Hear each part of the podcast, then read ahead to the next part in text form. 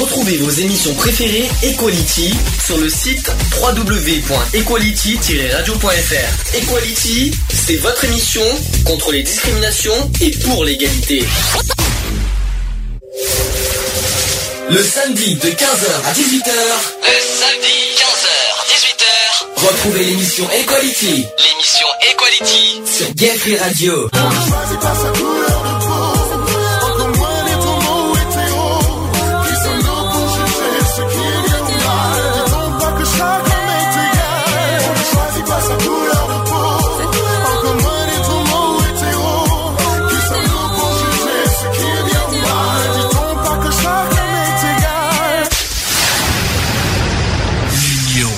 Fait la force. Bonjour à tous, bienvenue dans l'émission Equality. Il est 15h pile. Magnifique. Ah, c'est bien, hein, c'est magnifique. Hein. Euh, émission numéro 160. D'accord, merci Eve qui, qui, qui, qui, est de, très joyeuse aujourd'hui. Euh, Qu'est-ce que je veux dire? Numéro 170. Bévi. Déjà. On approche de la fin. Oh là là là là, 170. C'est quand j'y quand j'y quand j'y pense encore. Vous vous rendez compte Je crois qu'à la fin de l'année on fait la 200e, hein, si je me trompe pas. Normalement, oui, ça devrait tomber. Ça devrait tomber, euh, je sais plus quand, mais euh, je sais qu'on va faire 190 émissions en cette saison, donc euh, voilà. Et on est bien le samedi 28 janvier 2017. Bon, C'est pour prouver qu'on est bien en direct, parce qu'il y en a qui en doutent, des fois on sait jamais. Bonjour Lionel. Bonjour Sandy. Ouais. Bonjour à tous. Bonjour à toutes. Ouais. Et bonjour Eve. Heureusement que vous le voyez parce que euh, il est complètement cassé. Alors il va expliquer, il fait son déménagement plus tôt que prévu. C'est ça. Donc il est complètement... euh, Disons que c'est très intense. Oui. Dans quel sens hein? Ben, dans le sens que euh, bah, il faut aller vite, quoi. hein. Donc euh, voilà. Qu'est-ce qu'il y a, Eve? Pourquoi tu rigoles? Parce que j'ai posé la question. Non, on n'a pas le temps de faire des cochonneries là. Ah, parce, ah, ah, parce que tu, poses- tu as rigolé parce que j'ai posé la question dans quel sens Parce que c'est trop, euh, c'est très intense, c'est ça? C'est Voilà. D'accord. Et comment tu vas, Eve, aussi de ton côté? Ça fait un petit moment qu'on t'a pas eu. Mais très bien, Charlie, ça va. Tu dois avoir un petit souci de décalage en plus euh, au niveau direct, mais ça, ça, ça va aller. On t'entend bien, c'est le principal. Bon, sujet du jour. En fait, c'est trois petits sujets en un aujourd'hui. Je sais pas si vous avez vu le, le, le, le- comment dire. Le planning de l'émission d'aujourd'hui, je suis un peu fatigué et à la fois il fait froid, je ne le cache pas, donc ça déconcentre un petit peu. On va parler de l'euthanasie. C'est un sujet euh, très majeur au niveau de- des, euh, des euh, politiques. On va parler aussi de l'avortement. Mhm. Ça, je sais que c'est plus vers les femmes, mais euh, on va en parler quand même. Et on va parler du clonage. Alors ça, c'est un gros sujet qui est revenu aujourd'hui, Mhm. que, euh, ça, qui fait refaire un, un nouveau surface et qui continue à faire débat. Donc voilà, donc trois petits, trois sujets en un que je propose aujourd'hui. C'est pas mal, hein Ça change. Très très On l'a jamais fait, ça aussi d'ailleurs. Euh, les actus, hein, vous allez voir tout à l'heure, il, y a pas mal de choses. On va, on va parler de ce fameux duel entre Valls et Hamon. Hein, on, va, on va en parler de, de forcément, c'est obligé. Hein. Et bien sûr, comme pour finir, les actus LGBT de la semaine. Mais avant toute chose, on va parler de l'assaut. Est-ce qu'il y a des nouvelles à transmettre? Bah on continue. Il y a toujours autant de lots, toujours autant de soutien en plus. Mhm. Donc euh, aussi surprenant que ça peut paraître, on a euh, des lots qui viennent euh, hors département. Mhm. Euh, notamment de- du côté de Cuges-les-Pins, donc euh, qui est le parc d'attractions Hockey Coral, Mhm. qui a répondu positivement puisqu'on a reçu. euh, On a reçu le courrier il y a deux jours. On a reçu le, pour euh, une famille de, enfin pour euh, deux Pour personnes. deux personnes. Pour deux personnes. On a Marineland qui devrait pas tarder à arriver. euh, Enfin voilà quoi. Donc euh, on se dit que finalement euh, on reçoit pas mal de bolos en plus, mais Mm. hors département. Ouais, C'est ça qui est très, très, très étonnant. Il y a même ça. des lots de Gap. C'est Euh, ça, ça- Gap, ça- ça- euh, ça- Gap qui nous a fait de très gros lots, et, Mhm. euh, enfin très beaux gros lots aussi puisque c'est plusieurs. euh, C'est plusieurs petits lots, Voilà. mais qui fait un bon lot, C'est on va dire ça comme ça. Voilà, donc non, non, ça avance à, à grands pas. on- Eve qui doit se dire, ça y est, on parle de l'eau et de lolo, etc. euh, non, euh, tout va bien. se poser des questions quand même. Donc, se poser des questions. Tu disais, Eve? Ah ouais, J'aime bien les gros lolos, oui. Alors, t'as des, euh, comme je te, je te le confirme, t'as des soucis de euh, micro saturation, mais ça, on t'entend, c'est, un- un- euh, c'est le principal. Il y a des petits soucis euh, Technique. techniques dans Au niveau le, de au Skype. niveau de, c'est pas, c'est pas le radio, c'est le Skype. Skype de, de, de, de Miss. C'est normal, qui- c'est un Skype belge, alors forcément ça Oh, déconne. oh là là, discrimination. oh non, oh non, pas Il a bien. pas eu sa dose de frites aujourd'hui. Ah non, ah non. Donc on disait que au niveau des, bon, des, du, du Ça loto, porte la mayonnaise Ah, si tu veux, j'apporte la maillot si tu veux.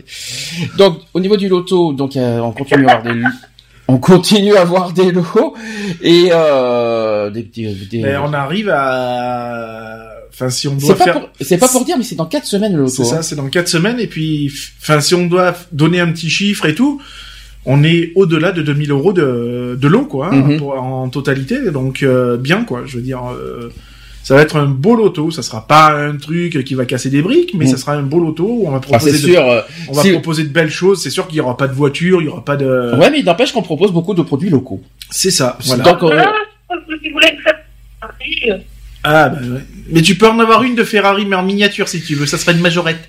Disons qu'il n'y a pas forcément, il y a pas les lots comme par exemple des télévisions, des trucs comme ça, mais par contre beaucoup de produits locaux et beaucoup de commerces au niveau de que ce soit Ouais. 0405. C'est ça. Des Je petits pense commerçants qui ont vraiment joué le jeu pour déjà se faire connaître, puisque en plus on leur propose de, de, du, enfin pas de dupliquer, mais de, de dispatcher un peu leur, leur enseigne euh, Mhm. afin de les remercier et puis de leur faire un juste retour des choses qui est de la publicité. Et donc, euh, bah, c'est vrai que c'est beaucoup là-dessus que ça joue, quoi. Je veux dire, donc du coup, les, les- ils participent volontiers, quoi. Quoi qu'il en soit, au niveau des commerçants, euh, on s'est engagé à quelque chose, quoi que ce soit. Un, on va, on va on, on en parlera le jour du loto, et deux, on les, on les remerciera aussi en direct à la radio. Ça. Ça serait la moindre des choses. euh, De, de- alors ça sera peut-être long, il y a peut-être une, peut-être qu'il y aura juste une, une centaine de commerces de, à dire, mais on s'en fout. On ça. dira les 100 commerces s'il le faut à la radio. On se partagera la liste. S'il le faut, mais, euh, mais rien que pour les remercier, c'est normal qu'on le qu'on qu'on transmette euh, le nom des commerçants euh, euh, en direct à la radio. Mais alors ça sera pas le 25, ça sera le lendemain, le 26, qu'on qu'on fera euh, ce- ces remerciements. De toute façon, parce que le 25 étant un samedi, on pourra pas être à la radio euh, ce jour-là. Euh, Qu'est-ce que je voulais dire? Il y, a, il y a autre chose. Je ne vais pas diffuser. J'en ai un peu parlé sur Facebook. Il s'est passé autre chose cette semaine. On a on a monté un projet que je ne que je ne divulguerai pas euh, aujourd'hui, notamment sur la lutte contre le racisme, l'antisémitisme et contre toutes les formes de discrimination. On a fait un projet.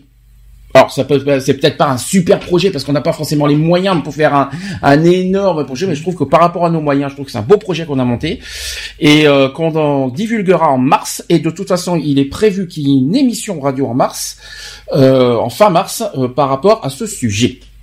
Et on en parlera en mars, quoi qu'il en soit. Et je je divulguerai. sais qu'on peut faire un petit projet, euh, rien du tout. C'est vrai. C'est vrai. Et puis on a on a on a posé notre candidature. Alors j'ai pas encore reçu le, le retour euh, qu'ils ont bien reçu est le. samedi. Oui, mais ils ont quand même, je l'ai quand même fait euh, envoyé avant-hier, hein, donc euh, c'est quand même étonnant. euh, bon, on verra. Euh, quoi qu'il en soit, au pire des cas, on leur envoie, on leur enverra un courrier. euh, on aurait dû peut-être y aller hier euh, à la préfecture, mais bon, on, on verra ça. Mais euh, je divulguerai en public, que ce soit sur Facebook et à la radio, en mars, parce qu'on attend la réponse de la candidature en premier. C'est ça. Voilà. Affaire à suivre, bien sûr. Euh, Est-ce qu'il y a autre chose? Bah, concernant les subventions, en attente. En attente. Voilà, comme Côté toujours. Sisteron, ben c'est pas avant C'est février, février, hein, donc euh, voilà. Mhm. Euh, donc en attente et puis ben pour tout le reste aussi, la région et tout le tralala, c'est pareil. Et dans cette candidature qu'on a parlé, on est aussi, euh, si le projet, si le projet est validé, c'est on est subventionné en plus. Donc euh, ça aussi, il faut, on tient à le dire. Voilà. Donc, euh, qu'est-ce, est-ce qu'il y a autre chose? Non. Pas grand chose. On fait des coucous aussi aux absents. Je pense qu'Angélique et Laurent sont pas là euh, pour- des raisons personnelles. Euh, ensuite, pour euh, euh, même chose pour Charlotte. Voilà, qui a, je, je pense à elle aussi. Il faut pas que je sais qu'elle traverse un, un moment- une période difficile, que ce soit santé et puis personnelle. Je lui transmets quoi qu'il en soit toutes mes amitiés et je, lui- je lui fais plein de bisous euh, en de direct. partout, des bisous, bisous, partout. Ah, des bisous partout. Alors partout. Sur toutes les lèvres. Alors partout, partout, faut peut-être pas exagérer, mais euh, mais des gros bisous en tout cas. Je pense à, sur toutes les joues et sur toutes les lèvres. Non, je rigole. Si Charlotte elle nous écoute, je lui euh, voilà, je lui fais plein de bisous. Décidément, les bisous, il y en a beaucoup en ce moment. hein. Allez, on va faire la. du bisou. Pause d'entrée. Alors pause d'entrée. Euh, des musicales aujourd'hui, j'ai envie de faire un petit peu de plaisir. Je vais changer un petit peu parce qu'on passe beaucoup de nouveautés ces temps-ci. Aujourd'hui, j'ai envie de, me, de, de, faire autre chose. Ah, il va passer du Hervé Villard, attention. Non, c'est alors c'est pas loin. alors c'est dans cette période-là, mais c'est pas la même. Euh, c'est pas les mêmes. Comment dire. Euh, univers musicaux. Parce que c'est pas euh, c'est pas variété française. Non je vais passer de la disco aujourd'hui. Ah, t'en as pas eu assez hier en fait de la disco. Non je sais pas c'est l'idée d'hier soir c'est hier soir qui m'a ça m'a donné l'idée ça ça m'a donné envie. Hier on a bouffé trois heures de disco mais tout va bien oui, mais la radio n'a pas morphé de disco. Et puis c'est quelque chose que je passe rarement à l'émission radio, donc j'ai envie de faire quelque chose euh, sur ce terrain-là. Je vais passer Imagination. Connu. Connu. Mais de toute façon, je passe que du connu aujourd'hui. Imagination avec Just et le jeune, forcément. Et on se dit à tout de suite. Pour la suite. Pour la suite.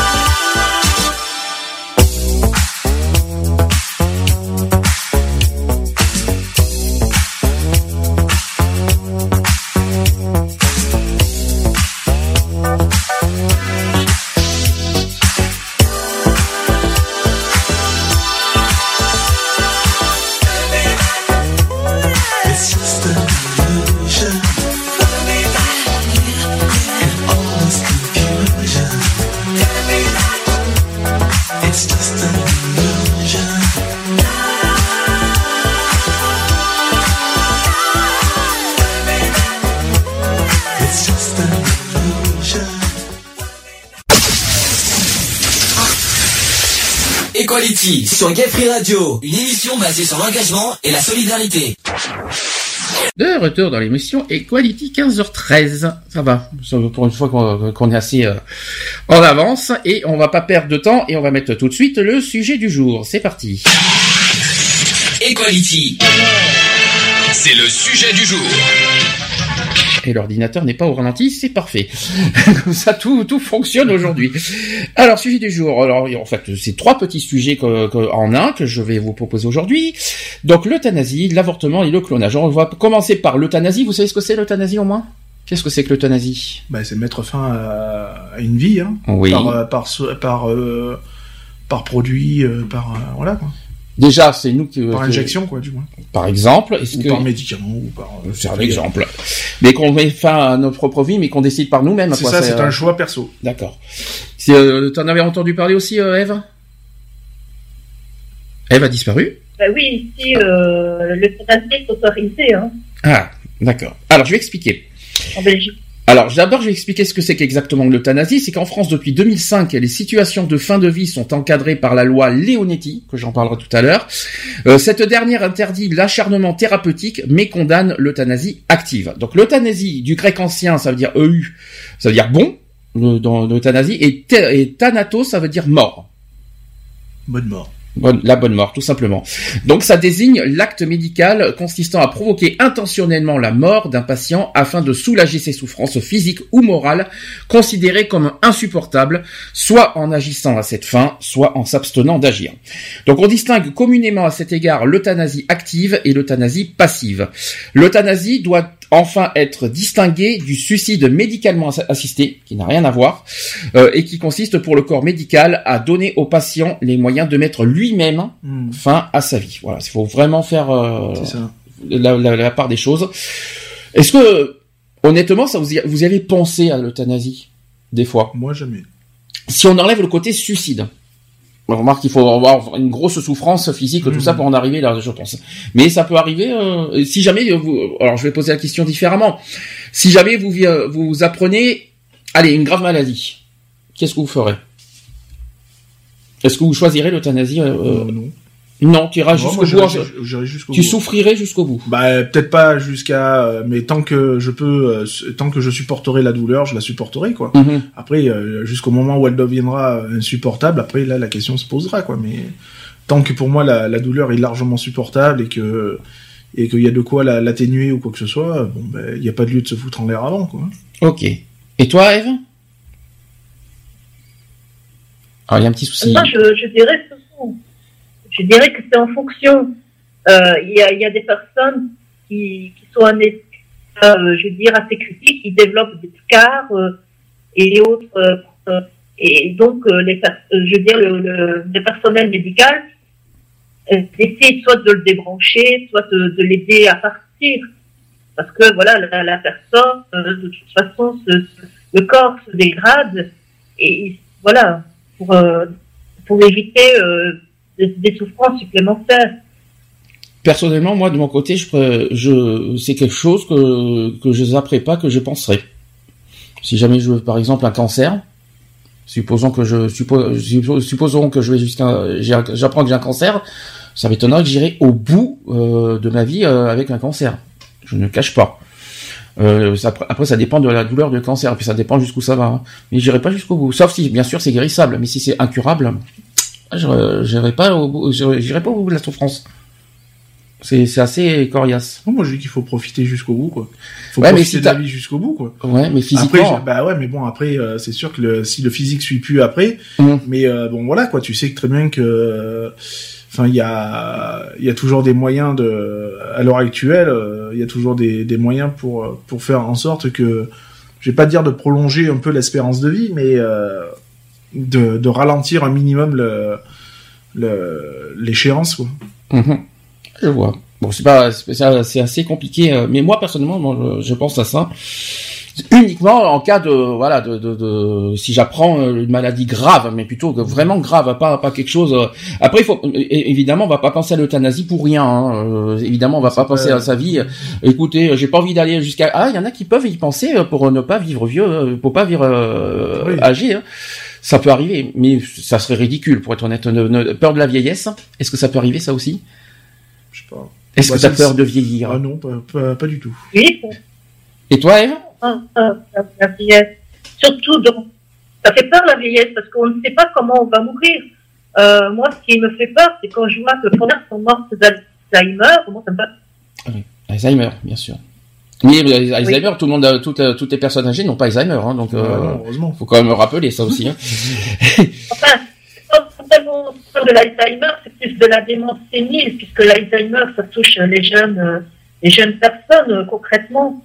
Mais euh, moi, c'est, moi, c'est, c'est un truc qui me plairait pas. Bon, par exemple, si je sais que j'ai euh, ce, ce genre de problème, c'est moi-même qui mettrais ça à mes joues. D'accord. Parce que je ne peux pas devenir un légume. Ok. C'était quoi ce bruit? Lionel qui joue au, bé- euh, euh, qui fait le, le, le- qui fait le, hein, il fait mumuse. Qu'est-ce qu'il faisait? C'était quoi? C'est une fève qui est tombée. c'est- Ah, c'est une petite fève, c'est pas grave. Euh, par contre, techniquement, je tiens à rappeler aux auditeurs s'il y a des, vous entendez Eve un petit peu euh, grisonner, hein, parce que nous on l'entend euh, que ça grisonne. donc, Je rassure, c'est pas le radio, c'est malheureusement un souci technique Skype euh, ça. venant de Eve, euh, on- donc il faut l'excuser au passage.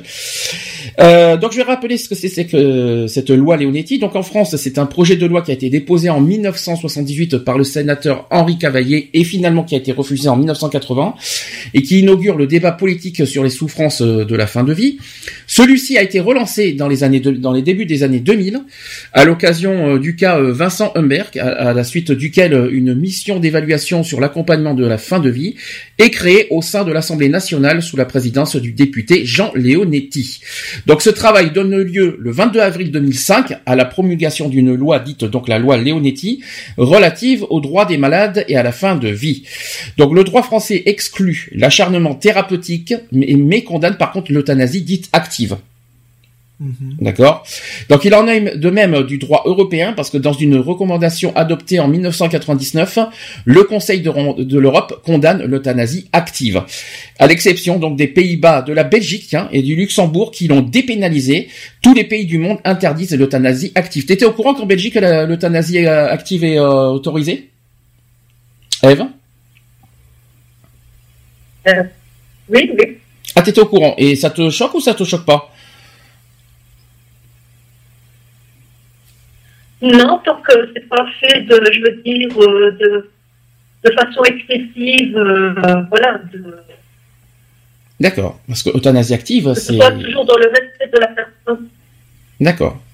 Bon, il y a, en plus, il y a un problème de décalage.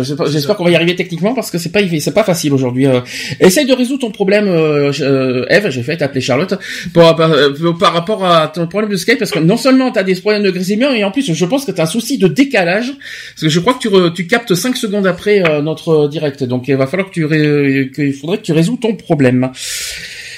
Alors que dit cette cette loi Leonetti? Je vais pouvoir vous la vous la transmettre parce que peut-être pas beaucoup le savent. Donc la loi Leonetti établit les points suivants. Il y en a quatre pour être clair. Alors premier point, c'est l'obstination déraisonnable du corps médical et la prolongation artificielle de la vie du patient. Donc ça c'est les articles 1 et 9 du- qui sont proscrites, y compris lorsque ce dernier est hors d'état d'exprimer sa volonté. Le médecin peut prendre le risque d'abréger la vie du patient en lui administrant une dose de soins palliatifs qu'il juge nécessaire à son confort, à condition d'en informer le patient, éventuellement la personne de confiance ou un proche. Ça, c'est l'article 2. Ça, c'est très important. Le deuxième point de cette loi, c'est que la décision de cesser l'administration d'un traitement lorsque le prolongé semble relever de l'obstination déraisonnable doit être collégiale. Ça, c'est très important. Et ne peut être prise qu'après consultation de la personne de confiance ou de la famille ou à défaut d'un de ses, proches et des directives anticipées du patient. Ça, ce sont les articles 1 à 9. Troisième point, c'est la volonté du patient de limiter ou de cesser un traitement qui doit être respecté. Ça, c'est les articles 5 à 9. Et sachant que le patient doit être informé des conséquences de sa décision. Forcément. Forcément. Et enfin, le quatrième point de cette loi, c'est que l'avis de la personne de confiance choisie par le patient pour l'accompagner dans ses démarches et, si le patient le souhaite, dans ses entretiens médicaux, doit être consulté. Donc ça veut dire qu'on peut pas le faire sans la personne de confiance. Donc ça, c'est les articles 2, 5, 8 et 9 Mhm. de cette loi Leonetti. Euh... Qu'est-ce que t'en penses de cette loi? Non, c'est lo- c'est logique. euh, heureusement qu'on demande toujours l'avis à, à la personne de confiance ou, ou, une autre- ou un autre membre de la famille. euh, tu, tu n'as pas le droit de te permettre d'ôter la vie à, une personne sans le consentement d'une d'une tierce personne, quoi.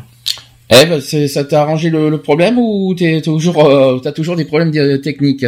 Est-ce que tu veux t'as entendu le la... Je ne sais pas. Non, Je regarde mais je ne vois rien. Alors, je ne vois pas ce qui peut provoquer ça. Alors techniquement, tu as toujours des problèmes, mais est-ce que tu as entendu sinon ce que j'ai dit sur la loyauté en France? Est-ce que qu'est-ce que tu en penses? Mais euh, c'est ce qu'on fait ici en Belgique déjà. Hein. Alors, on va, va faire comme, euh, d'accord, je vais te poser la question différemment. Alors, sachant qu'en Belgique c'est pareil, est-ce que tu, est-ce que pour toi c'est logique de tout ce qui est euh, au niveau de, des points, des lois, tout ça, de, par rapport aux proches, par rapport aux patients D'accord. Est-ce qu'il y a des choses à rajouter? Est-ce qu'il y a des choses? Euh, Oui. Non, non.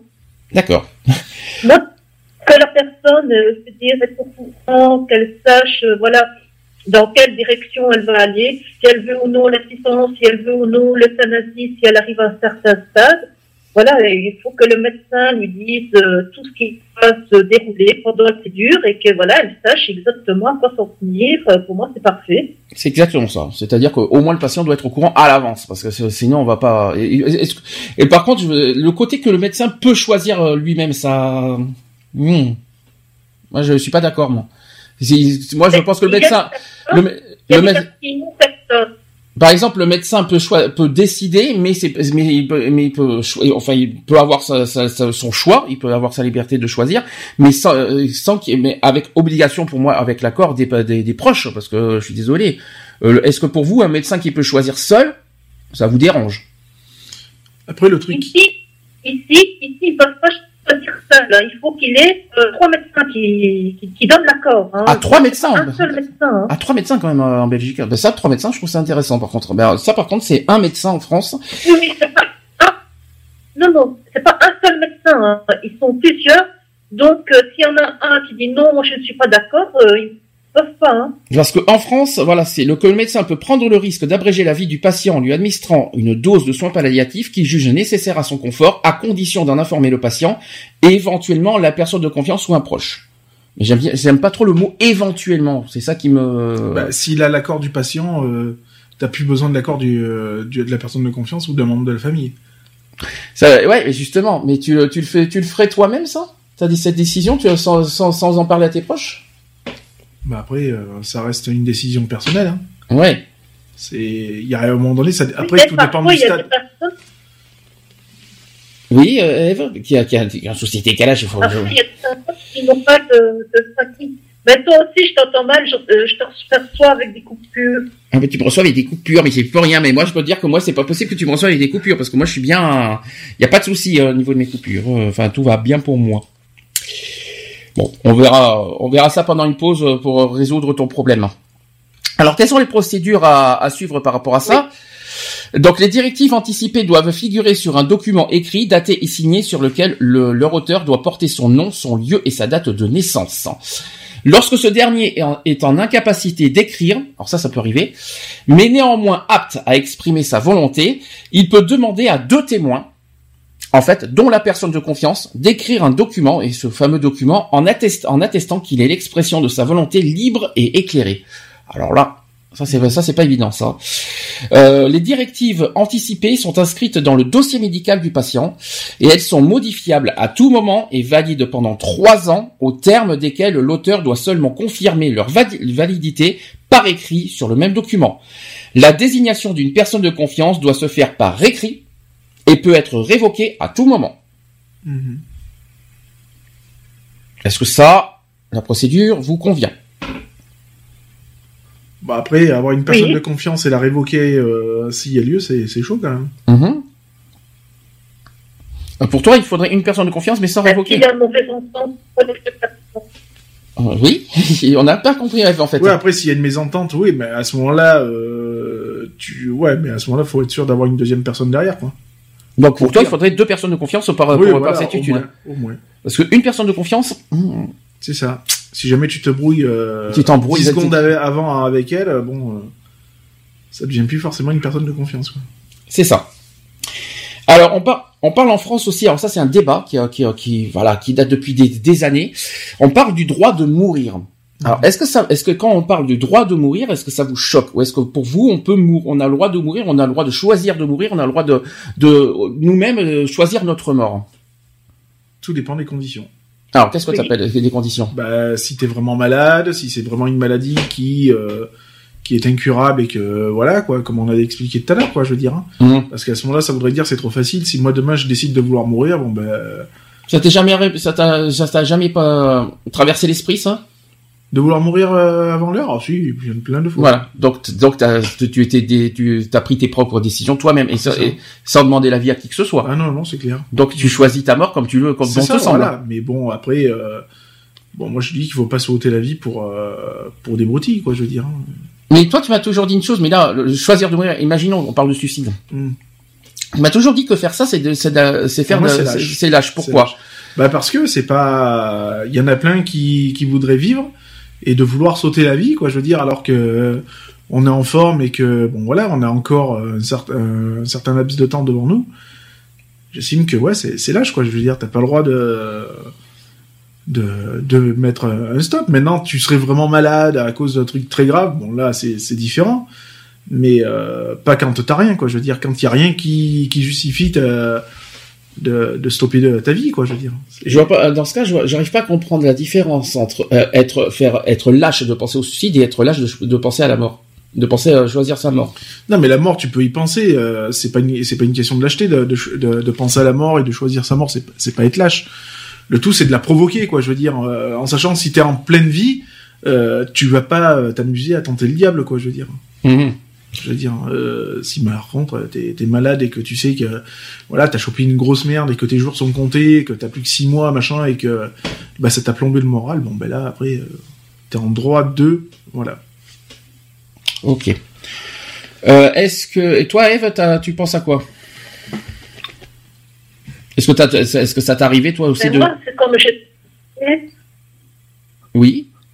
Je disais par rapport par exemple à, l'Alzheimer que moi je, n'aimerais pas, euh, voilà, euh, finir euh, en, légumes, voilà, qu'on me donne à manger, qu'on, me change comme un bébé, ça je ne supporterais pas.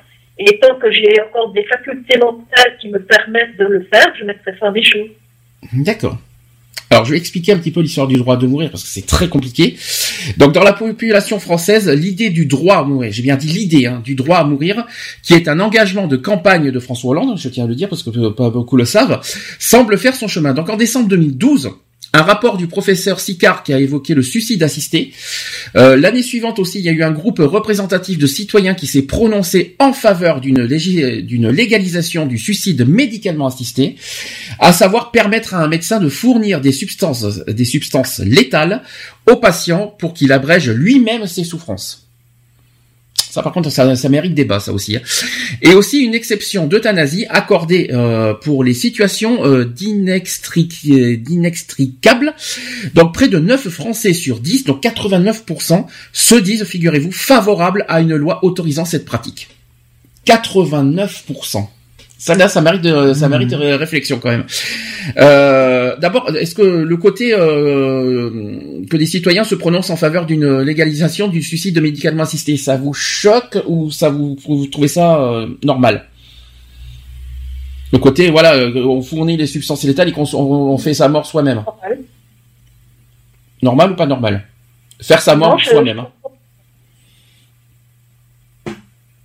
Oui, Eve? Qui a un souci. Elle a disparu d'une, euh, du, euh, euh, elle est carrément partie, hein. Je sais pas où elle est. Tu en penses Non, ben moi après. Euh... Non, je suis pas partie. Décidément, on n'a pas de chance avec elle. Tout, tout dépend de, de, tout, quoi. Je veux dire, euh, du moment que pour moi c'est encadré, il y a pas de souci, quoi. Eh, mais si on te, on te fournit la substance, ça te. Bah, déjà, ça, ça veut dire que bah, déjà, tu, voilà, c'est toi qui prends la décision de prendre le, la substance. Oui. Donc euh, c'est une décision personnelle de vouloir sauter la vie. C'est comme nous en secourisme, on n'a pas le droit de, on n'a pas le droit de donner des comprimés. On est obligé de la mettre dans la main du patient Mhm. pour que lui-même le mette, euh, le porte à lui-même, quoi. Je veux dire. Donc euh, du coup, euh, c'est plus, c'est plus de notre responsabilité, c'est de la responsabilité du patient. Tu arriverais À faire toi-même ou t'as besoin vraiment d'un médecin pour que, pour le faire? Ah non, si on me donne ce qu'il faut, moi je le fais. hein. T'y arriverais? Ah oui. Ah, mais vraiment parce que je suis au bout, quoi. Ouais. Parce que je sais que voilà, je suis au bout du rouleau, quoi. Euh, si je sais qu'il y y a toujours quelque chose, euh, non, je le ferai pas, quoi. Ok. Et toi, Eve, t'arriverais à faire euh, toi-même le- les, les injections? Oui. Oui, d'accord. Moi, j'y arriverais pas. J'aurais peur. Non, non. Ah, Parce que t'as- t'as le- t'as l'envie puis t'as l'acte. C'est pas pareil, quoi. C'est il y a une différence entre euh, avoir envie de mourir et pas et, et- et le faire, quoi. C'est comme le suicide, c'est pareil. T'as t'as- t'as l'envie, t'as toujours l'idée noire qui est là, mais passer à l'acte, c'est autre chose. Ah ouais, bah il y a toujours le fossé. Hein. Mm. Euh, c'est sûr que quand toi, tu montes sur un bord de mur à 15 mètres de haut et que tu te dis ouais je vais sauter et puis que Mm. tu regardes, tu dis ouais bon enfin finalement on va se remettre un petit peu en question et puis on va sauter du, du côté où ça risque le moins quoi.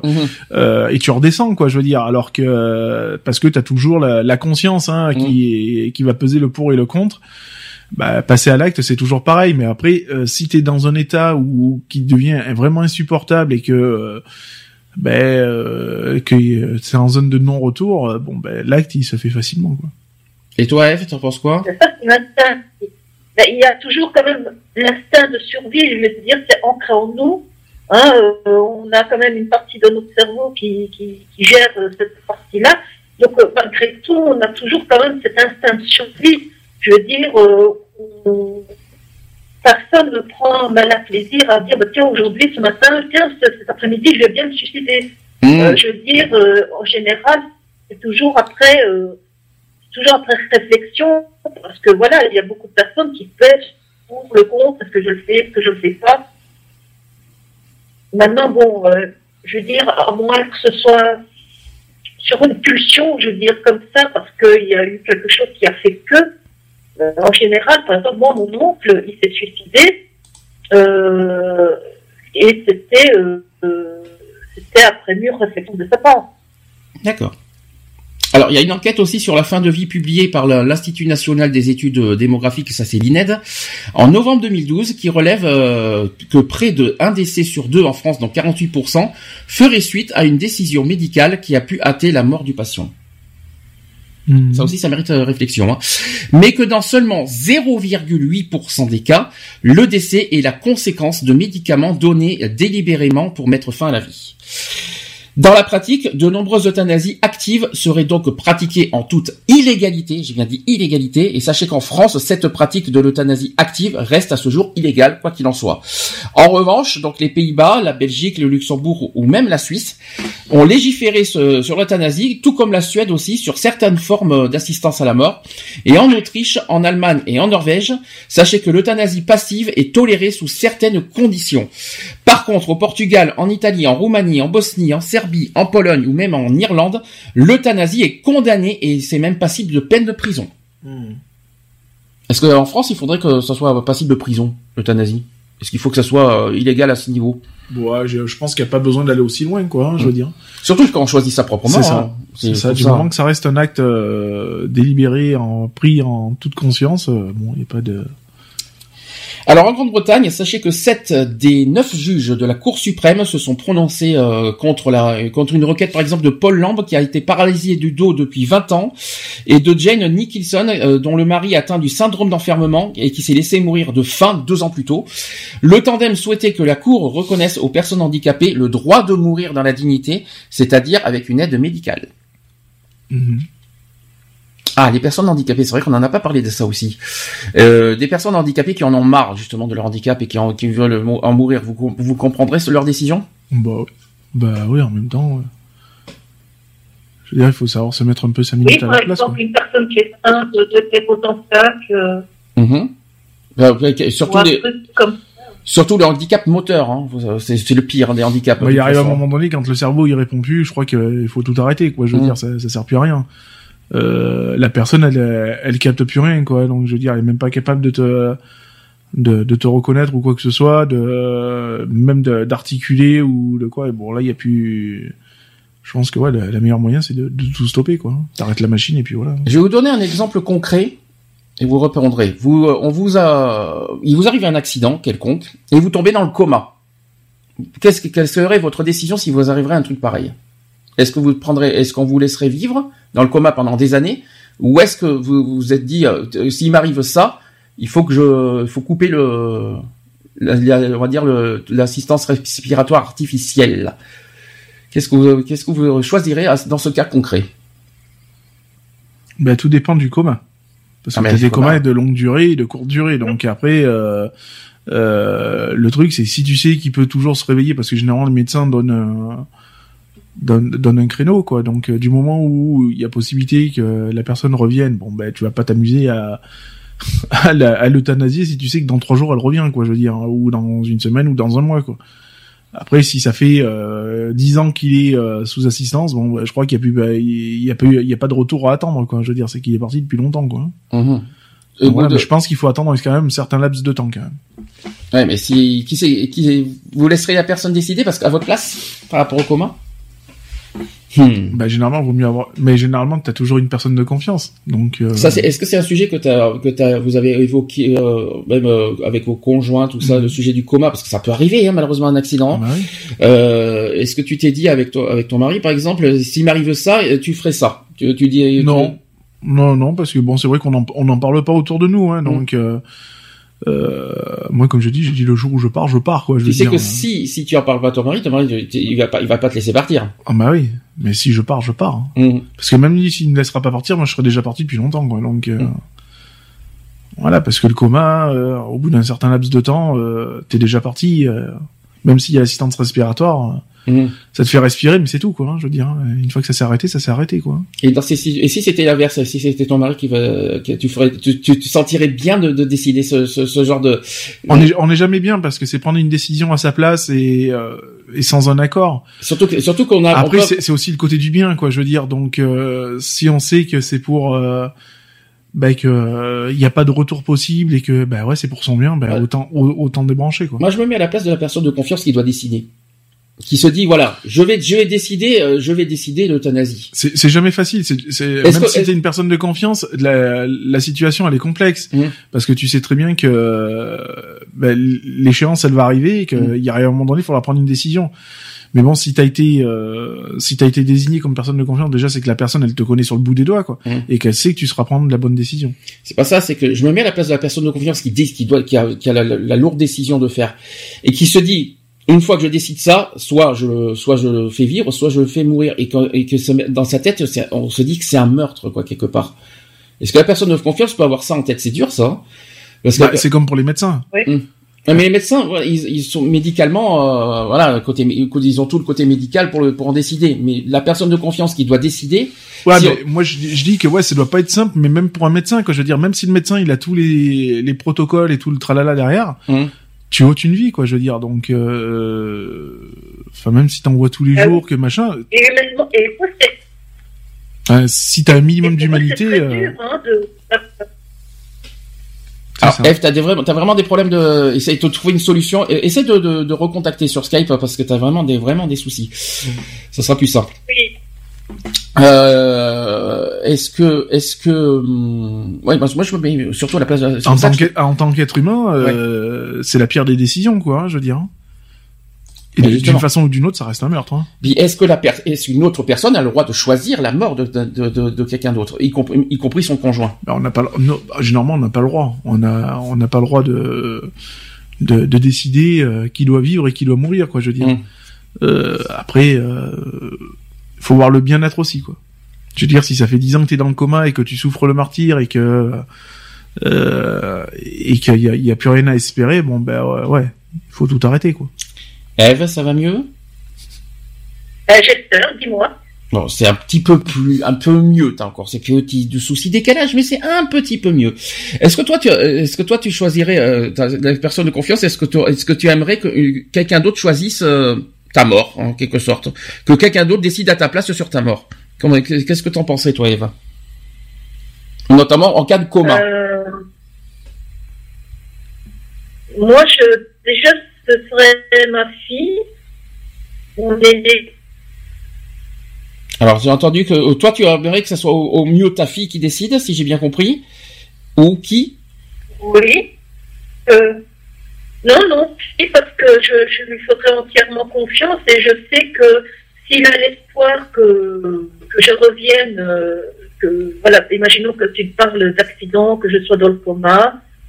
Je sais bien que ne va pas mettre mes fins, fin mes jours comme ça, euh, sans une réflexion, et que si elle décide de me brancher, de me débrancher, c'est parce que vraiment il y a aucun espoir et que vraiment mon cas est vraiment désespéré. D'accord.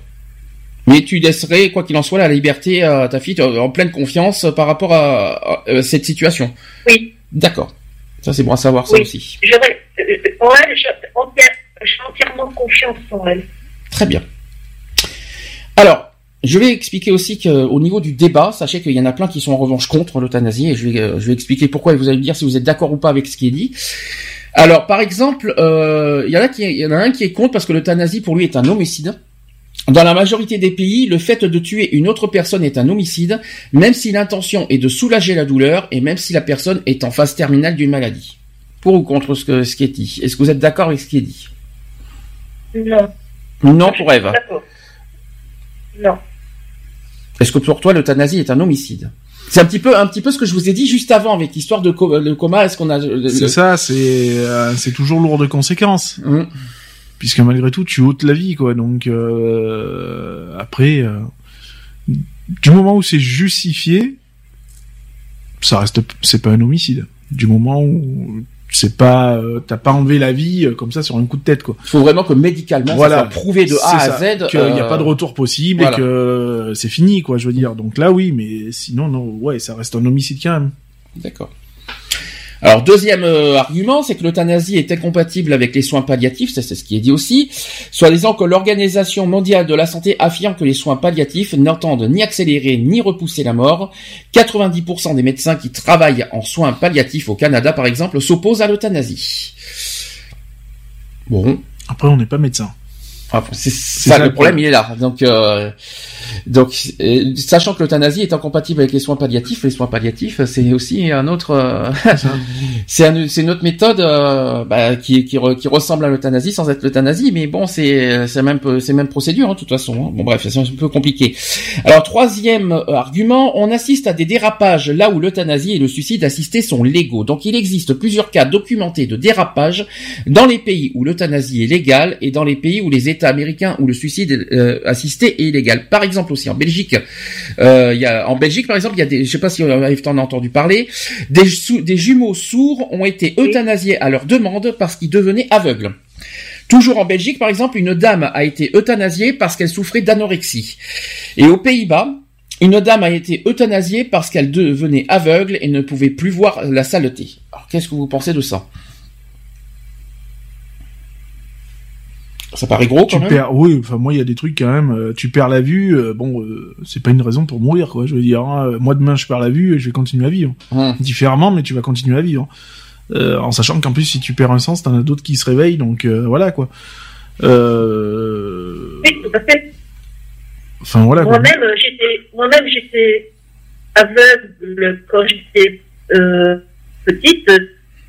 Je suis, je suis tombée aveugle à cause d'une maladie. Et euh, c'est pas pour autant que j'ai désiré, la mort. Hein. C'est ça. Alors, euh, autre argument, on dit que le droit de mourir implique le devoir de tuer. C'est un petit peu ce que je vous ai dit tout à l'heure. Donc, le soi-disant droit de mourir du patient implique le devoir de tuer, c'est-à-dire pour quelqu'un d'autre, en l'occurrence le médecin. Le droit de tuer. Est-ce que le médecin a le droit de finalement, effectivement, c'est un petit peu ça, ça, fait un peu meurtre quelque part. Est-ce que, est-ce que un médecin a le droit finalement quelque part de tuer une personne? C'est vrai qu'il faut être honnête, c'est pas faux hein, cet argument pour être honnête. Hein. Euh, là, je ne cache pas que c'est euh, voilà que c'est que c'est un argument qui qui est concret. Est-ce qu'on a le droit euh, Est-ce qu'un médecin a ce pouvoir de tuer quelqu'un, même médicalement?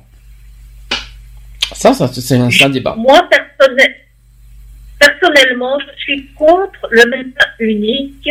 Je suis pour euh, je veux dire, euh, deux à trois médecins qui se concertent pour savoir si oui ou non la personne doit être euthanasiée ou non. Si je peux me permettre. médecin unique, pour moi, je trouve ça dangereux.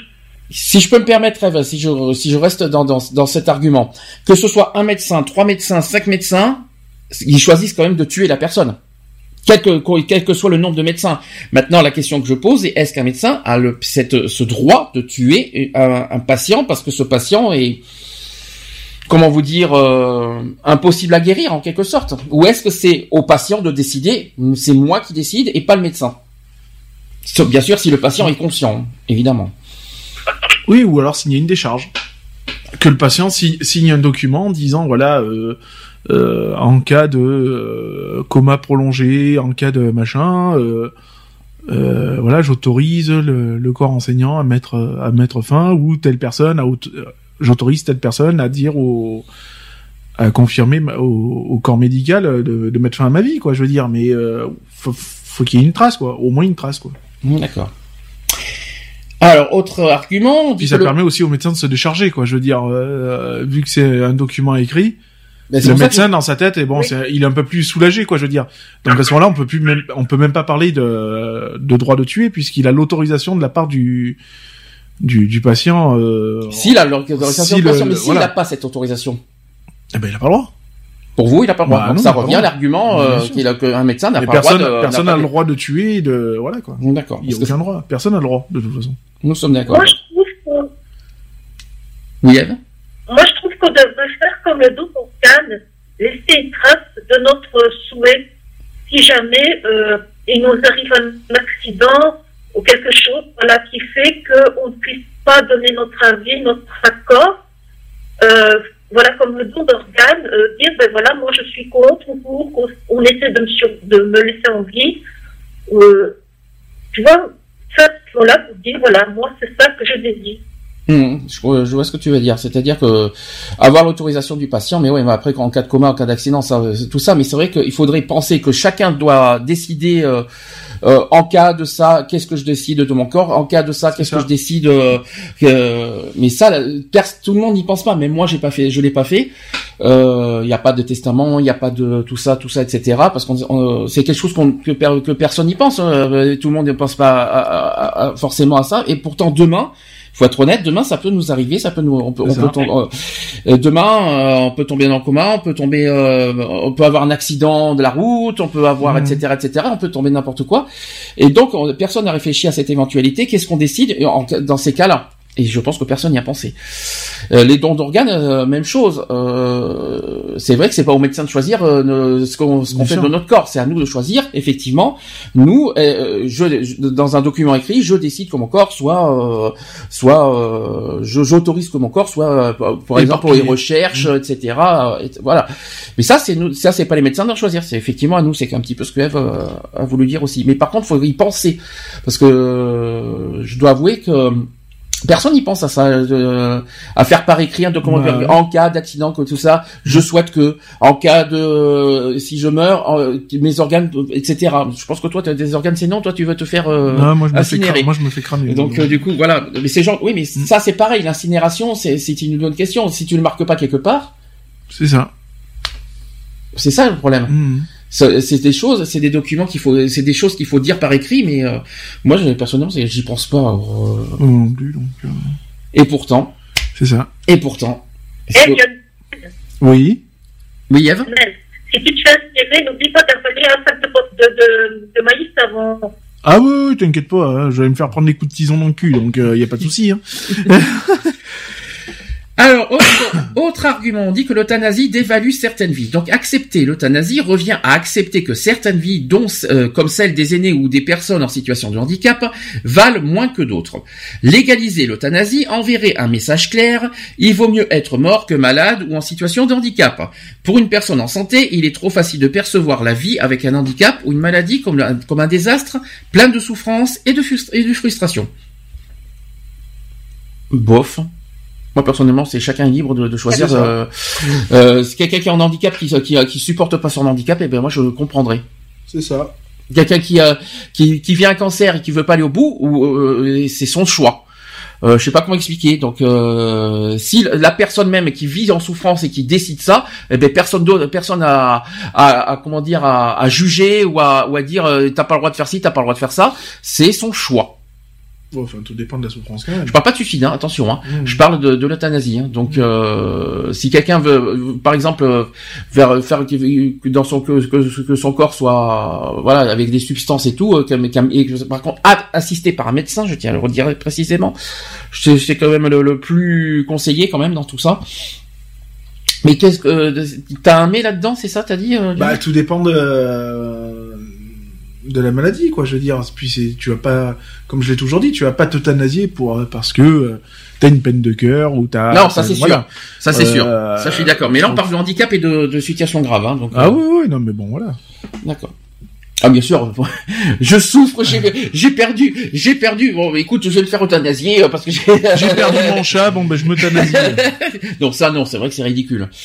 Ça, je suis d'accord, je suis totalement d'accord. Donc, on- autre argument dit que l'euthanasie n'est pas dans l'intérêt supérieur de la personne. Donc, il est facile d'imaginer des cas où un patient de- pourrait demander l'euthanasie librement ou sous pression, alors que cela va à l'encontre de son intérêt supérieur. Ah oui, ça, on va expliquer pourquoi. Donc, en fait, la demande d'euthanasie est souvent un appel à, l'aide. Le patient ne veut pas vraiment mourir, il veut voir ses symptômes et ses peurs traitées et soulagées. Donc là, on inverse la situation. Ça veut dire que c'est un médecin qui pousse à l'euthanasie, alors qu'en fait le patient ne veut pas. C'est ça. Euh, eh bien, c'est qui, qui c'est qui a le dernier mot? Le Bah, patient le ou le médecin? Normalement, c'est le patient. C'est hein. le patient qui a, qui, a, qui a le dernier mot. Point. Donc c'est le patient qui choisit sa mort, c'est pas le médecin. C'est ça. Nous sommes d'accord. Et déjà, un médecin, qui, un médecin qui agit comme ça, moi, je, je me poserais des questions. Hein, sur- parce que c'est pas, pas serment d'Hippocrate. Hein. Oui, c'est vrai, il y, a, il y a ce problème-là aussi à, à- à régler. Et, et supposons qu'on enlève le médecin si c'est un proche qui vous qui vous pousse à faire ça. Si on enlève le, le côté médical, le côté médecin, si c'est un proche qui vous dit, écoute, t'arriveras pas longtemps, déjà, euh, de quel droit il s'est dit ça, un proche, vous savez que ça. ça, existe, hein. Euh, Il y a un proche qui dit, mais de toute façon, t'iras pas au bout, demain ça va être bon, et là, et qui- est-ce qu'un proche a le, le droit de vous Bah, c'est faire... un petit peu comme si tu poussais une personne au suicide de toute façon. Donc Ouais. euh, ça reste, là, ça reste un meurtre, Hum. D'accord. puisque c'est quand même pousser une Non. personne à se foutre en l'air quand même. Ah si, pousser quand même, c'est ça devient, euh, enfin si, c'est une à meurtre, si, si. Bah, c'est comme si je te disais, ah, vas-y, c'est bon, ta vie, c'est une- c'est de la merde et tout. euh, Qu'est-ce que t'attends Vas-y, saute, fous-toi en l'air. Bon, ça, C'est vrai. suicide. Ça, Ouais, non, mais- c'est du oui. suicide. ça. Non mais c'est c'est pousser la personne à passer à un acte, quoi. Je veux dire. Donc là, c'est pareil. C'est écoute, voilà, t'as t'as plus rien à espérer. T'es en fin de course. euh, Vas-y. Euh, voilà. Euh, euthanasie-toi, quoi. Fais-toi enfin, fais-toi euthanasier, quoi. Je veux dire. euh, C'est c'est faire. euh, Enfin, pour moi, ça reste un meurtre. Autre argument, on dit que l'euthanasie risque de fragiliser des patients, donc l'accès à l'euthanasie pourrait causer un conflit interne chez le patient, partagé entre la peur de souffrir et le désir de continuer à vivre des moments riches avec sa famille et ses proches. Ainsi, dans le contexte d'une société favorable à l'euthanasie, le patient qui éprouve de la difficulté à vivre une maladie exigeante aurait à apporter un fardeau additionnel. De plus, face à un médecin qui guérit et qui tue, le patient vivrait une incertitude qui ajouterait à sa vulnérabilité. Ah, ça j'ai pas pensé à ça. C'est vrai que le médecin, euh, quand, quand euh, en tant que patient tu es euh, psychologiquement fragile, euh, tu es en pleine souffrance, est-ce que le médecin, quelque part le médecin euh, prend le dessus en disant, euh, de toute façon c'est une personne fragile, le médecin il décide euh, tout ça en abusant quelque part de la fragilité du patient? Ça peut arriver ça? Ce serait pas être humain. Ça serait pas humain, ouais. Mais ça peut arriver ça? Ah bah, je pense que oui. Il y en a qui doivent bien, bien, bien s'en occuper, quoi. Mais ça serait moche. Ah Et puis ça serait pas un médecin pour ça moi. reste moche. Enfin, Ça, ça, c'est sûr. euh, là, là, c'est pas, c'est pas du tout médical pour moi. Mais ça peut arriver que vous dites euh, quelqu'un qui est en détresse, tout ça. C'est de l'abus de faiblesse, hein, de toute façon. Ah oui, mais complètement. Et euh, apparemment, ça existerait ce genre de choses. Hein, donc, euh, qu'apparemment le médecin, voilà, Mm. il se donne tout pouvoir quand quand quand, quand un patient est en, pff, voilà quoi. C'est là que la personne de confiance, Doit, ouais, doit c'est agir. ça, C'est ça. c'est là Une dit, personne lucide et extérieure au, au corps médical. par exemple, que ce soit les proches, la famille, etc. C'est là que c'est c'est là leur rôle justement de de, de pas Oui. laisser faire ça, d'être au milieu de ça. Et en disant euh, que les personnes proches ne laissent pas faire un médecin justement décider. Et euh, pas se laisser influencer par le toubib. Exactement. Ça c'est très important ça. Pour moi, pour moi, qui agit de la sorte, il doit être des, des médecins. Hein. Pour moi, c'est pas un médecin, ça. Et pourtant, ça existe. Mhm. Apparemment, euh, ça existerait. Je dis pas que c'est en France. Hein. Je parle dans le monde, hein, mais apparemment, ça, c'est, c'est, c'est, c'est, c'est un truc que, que ça existerait. Mais là, c'est vrai que c'est pas un médecin pour moi, si, ça- si c'est le cas. Alors après, euh, autre euh, argument, l'euthanasie incite les personnes vulnérables à mettre fin à leur vie. Donc décidément, on est encore dans le même euh, registre. Donc directement ou indirectement, l'euthanasie cause des multiples pressions sur les personnes âgées, par exemple, ou, et aussi les personnes en situation de handicap. Ces pressions proviennent de la famille, ah, ou de la société. Les patients qui sont malades ou dépendants se sentent souvent sans valeur et estiment être un fardeau pour leur famille et leurs proches. C'est un petit peu ce que tu viens de dire, Lionel, juste avant. Donc le nombre croissant d'abus ou de négligence envers les personnes âgées ou celles en situation de handicap illustre bien qu'il s'agit là d'une question importante à considérer. Un système de santé surchargé limite la qualité des soins et peut créer une pression sur les patients, les poussant à choisir la mort. Quant aux patients abandonnés par leur famille, ah ça ça peut arriver aussi, il faut y penser, ils pourraient penser que l'euthanasie est la seule solution pour eux. Alors ça c'est vrai, on n'y a pas pensé. Alors là il y a, y y deux sujets à débattre là. Euh, donc ça revient un petit peu à ce que tu as dit juste avant Mhm. euh, que voilà, il y a le côté abus, euh, tout ça, euh, et négligence envers, et notamment aux personnes âgées. On n'en a pas parlé de ça aussi. Les personnes, euh, les personnes âgées. Voilà. Là aussi, même chose, quoi, même chose, même chose. Euh, T'as pas le droit d'abuser de ton pouvoir, quoi. Je veux Mm. dire, euh, c'est si euh, la personne elle est en possession de tous ses moyens et qu'elle dit non, c'est non, quoi. C'est tout, ça s'arrête là, quoi. Et là, il y a un, il y a un autre débat qu'on n'a pas réfléchi. C'est supposons que cette personne n'a pas de proche et n'a pas de personne de confiance. Comment ça se passe? Et supposons que tu n'en aurais pas. Bah j'aurais j'aurais rempli un papier sur papier libre en disant voilà. si euh, tu en as la capacité. Bah bien sûr. Mais si tu en avais pas la capacité, tu crois que le médecin aurait tout pouvoir du coup, sans, sans personne ah bah de confiance? for- forcément, Ah, c'est chaud quand même. forcément.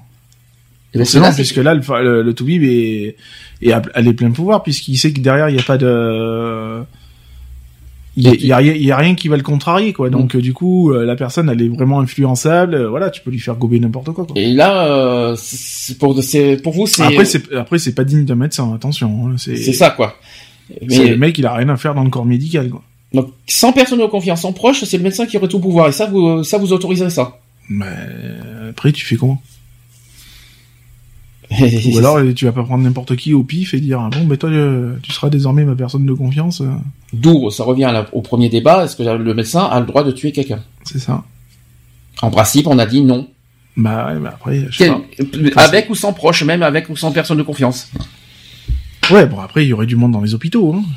Et c'est là que je pense que Eve voulait dire ça. C'est pour ça qu'il y a plus, non, à ce moment-là, je pense qu'il y a plusieurs médecins qui devraient décider. Oui, voilà. Après, à ce Euh, moment-là, c'est euh, avoir plusieurs euh, toubibs et qui, Mm. au minimum, euh, voilà, euh, enfin un nombre impair, par exemple, comme ça, au Mm. moins, il y a une majorité ou il y a pas de majorité, et puis c'est tout, quoi.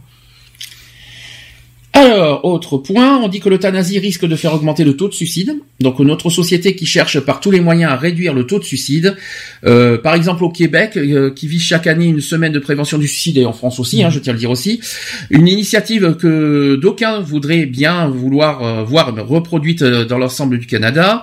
Il est important de noter que dans les États américains qui ont légalisé le suicide assisté, les taux des suicides ont non assisté à augmenter. Bon, ça ce n'est que des chiffres. Ce n'est pas technique, donc on passe. Euh, concernant la peine de mort, donc depuis l'abolition de la peine de mort, il n'est permis de- à personne de provoquer la mort d'une autre personne et cet acte est irréversible. Ah, là-dessus, ça y joue là-dessus, la Mhm. peine de mort. Est-ce qu'on peut se servir de la peine de mort pour euh, contrecarrer l'euthanasie? C'est trop facile. Est-ce qu'on peut le fait que c'est le- le- qu'on a dépénalisé la peine de mort, est-ce qu'on Tu- tu- mais tu n'as pas le droit de condamner une personne à la mort, quoi. Je veux dire, c'est c'est comme donner la mort à quelqu'un. tu- De quel droit, quoi? Euh, mais sauf que l'euthanasie, c'est choisir sa mort. Donc est-ce qu'on peut est-ce qu'on peut se servir de l'aboli- de l'abolition de la peine de mort pour contrecarrer l'euthanasie? C'est deux choses différentes.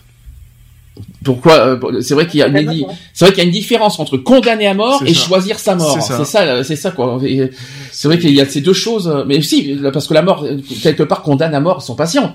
Si jamais c'est lui qui a le, pouvoir.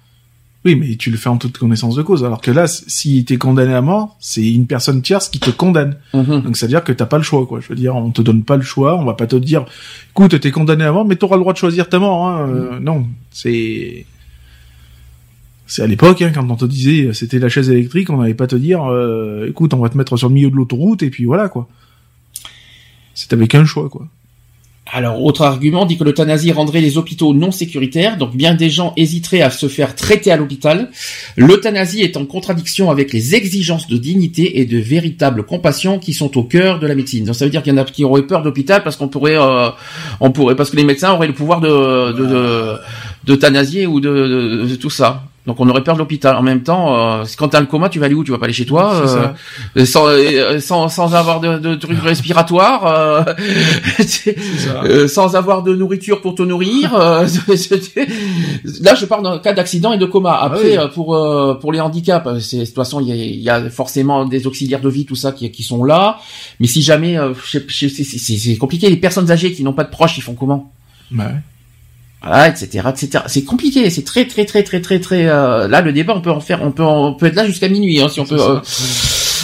Euh, autre chose, l'euthanasie n'est pas nécessaire pour éviter l'acharnement thérapeutique. On dit que la loi prévoit déjà que tout patient a le droit de refuser un traitement ou de demander qu'on interrompe un traitement déjà commencé, Bah oui. tout simplement. Et enfin, dernier argument, dit que l'euthanasie va à l'encontre de la valeur de la dignité intrinsèque de la personne. Alors, cette fois, après la peine de mort, maintenant on se sert de la Déclaration universelle des droits de l'homme. Sachez que la Déclaration universelle des droits de l'homme garantit le droit à la vie pour tout individu. Elle proclame les droits fondamentaux de la personne humaine, dont le respect de sa dignité et de sa valeur. La Convention relative des droits des personnes handicapées des Nations Unies promeut le respect de la dignité intrinsèque des personnes en situation de handicap. La vie humaine doit être, doit être respectée indépendamment de l'âge, du sexe, de la race, de la religion, du statut social ou du potentiel de réussite. La vie humaine est bonne en elle-même, elle n'est pas un moyen permettant d'arriver euh, à une fin. Par conséquent, il est interdit d'enlever délibérément la vie à une personne. Ça, je suis d'accord pour la ça. Par contre, il est, euh, il est interdit pour, euh, on va dire, de- on va dire d'une tierce personne d'enlever la vie d'autrui. Mais quand c'est soi-même qui choisit.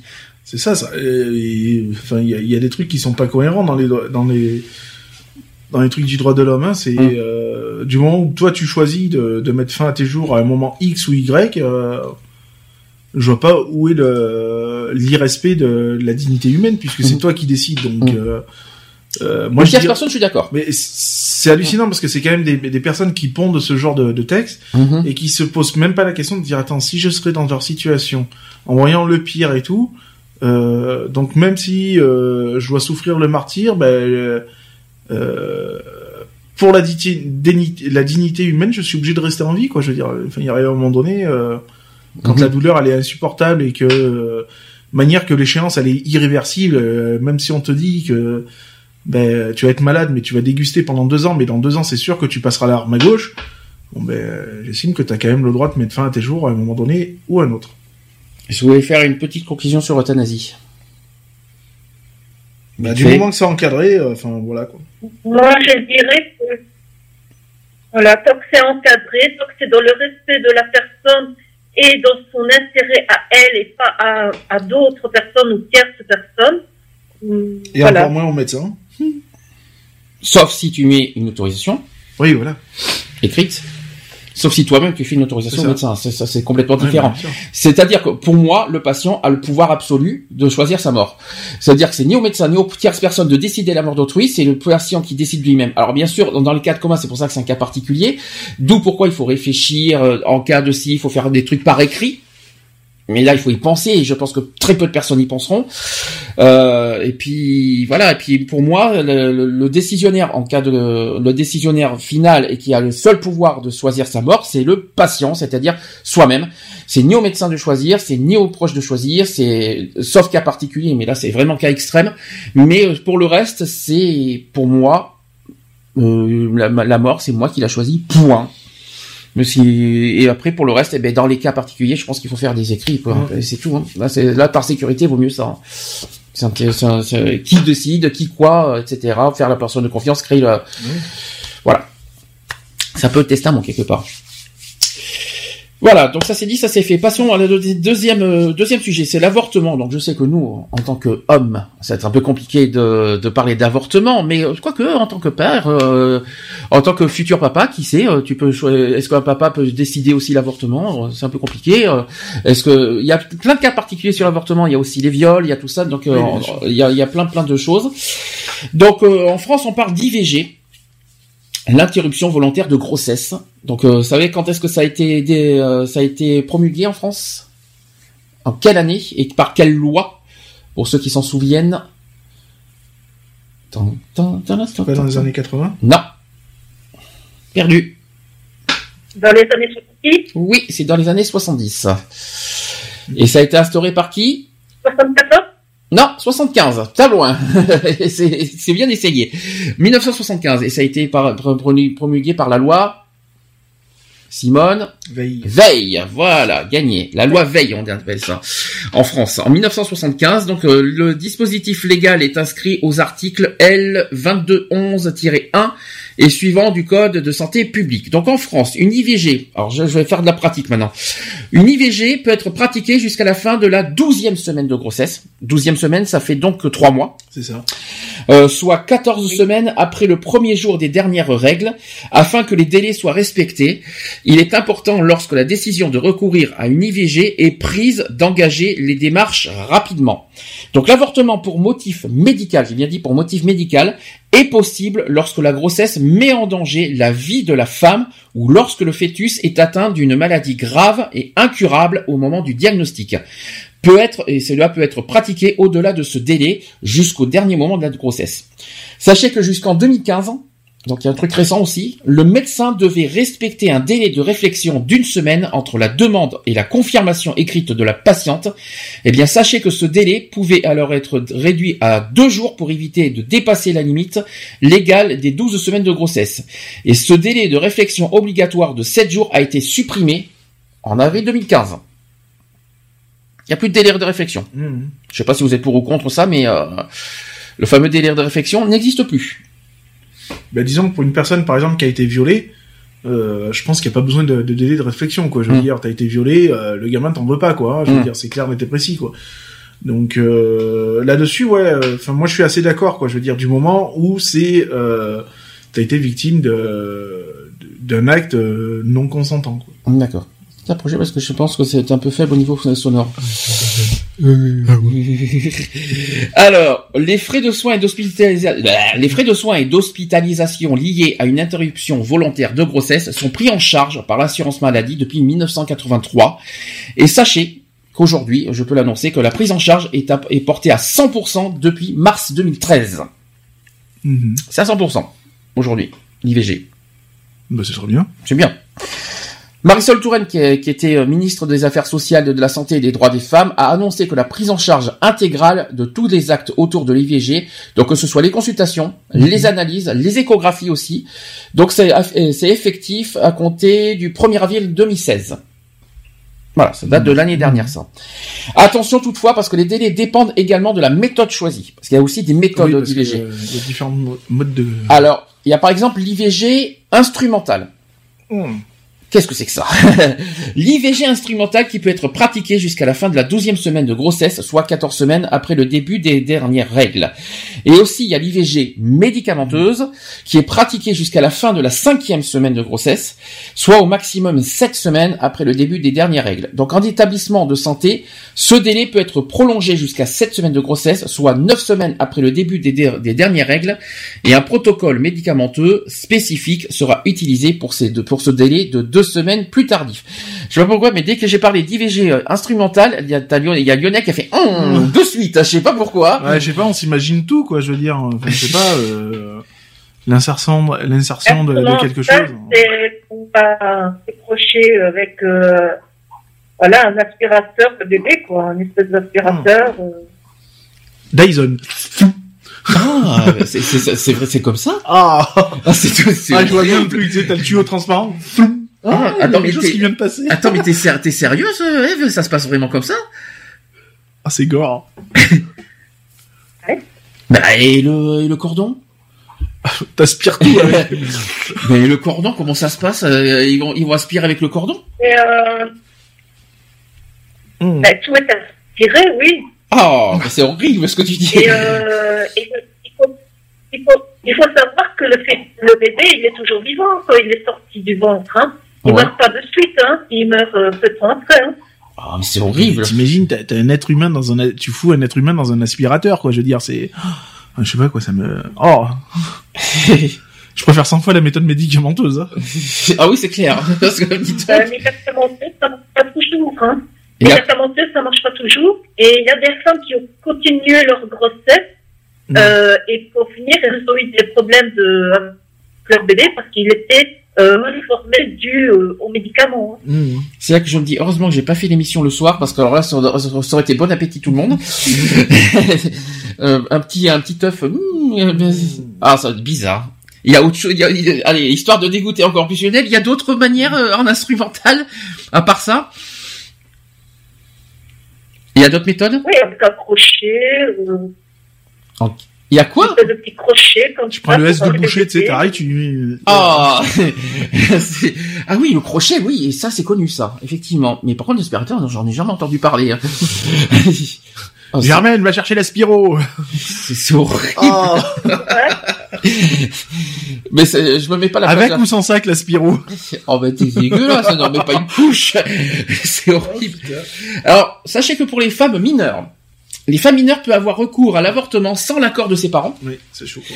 Ou de son, ou de son responsable légal, à condition, parce qu'il y a une condition derrière, qu'elle soit accompagnée d'une personne majeure quelle que soit la personne majeure. Mais par contre, c'est pas obligatoire d'avoir un, parent, mais il faut juste une personne majeure. Au choix, tu prends le premier pèlerin qui a dehors, tu dis tiens viens avec moi, faut que me confiance, faire De confiance, tu vas pas faire signer n'importe qui. Hein. Après, euh, pour ah, une, personne, majeure, c'est pas euh, précisé. Hein. Après, pour les violer, euh, tout est possible. Hein, c'est vrai. Alors, jusqu'en 2015, sachez que sachez que deux consultations médicales sont obligatoires avec un délai de réflexion d'une semaine entre les deux. Donc aujourd'hui, il y a, euh, maintenant aujourd'hui, il n'y a plus de délai de réflexion. Euh, ce délai peut toutefois être réduit à deux jours si le seuil des 12 semaines de grossesse risque d'être dépassé. Et les deux consultations décrites ci-après peuvent être désormais être regroupées en une seule, heureusement. Donc à la première consultation, le médecin procède à un examen clinique. Il informe la patiente des différentes méthodes et lui présente les risques et les effets secondaires potentiels. Un entretien psychosocial mené par une conseillère conjugale est proposé à toute femme qui envisage une IVG. Il est obligatoire pour les personnes mineures, mmh. cette première consultation.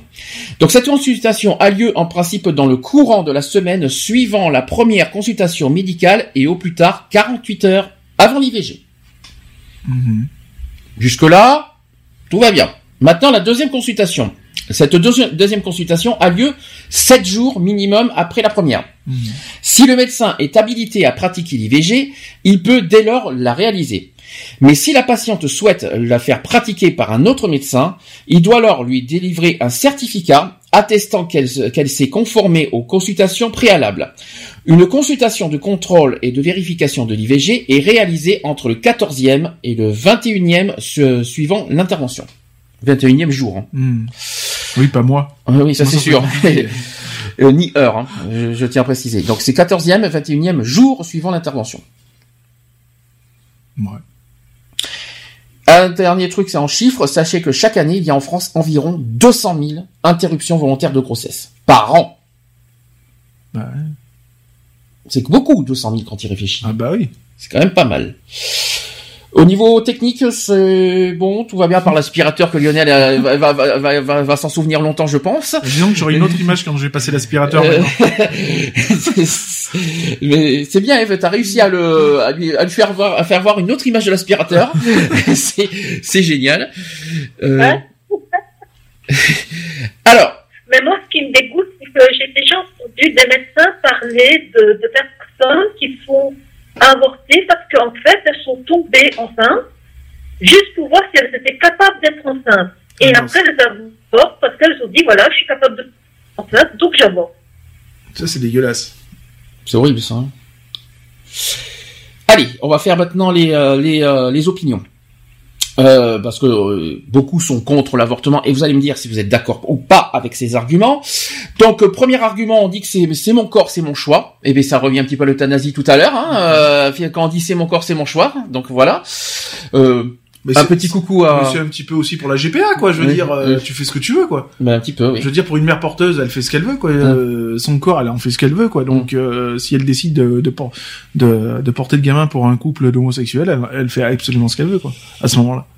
Donc c'est mon corps, c'est mon choix, ça me fait penser à Evelyne Thomas, un petit coucou au passage, on sait jamais. Hein. Donc il est vrai que les gens parlent de l'avortement comme le choix d'une femme. Le problème c'est que ce choix est en conflit direct avec le droit de vivre de l'enfant à naître. Une femme a peut-être le droit de faire ce qu'elle veut de son propre corps, mais certainement pas du corps de quelqu'un d'autre, y compris son enfant. Dès la conception, un nouvel être est créé et cela est confirmé par la science. Voilà, on est parti sur le côté scientifique. Hein. Euh, êtes-vous d'accord avec ça? Bah oui, quand même. C'est un être humain, quoi. Donc, euh, donc on fait, c'est un meurtre quand même. ah bah ça reste un meurtre, bien sûr. Tu tues un être humain. Donc vous êtes quelque part contre contre l'avortement quelque part? Ah moi j'ai jamais été forcément pour. D'accord. Après, sous certaines conditions, une, une, gamine qui a été violée et que machin, il y a pas de souci quoi. Je veux dire euh, la gamine elle a pas demandé à, à se retrouver enceinte de force. Mhm. euh, et encore moins d'avoir une relation sexuelle euh, non consentante. Donc ouais là-dessus je suis d'accord. Après euh, du moment où euh, c'est une relation qui a été dans les règles et tout ça je vois pas. Tu veux dire consentant Oui, voilà, euh, consentant et tout, et que bah, ça te pète comme ça à un moment donné. Ah bah ouais, mais non, finalement du gamin, j'en veux pas quoi. Bah, je suis désolé, mais bon, le rapport, tu l'as voulu, tu savais très bien ce qui risquait au bout, quoi. Donc, en gros, t'es partagé en deux. T'es contre l'avortement si c'est consentant, t'es es pour l'avortement si c'est pas consentant. C'est ça. On va, faire ça en, synthèse, euh, dans ce sens-là. Ok. Et toi, Eve? Mais euh, moi, j'ai parlé de deux cas concrets. Euh, hmm. Moi, ma mère a voulu être enceinte à 40 ans, avoir un petit dernier. Et puis, ben, dans le couple, ça n'allait plus fort bien. Donc, euh, elle avait même euh, dépassé le droit d'avortement puisqu'elle a avorté à 14 semaines. Ils se sont dit, bah, tiens, euh, on est en dispute, ben, le bébé, il y passe, quoi. Alors qu'ils avaient mis, je sais pas combien de mois pour le faire auparavant. D'accord. Et, et, et, moi, j'ai été violée, je, suis tombée enceinte par le viol, et je n'ai pas pensé du tout au, à l'avortement, mais malheureusement, il est parti de lui-même mais euh, je n'ai pas pensé du tout à la alors que j'ai violé. Hmm. Mais ça revient quand même, c'est mon corps, c'est mon choix. C'est, c'est ton, disons que c'est ton choix. Que je, voulais pas, je disais que l'enfant n'y était pour rien, que je voulais pas lui ôter la vie pour quelque chose que lui-même n'a pas désiré. Après, ça reste ton choix, c'est ta décision propre à toi. Après, il faut juste, faut juste mettre, se mettre à la place pour une personne qui n'a pas voulu d'enfant et qui, qui a été violée. Et voilà, c'est, je mmh. pense que c'est, voilà, c'est deux cas euh, concrets aussi du divorce. Soit tu, soit tu gardes, soit tu ne gardes pas. Allô, allô, Geoffroy. Oui, j'ai. Allô, allô, tu m'entends? Oui, allô, c'est Geoffroy. Je sais, tu sais que je vois, je sais, je, je, le vois bien hein, que tu que, que, tu que tu m'appelles. Comment tu vas? Eh, bien, bien, bien, bien. Là, j'ai euh, attrapé l'émission en cours là. D'accord. T'es toujours à Bordeaux ou t'es dans le coin en fait là? Ah là, je suis à, Bordeaux encore. T'es toujours à Bordeaux si t'arrives dans pas longtemps? Oui, dans, dans, une semaine. De toute façon, je commence ma formation dans une semaine. Euh, j'arrive sur la région. Ah, dans une semaine, il revient. Youpi Revenant, ça va faire du plaisir. T'as compris le sujet ou pas aujourd'hui? Oui, oui, de toute façon, oui, oui, de toute façon, oui, oui, j'ai pris un peu à court, mais oui, oui, j'ai vu les sujets, oui. D'accord, parce que là, on est sur le sujet de l'avortement. Si t'as des choses à dire, tu, ouais. tu n'hésites pas à réagir si, euh, si, euh, si, tu, si tu veux réagir sur le sujet. Eve? Ouais. T'es d'accord avec ce qui a été dit, sinon ou pas? Oui. Pardon. Alors, ouais. De toute façon, oui, oui, sur la question, on disait du, euh, du meurtre. Alors, enfin, oui, on interrompt une vie, mais je, parlais, ne parlerai pas de meurtre au sens où ce n'est pas un être humain à part entière, hein, après. Mm -hmm. je, judiciairement, je n'appelle, juridiquement, on peut pas appeler ça meurtre là, tu réagis sur l'avortement ou sur le l'euthanasie L'avortement, parce que l'euthanasie, on a, on a aussi euh, débattu non, non, sur, euh... l'avortement. L'euthanasie, oui, j'ai écouté. Là, je suis sur l'avortement. Là, on parle de l'interruption de, de, de grossesse. Ok, ok, ça marche. Alors deuxième argument euh, sur euh, bah, pourquoi il y en a qui sont contre l'avortement. Donc on dit que c'est juste un amas de cellules. Les promoteurs de l'avortement veulent faire croire aux femmes que leur enfant n'est rien d'autre qu'un amas de cellules. En fait, des recherches scientifiques démontrent qu'avant le 25e jour, le cœur de l'enfant commence à battre. Au 30e jour, il a déjà son propre réseau sanguin, ses yeux aussi, ses oreilles et sa bouche. À la sixième semaine, euh, on perçoit de l'activité dans son cerveau et le bébé bouge et nage dans le ventre de sa mère à la septième semaine. À la huitième semaine ensuite, tous les organes sont déjà en place Et le développement progresse euh, aussi à la huitième semaine. Ensuite, à la onzième semaine, le bébé peut saisir des objets dans ses mains. Et il approche la complétude au premier trimestre. Or, par exemple au Canada en 2009, sachez que 41,2% des avortements provoqués déclarés par les hôpitaux étaient entre les 9, 9e et 12e semaines. Ça va, ah, mais ça reste un être humain. Hein. C'est-à-dire que là, euh, au bout de la douzième semaine, le bébé est déjà bien, bien constitué, bien formé, hein, Du moment où tu as, les organes vitaux qui commencent à, à être formés et en fonction, puisque mm. on parle d'un cœur qui bat et d'une activité cérébrale qui commence à, à agir. Enfin, on on, on est plus à, à dire ouais, c'est un amas de cellules, quoi. Ça, ça devient un être humain, quoi. Je veux mm-hmm. dire. Et à partir du de, de, de, de, je suis en train de réfléchir, 25e jour. Ça commence déjà. Bah le cœur de l'enfant commence à battre au C'est ça. Donc euh, du moment où il y a, y a, une vie, hum. enfin pour moi, hein, je, le, je le vois comme ça. Du moment où il y a, il y a une vie et donc euh, bah, et que tu t'interromps ça, enfin ça, ça, pour moi, ça reste un meurtre quoi. Quelqu'un veut réagir? Alors, oui, effectivement, qui disait, voilà, donc c'est 12 semaines pour la limite à l'avortement, et comme tu disais, au, ah, voilà, au premier trimestre, on parle de complétude. Alors, je effectivement, ça serait intéressant de savoir oh, qu'est-ce qui a décidé les gens à dire bon ben c'est bon jusqu'à 12 semaines. Effectivement, pourquoi pas avant, pourquoi pas plus tard. Euh, mais bon, de toute façon, je, si voilà, on, accepte l'avortement, au moins de toute façon, il faut, il faut forcément poser une limite euh, à cela. Mais il faut, faut bien, il faut justifier cette limite. Il faut justifier pourquoi jusqu'à telle date, euh, jusqu'à telle stade de la grossesse, de, on peut, voilà, on peut interrompre, euh, on peut interrompre le processus, quoi, la vie. Et je vais rajouter une couche par rapport à ça, puis Eve, tu pourras réagir. Donc, il est important de savoir aussi que l'enfant à naître peut ressentir la douleur à partir de la vingtième semaine de grossesse. Mmh. Si ce n'est pas des fois plus tôt, hein, parce que selon l'évolution de l'enfant. Mmh. Et la recherche scientifique montre qu'à partir de 12 semaines, et certainement, certainement rendu à 20 semaines, l'enfant à naître a toute l'anatomie et la biologie nécessaires pour percevoir et sentir la douleur. Donc voilà, donc peut-être pour ça justement qu'ils ont déterminé 12 semaines. Ouais. On a commencé à avoir un être humain complet. C'est ça. À partir de deuxième, deuxième semaine, ça fait 4 mois, hein, je me trompe pas. Oui, c'est pour ça que euh, généralement maintenant, pour les femmes qui sont enceintes, euh, t'as un délai, ils te disent ouais, enfin, tu sais que tu ne peux plus avorter à partir de au-delà de 3 mois. Non, 12, 12 semaines, c'est 3 mois. Non, oui, c'est 3 mois. C'est 3 mois, c'est quand même fou. Hein. Eve, tu veux réagir ou pas?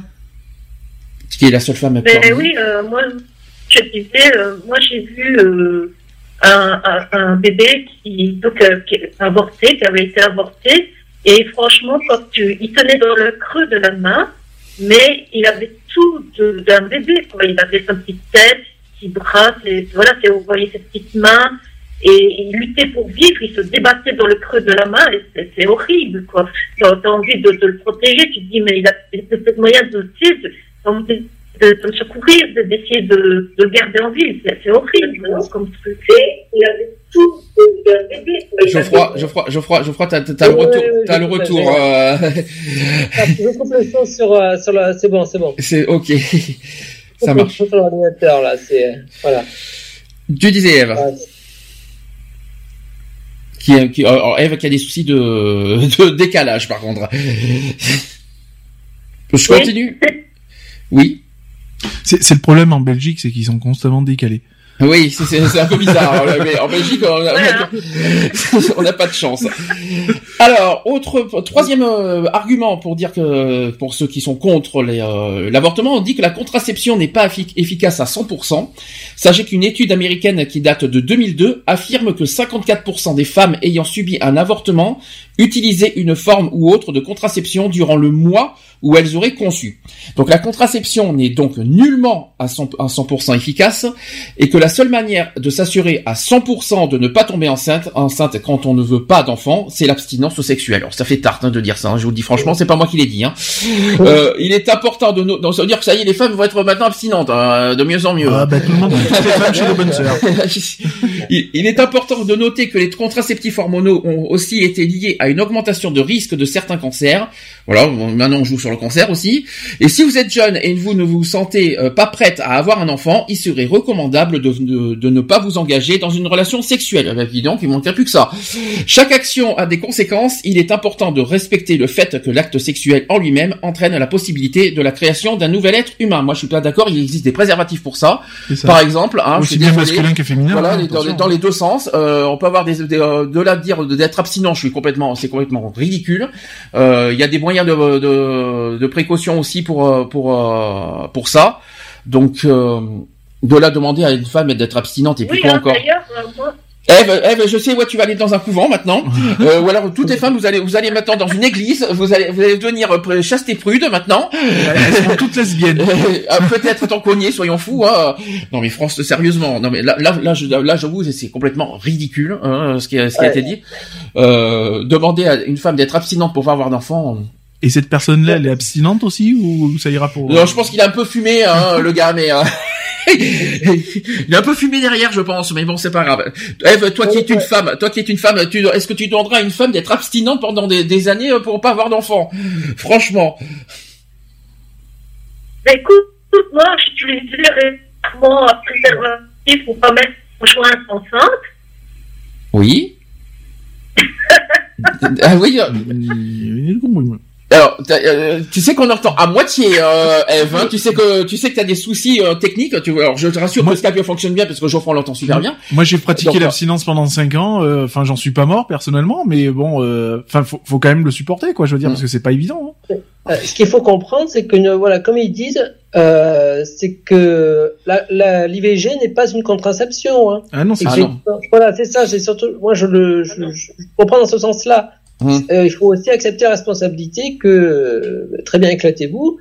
Euh, après, il n'y a pas de risque zéro. Il n'y a pas, il y a pas le, il n'y a pas de risque zéro que vous tombiez pas enceinte. Hein, donc, euh, et, l'avortement n'est pas une contraception, pas du tout. Donc, hein, et puis c'est pas un jeu non plus. Hein. Ah non. Voilà, c'est pas un jeu. Voilà, ce n'est pas, euh, oui, pas une façon de, c'est pas une route, c'est pas une solution de secours. Alors, ça, dire, ah, on a eu une relation, ah ben merde, maintenant je suis enceinte, bon, je vais me faire avorter, c'est normal. Bah oui. Non, voilà. Alors, quatrième point, on va, on va arriver sur un sujet délicat qui est le viol. Eh bien, sachez que maintenant, il y en a qui, qui, sont bizarres, qui sont contre le viol et qui justifient euh, ça. Ils disent, premièrement, il est important d'expliquer que le viol constitue juste 1% des raisons pour l'avortement. Moi, je suis pas d'accord avec ça. Je pense pas que ça concerne que 1%. C'est pas possible. Moi, j'y crois pas du tout. Hein. Euh, que la majorité des femmes choisissent d'avorter leurs enfants pour des raisons sociales ou économiques, ça, c'est possible. Ça, c'est vrai. Mhm. Euh, dans le cas de viol, il est absolument nécessaire que l'agresseur soit puni par la loi. Il faut aussi Forcément, oui, oui, bah oui. Il y a l'acte. Hein. Oui, il y a l'acte, mais après, euh, voilà, mais bon, euh, le bébé, il n'est pas, il est pas voulu. On va pas forcer une, une femme de, de, de désirer l'enfant. C'est compliqué. Le viol, le viol, qui est le viol, le viol qui est un acte de violence et la victime doit être assistée au maximum. Cela dit, il n'est juste, il n'est pas juste de tuer un enfant sous prétexte qu'il a été conçu pour dans le viol. L'avortement ne peut pas être utilisé comme une vengeance pour des mauvaises actions des autres. Si la mère ne peut pas soutenir l'enfant, elle devrait considérer l'adoption, qui est une hmm. alternative non violente bah, qui répond aux besoins de l'enfant et de la mère. C'est compliqué le sujet. Hein. Non mais tu vas adopter le, fils de ton, enfin l'enfant de ton violeur quoi. Non mais c'est du n'importe quoi quoi. Je veux dire, attends elle, elle, va pas bien cette personne ou quoi Enfin, je sais pas, elle arrive à se relire ou il y a un problème quelque part quoi C'est fort, mais c'est pour ça que je Tu te fais violer, donc, tu te fais violer, donc tu n'as pas le droit de bah, de liquider euh, l'être qui est qui est en conception mmh. et, et, tu dois en plus bah, l'accepter. Donc tu dois accepter en plus de t'être fait violer, mmh. mais tu dois accepter en plus le, le, le fruit de ce viol quoi. Je, non mais c'est du n'importe quoi quoi. Mmh. Je, je, suis d'accord. De toute façon, au moment où tu es violé, tu n'as absolument pas. Euh, là, il y, y, avait aucun moyen de, de, de, de, tu, tu n'as pas à souffrir la responsabilité de la grossesse. Donc là, par contre, là, là ça se tient pas, quoi, je veux dire. Le, cet, cet argument pro-vie, euh, euh, ouais. Donc euh, sa base à lui, c'est faut, faut, faut pas, c'est pas parce qu'il y a eu un viol qu'il faut tuer l'enfant. C'est le choix, ouais, le choix de la victime. Ah, c'est un mec en plus. Évidemment, Eve a choisi de garder l'enfant, mais c'est son choix. Mais, mais on peut, mais on peut pas en vouloir. C'est le choix de la personne, mais ça Là, ça ne. Mais ce n'est que c'est le choix de c'est le choix de la de. Bien sûr. Mais... après après de la obliger. C'est ça. ah non, je suis pas d'accord. La, la, personne à euh, à ce moment-là, euh, quand c'est arrivé à Eve, euh, euh, tu lui mets le couteau sous la gorge et tu dis, bah, ma grande, t'as pas le choix, quoi. Je veux dire, donc tu vas garder. euh, ben non, mais psychologiquement, mais tu pètes un plomb. Déjà que euh, subir un viol, c'est pas. Enfin voilà. Euh, et puis si tu dois en plus, euh, si on t'oblige à conserver euh, ce que tu n'as pas désiré, laisse tomber, quoi. Moi, je me, moi, je me fous en l'air. Là, ouais, là, tu peux me l'euthanasie, y a pas de souci. Hein. Non, on n'a pas à obliger une femme de Bah, garder son de la vie. enfant en cas de viol. Je suis désolé, c'est un choix. Comme elle elle va faire un choix, ça, tout à fait. mais on n'a pas à obliger. Non, C'est très ça, c'est très clair. C'est vivre dans un monde à l'envers. Hein. Eve, t'es d'accord avec ce que j'ai dit euh, c'est un- euh, par rapport à ça? C'est toi qui toi qui as connu ça malheure- malheureusement, mais tu étais d'accord avec ce que j'ai dit. Oui, tout à fait. Merci. Eve. C'est important parce que toi qui l'as vécu, je, je, je voudrais savoir si euh, si ce que j'ai dit c'est bien bien bien bien dit ou pas. C'est pour ça.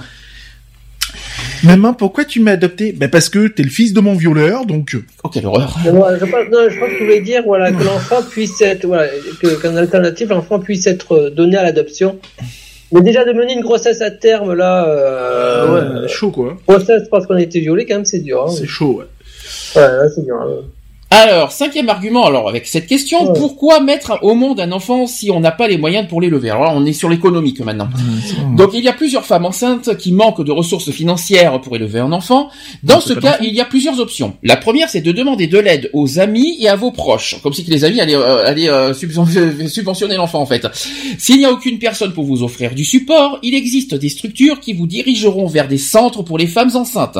Ces organisations vous aideront à trouver ce dont vous avez besoin, que ce soit logement, des habits, de la nourriture, du soutien financier ou bien du support mater- euh, émotionnel même. une à Digne. ouais. Donc ça existe ça Il y, en a, il y fait. a un centre à Digne. oui. Ok. a- a- Donc l'argument est valable quelque part, si c'est si pour des raisons ouais. économiques. Oui. Après, euh, enfin moi je pars d'un principe. euh, nous, on a, enfin, avec mon ex euh, compagne, on a eu un enfant. On, économiquement parlant, euh, on était euh, ras des pâquerettes puisqu'on on avait des avis d'expulsion et tout. Euh, on a fait l'enfant parce que ben on voulait absolument cet enfant. Euh, on va, enfin même, elle a jamais voulu l'avorter parce que économiquement parlant, c'était pas jouable quoi. Hmm. D'accord. Eh, je crois que tu voulais dire quelque chose, j'étais entendu Mais, aussi. justement, ouais. Enfin, disons, bon, fondamentalement, de toute façon, je respecte. Moi, je, je, je veux le droit de chacun, euh, les raisons qu'il veut de, de- d'avorter. Mais après, c'est vrai, effectivement, euh, je, je voudrais pas faire l'IVG la solution de facilité. Alors que bon, forcément, on est dans le cas de viol, on est dans le cas ou dans un cas médical, on doit, on, on- on doit se faire avorter, bon, très bien. Mais bon, dans ce cas économique, eh bien, écoutez, mais on mène la, on mène la grossesse à terme. On est pris en charge quand même par, euh, on a une- quand même pris un- c'est quand même pris en charge. Hein. Et euh, après, ben, on peut donner l'enfant adopté si vraiment c'est invivable. Et puis hein, si économiquement parlant, euh, c'est pas bon, bah tu fais pas d'enfant, puis c'est tout quoi. dire. Oui, voilà. Et puis bon, si vraiment ben, on y arrive, c'est trop tard. Bon, ben, Voilà. on assume aussi. On, a, on est un peu, ouais, on est un peu adulte, on assume. Bah, et, euh, c'est ça, on a des euh, responsabilités. ouais, hein. Le- le- hein, euh, Le gamin, il a pas demandé à ce que tu sois au RSA ou chômeur pour pour venir au monde. Hein. euh. oui. Alors, Ouais, Autre argument, c'est ce, au, cas où si la femme est en danger. Donc, dans les cas où la vie de la mère est en danger, la majorité des personnes contre l'avortement sont d'accord que la mère doit poursuivre tout traitement dit médical, par exemple la chimiothérapie, dont elle a besoin, même si il y a la possibilité d'effets négatifs sur l'enfant. Si le bébé meurt au cours du traitement de la mère, c'est considéré euh, comme un avortement involontaire, comme une fausse couche. Hmm. En fait, et un avortement involontaire, du point de vue moral, n'est pas condamnable parce que l'intention n'est pas de tuer l'enfant à naître. Mhm. Donc là, ça va. Oui, Cet oui. argument, euh, cet Là, argument. ils sont raisonnables pour ça. Encore les. Ouais. Ensuite, est-ce que l'avortement concerne les papas?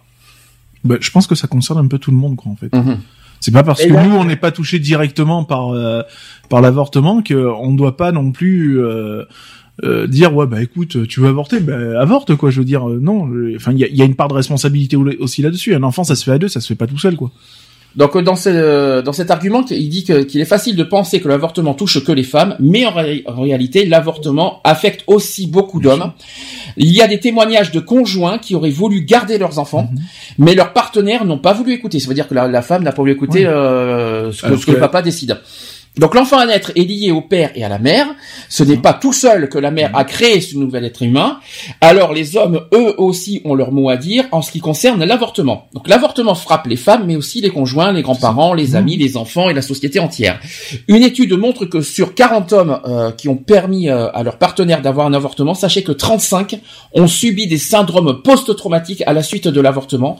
Et ces effets comprennent donc la tristesse, les pensées persistantes du bébé, l'énervement, la culpabilité, l'anxiété, les troubles du sommeil, les problèmes sexuels et, la toxicomanie. Là, ça devient sérieux, là, par contre, le, sujet. Euh... C'est parce que tout le monde, c'est pour ça que je le dis, tout le monde est concerné. Mm. Un gamin, ça se fait pas tout, enfin, un enfant, ça se fait pas tout seul. Euh... Enfin, je sais pas, enfin, tu, tu le vis mal, quoi. Ta compagne, elle veut, elle, veut, elle veut absolument avorter et toi, tu veux absolument, euh, garder euh, garder l'enfant parce que ben voilà tu veux absolument un enfant enfin c'est c'est traître quoi je veux dire mm. et en plus tu c'est limite tu dis rien et puis tu, tu le fais dans son dos ou je ne sais quoi. Mais c'est un truc de ouf quoi je veux dire c'est enfin je sais pas tu consultes un minimum ton partenaire. Si tu consultes pas c'est que t'as rien à faire avec quoi je veux dire. Euh, à ce moment-là c'est enfin dans un couple on est censé tout se dire quoi je veux dire hein, euh, euh, les bonnes choses comme les mauvaises choses quoi je veux dire. Donc euh, et puis les décisions ça se prend à deux ça se prend pas tout seul quoi. Quelqu'un veut réagir? Ouais, que voilà c'est vrai que certes, voilà, moi je, voilà, je suis d'accord là, il faudrait vraiment appliquer euh, faudrait vraiment euh, encourager à, à communiquer ça, voilà, à impliquer justement ben, les pères dans, dans, dans ces décisions, même si un dernier ressort, c'est la femme qui, qui, qui doit pouvoir décider de comment elle dispose. Si d'une manière ou d'une autre, on peut vraiment faire en sorte qu'au moins le, le, le, le, ben, le père soit, enfin, sauf dans les cas bien sûr extrêmes de, de viol, bien sûr, mais si on peut faire en sorte que dans, dans que le père soit au courant, oui, ça, mais un dernier ressort, c'est toujours la mère qui va. De toute façon, euh, voilà, pour moi, pour moi, c'est deux parents. Hein. C'est pas que la mère qui va décider. Hein. Il y a un dernier ressort, voilà. Si, si elle doit avoir des accords, ça, je, je m'en remettrai moi à, à, la mère. C'est pas car c'est quand même euh, voilà, c'est ça, un, ça agit sur son corps, c'est directement lié à son corps. Mais vraiment, si on peut faire en sorte que vraiment les pères soient et soient presque quasiment même rendus obligatoires, l'avis qu'on ait l'avis du père avant tout IVG, là, euh, ça serait, ça serait l'idéal. Alors il y a un exemple justement euh, aussi, c'est un, un, débat qu'on entend depuis des années. C'est par exemple mettre au monde qu'il y a un enfant qui sera euh, dans l'avenir handicapé, hmm. triste, aussi battu, aussi déformé ou malade. Alors justement, justement, est-ce qu'on a le droit de d'avorter un enfant parce qu'il va être handicapé? C'est un énorme coût à assumer, bah, non seulement pour la société, mais déjà pour les parents en premier. Mhm. Donc c'est un peu facile de, euh, je veux dire, ça c'est déjà on choisit pas qu'un enfant malheureusement on choisit pas que l'enfant soit handicapé. Euh, on a peut-être choisi de le faire, on n'a pas choisi qu'il soit handicapé. Et c'est un énorme coût, euh, pas seulement économique, mais psychologique, social. Mhm. Et, euh, et si quand vous dites effectivement on, tombe sur quelque chose de, de, de voilà, c'est euh, dans l'argument, dans cet argument, il... effectivement, si c'est un handicap lourd, là, il faut, c'est pour là, il faut savoir évaluer le. Là, il faudra vraiment parler de quel handicap on est, on parle. Hein, et euh, si vraiment, euh, ouais, si on parle d'un handicap lourd euh, pour le pour lequel il n'y a pas de, il n'y a que des, ouais, ouais, à la rigueur, oui, oui. Alors, dans cet argument que je viens de vous dire, on dit qu'on peut pas prévoir l'avenir d'un enfant et affirmer qu'il sera triste battu dans l'avenir. Oui, ça, c'est le premier point. Euh, ensuite, que même si un enfant peut vivre des moments de tristesse, c'est que tous les enfants euh, et tout être humain vit, il y aura aussi des joies, que ce soit, il y aura, pas, il y aura pas forcément que des tristesses. Ce n'est pas un hasard si la légende fondatrice du bouddhisme repose sur une phrase voulant décrire le sort de l'humanité. Euh, Sire, les hommes souffrent et sont malheureux. Bon, pourquoi pas, hein. c'est pas moi qui l'ai dit. Et pour ce qui est des handicaps aussi et des maladies, il faut rappeler que chaque enfant est unique au monde et que jamais il n'y a eu, euh, jamais il n'y aura non plus un autre enfant identique à celui qui est devant nous. Donc même les jumeaux dits identiques ont leurs différences. Sachez que supprimer un enfant, c'est supprimer son unique chance de respirer et de connaître la vie, qu'il soit handicapé ou non, hein, on précise. Mmh. Euh, par, notamment aussi pour en cas d'un enfant trisomique aussi. Hmm. Euh, si un enfant est trisomique qui dit à sa mère pour la consoler du handicap et qui l'affecte, ne t'en fais pas maman, j'ai toujours un cœur pour aimer, ce qui peut manquer cruellement à ceux qui aimeraient les, les éliminer, en fait, c'est tout simplement ça, ce, ce, sont ces paroles. Et si l'essentiel est invisible pour les yeux, il y a certainement des personnes handicapées plus belles que bien, que, bien des bien portants. Hmm. Et ça c'est vrai. L'IVG ne doit absolument pas devenir l'instrument d'une politique eugéniste. Ça doit absolument pas servir l'eugénisme. Hein. Ça ne mm. doit pas. façon, ça reste aux parents de, de, décider, de toute façon.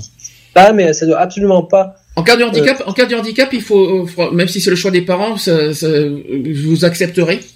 Doit, enfin, les parents font face eux-mêmes, ouais, prennent la décision, mais je, je, ils doivent être, on doit pouvoir euh, choisir euh, d'avorter, mais je veux pas tomber, voilà, il faudrait pas non plus tomber dans le travers extrême que on encourage à avoir, on encourage les parents à avorter d'enfants handicapés. Non. Et la trisomie?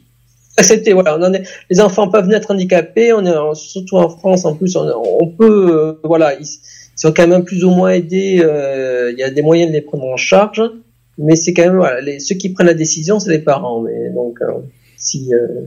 quoi que quel que soit le, le, que ce soit en cas de handicap, en cas de trisomie, en cas de maladie, en cas de tout ça, quoi qu'il en soit. Mais moi personnellement, dans ces cas-là, moi personnellement, je, trouve l'avortement injuste en cas de, dans, ces situations-là, euh, que ce soit que, au point de vue économique, en cas de maladie ou handicap, on n'a pas à, ôter la vie d'un enfant. Il peut, euh, on, ôte sa vie et on sait même pas comment il va vivre dans l'avenir. Et en plus des maladies, euh, des maladies. là, je vais revenir un peu sur le Téléthon. Il y, a, y, a, des maladies aujourd'hui qui se guérissent, peut-être pas forcément aujourd'hui, mais qui vont être peut-être guérissables dans dans cinq ans, dans 10 ans. Euh, donc euh, de là se dire parce que c'est une maladie incurable aujourd'hui, euh, qui dit que dans les années à venir les maladies peuvent pas être traitées. Moi je trouve ça. Euh, on encourager, non, non, mais je veux dire, ils doivent avoir ce, ce droit les parents à, à prendre cette décision. Et mais il y a que qui peuvent. Voilà. Pour moi, ce qui serait injuste, c'est que quelqu'un d'autre décide pour les parents. Donc, c'est-à-dire le moins, la moins injuste des décisions sera prise par les parents. S'ils peuvent l'assumer, ils savent qu'ils. Voilà. On est une société où on peut assumer les enfants handicapés. Il faut que les parents le sachent. Ça, c'est certain. Mais ils ont quand même, voilà, ils, doivent pouvoir choisir.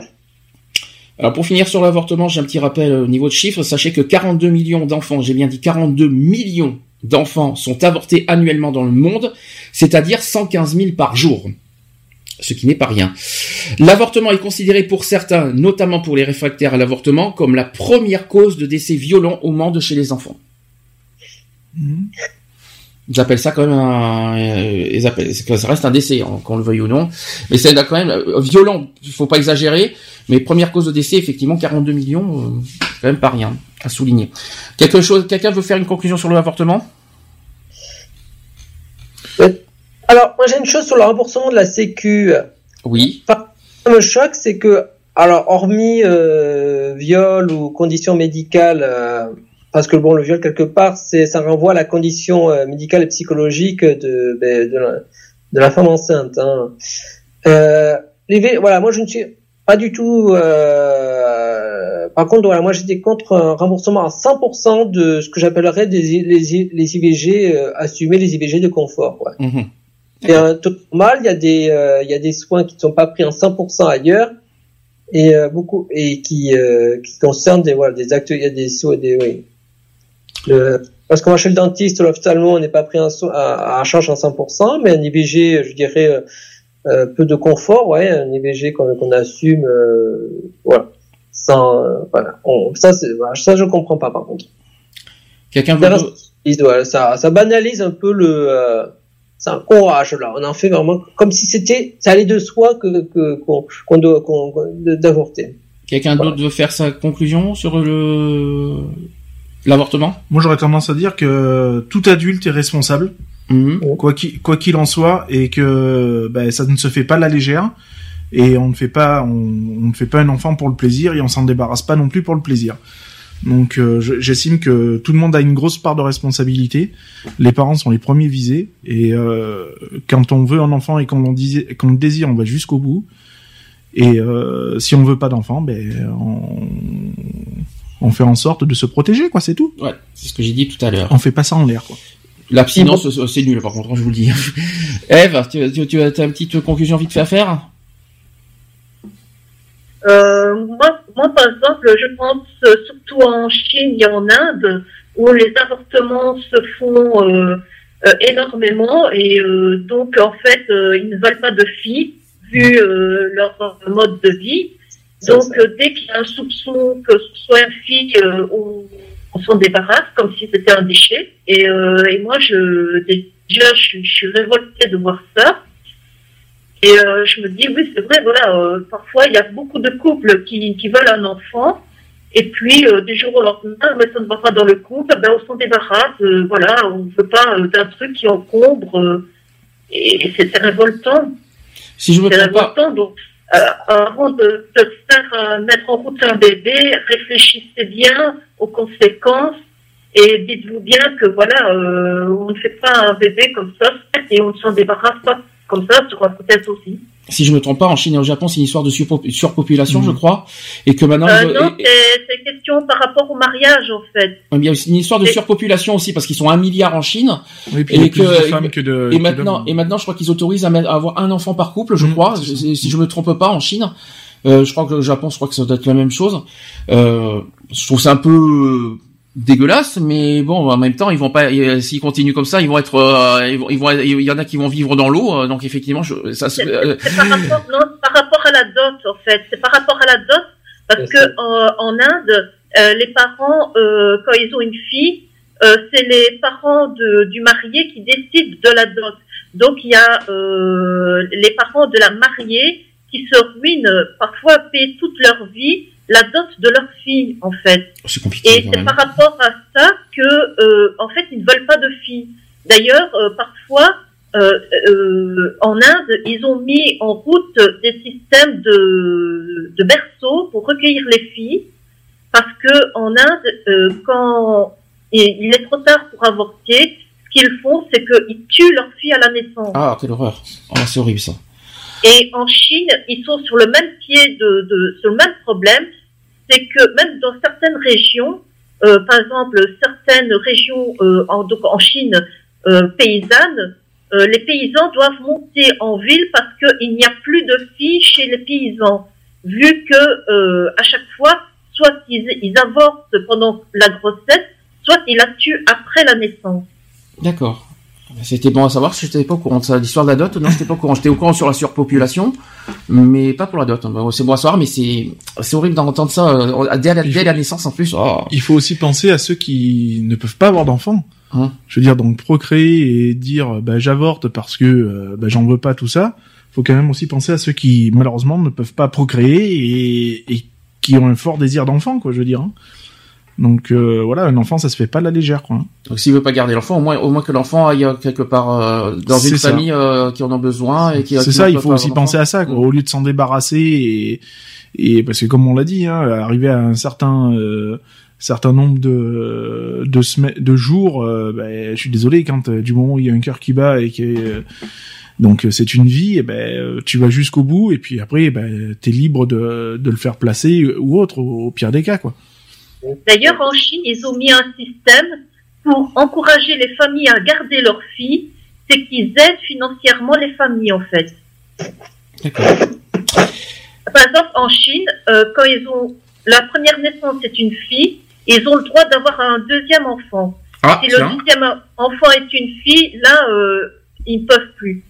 Et ils ont le droit d'avoir un deuxième enfant Et- Ah ouais, tiens, j'étais persuadé parce que j'ai entendu parler qu'ils ont le droit qu'à un enfant maintenant.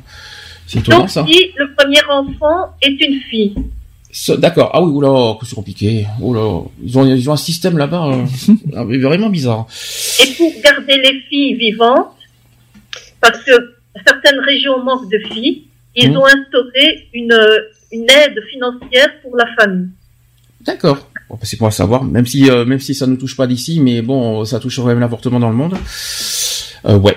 Bon, c'est un système que je que j'approuve pas vraiment, mais euh, bon, c'est pas notre c'est pas notre doctrine et c'est pas notre. euh, Ils arrivent à dormir la nuit Ouais, je me demande hein, parce que parce que tuer son enfant, c'est spécial. là, euh, Alors troisième maintenant sujet. Je sais que c'est un sujet euh, pe- peut-être pas forcément passionnant, mais qui, qui, qui- mérite débat parce que ça refait, ça refait surface aujourd'hui hein, ce, ce débat. C'est sur le clonage humain, je précise. Pas le clonage brebis, euh, des rats, etc. Euh, tout ce que vous voulez. euh, ça, ça, on le connaît. Mais par contre, le clonage humain, mais c'est un, sur- c'est un débat qui refait surface depuis trois ans maintenant. Donc, euh, je rappelle que le clonage humain consiste en la création d'un être humain à partir de la totalité du matériel génétique d'un humain déjà conçu. Pour ou contre, en fait, le clonage humain, humain, je précise. ça dépend de la personne qui est clonée. hein. Je, tu veux me Parce que si, si tu tombes sur un abruti et qu'il en faut un deuxième, euh, Eh ben, c'est ça, un chaud quoi. Comment tu peux le savoir que c'est un abruti? Bah c'est comme toi, tu vois. on Ah, mais je t'en prie, tu me, tra- tu me Mais non, mais- mais non, mais enfin, c'est c'est comme une personne par exemple qui, euh, qui on va dire qui est un petit peu euh, psychiatriquement instable tout ça. Ah, mais il- Tu, tu, tu vois cloner une deuxième non mais Pourquoi tu dis c'est comme tu- moi, tu- alors, là-dedans Bah, Non mais parce que il faut te supporter donc euh, deuxième Ah, comme parce toi que tu, ouais non. on supporte pas, peut-être. Ah, bon, enfin, Non, donc, mais bon, voilà, comme tu es. euh, je, je veux, je veux dire voilà il y a ça dépend quoi. De toute façon, quel, quel être humain n'a pas de qualité, défaut, des caractères, Non, des personnalités, tout- des machins. euh, bref, quoi. Mais bon, pour ou contre, au fait. Sinon, Geoffroy, tu, tu voulais dire quoi? En tout cas, je vois pas l'intérêt, je vois pas qu'il y ait des progrès techniques, d'accord, mais où est le progrès euh, social, où est le progrès moral euh, à avoir cloné des êtres humains d'ailleurs? Parce que là, c'est ça, il y a, il y a des... euh, Qu'est-ce que tu des- ferais avec ton double? Je sais que le clonage humain, notamment, ça existe pour guérir, euh, enfin pas pour guérir, mais pour, euh, on va dire, contrer les maladies. Mais bon, le problème, c'est que si on clone un humain avec sa maladie et puis que l'être humain euh, euh, euh, chope la même maladie, ça sert à rien. Euh, social, je vois pas. Social, non, il y a pas le progrès social, je le vois pas non plus. Mais après, si c'est une histoire de, euh, voilà, de dévier les maladies, euh, le problème cloner, on, on clone tout, quoi. Y compris ses défauts et ses maladies. Hein. Évidemment, euh, le clonage humain, euh, le cerveau aussi, donc forcément. de l'autre côté, il va pas, il va pas, il va pas revenir, il va pas apparaître de, de manière plus positive, euh, peace and love et tout ce que vous voulez. Hein. Enfin, je sais pas. Scientifiquement, bon, j'ai, pas tous les détails des côtés scientifiques clonés, clona- du- sur le clonage, mais on va essayer d'en, débattre du mieux qu'on peut parce que ça va pas être facile. Je précise que le 8 mars 2005, l'Assemblée générale des Nations Unies a décidé d'interdire le clonage, même à des fins thérapeutiques. Je précise. La déclaration des, Nations Unies, j'ai failli me tromper, la déclaration des Nations Unies sur le clonage des êtres humains non contraignante a été adoptée avec 84 voix pour, 34 voix contre et 37 abstentions. Et parmi les pays qui se sont opposés, j'ai bien dit opposés à cette déclaration, vous savez qui? Sont opposés Donc la Chine, la Chine, le Japon, forcément. Évidemment. Chine aussi La Chine est opposée, ouais. La Chine, le. Japon est opposé, le Canada est opposé, l'Inde est opposé, la Norvège, le Royaume-Uni et figurez-vous, la France. Mhm. Il avoir des, euh, ouais. Après, faut voir ce qui motive. Bah, cloner un être humain à part entière, je quelle est l'intention Je, j'ai, voilà, j'ai peur justement, voilà, que l'intention est que qu'on lui refuse, ouais, quelque part, on clone un être humain et on va quelque part lui refuser une individualité auquel il aurait droit comme n'importe quel être humain. Alors ensuite, oui. part, il y aura toute l'intention du créateur d'en faire une sorte de sous-humain, euh, un peu, ouais. Le créateur d'ailleurs. alors, je, je vais vous parler de la loi française, vous allez voir, c'est compliqué. La Charte des droits fondamentaux de, l'Union européenne adoptée en décembre 2000 interdit le clonage reproductif des êtres humains. Donc ça, c'est en Europe. Sachez que la législation française sur le clonage compte parmi les plus sévères. Donc sachez que l'article 16-4 du Code civil français proscrit tout clonage à but eugénique, reproductif ou thérapeutique. Euh, la loi dit ceci, nul ne peut porter atteinte à l'intégrité de l'espèce humaine, toute pratique eugénique tendant à l'organisation de la sélection des personnes est interdite, et, et c'est interdit toute intervention ayant pour but de faire naître un enfant génétiquement identique à une autre personne vivante ou décédée, sans préjudice des recherches tendant à la prévention et au traitement des maladies génétiques, aucune transformation ne peut être apportée au caractère génétique dans le but de modifier la descendance de la personne. Ces pratiques sont punissables de peine allant de, vous savez combien? Euh, fou, euh, ça doit être du crime, il y a C'est 10 du ans. crime. Ah non, non, c'est pas 10 ans. C'est crime effectivement. Par contre, je, je, je précise, c'est bien un crime. Ouais. Oula, attends. Eh bien, euh, minimum, vous savez combien? Minimum. 15 C'est 30. Oula, vraiment, carrément. 30 ans jusqu'à la réclusion criminelle à perpétuité. Ah oui, donc, en tout cas. En France, hein. C'est quand même fort, hein. c'est quand même fou. Hein. D'ailleurs, euh, cette loi qui dit euh, sont nota- notamment susceptibles de permettre des progrès thérapeutiques majeurs au sens de l'article L, euh, L 2151-5, les recherches sur l'embryon et les cellules embryonnaires poursuivant une visée thérapeutique pour le traitement des maladies particulièrement graves ou incurables, ainsi que le traitement des affections de l'embryon ou du fœtus. Voilà. Euh, donc sachez que c'est un sujet qui refait débat depuis ces dernières années. en France.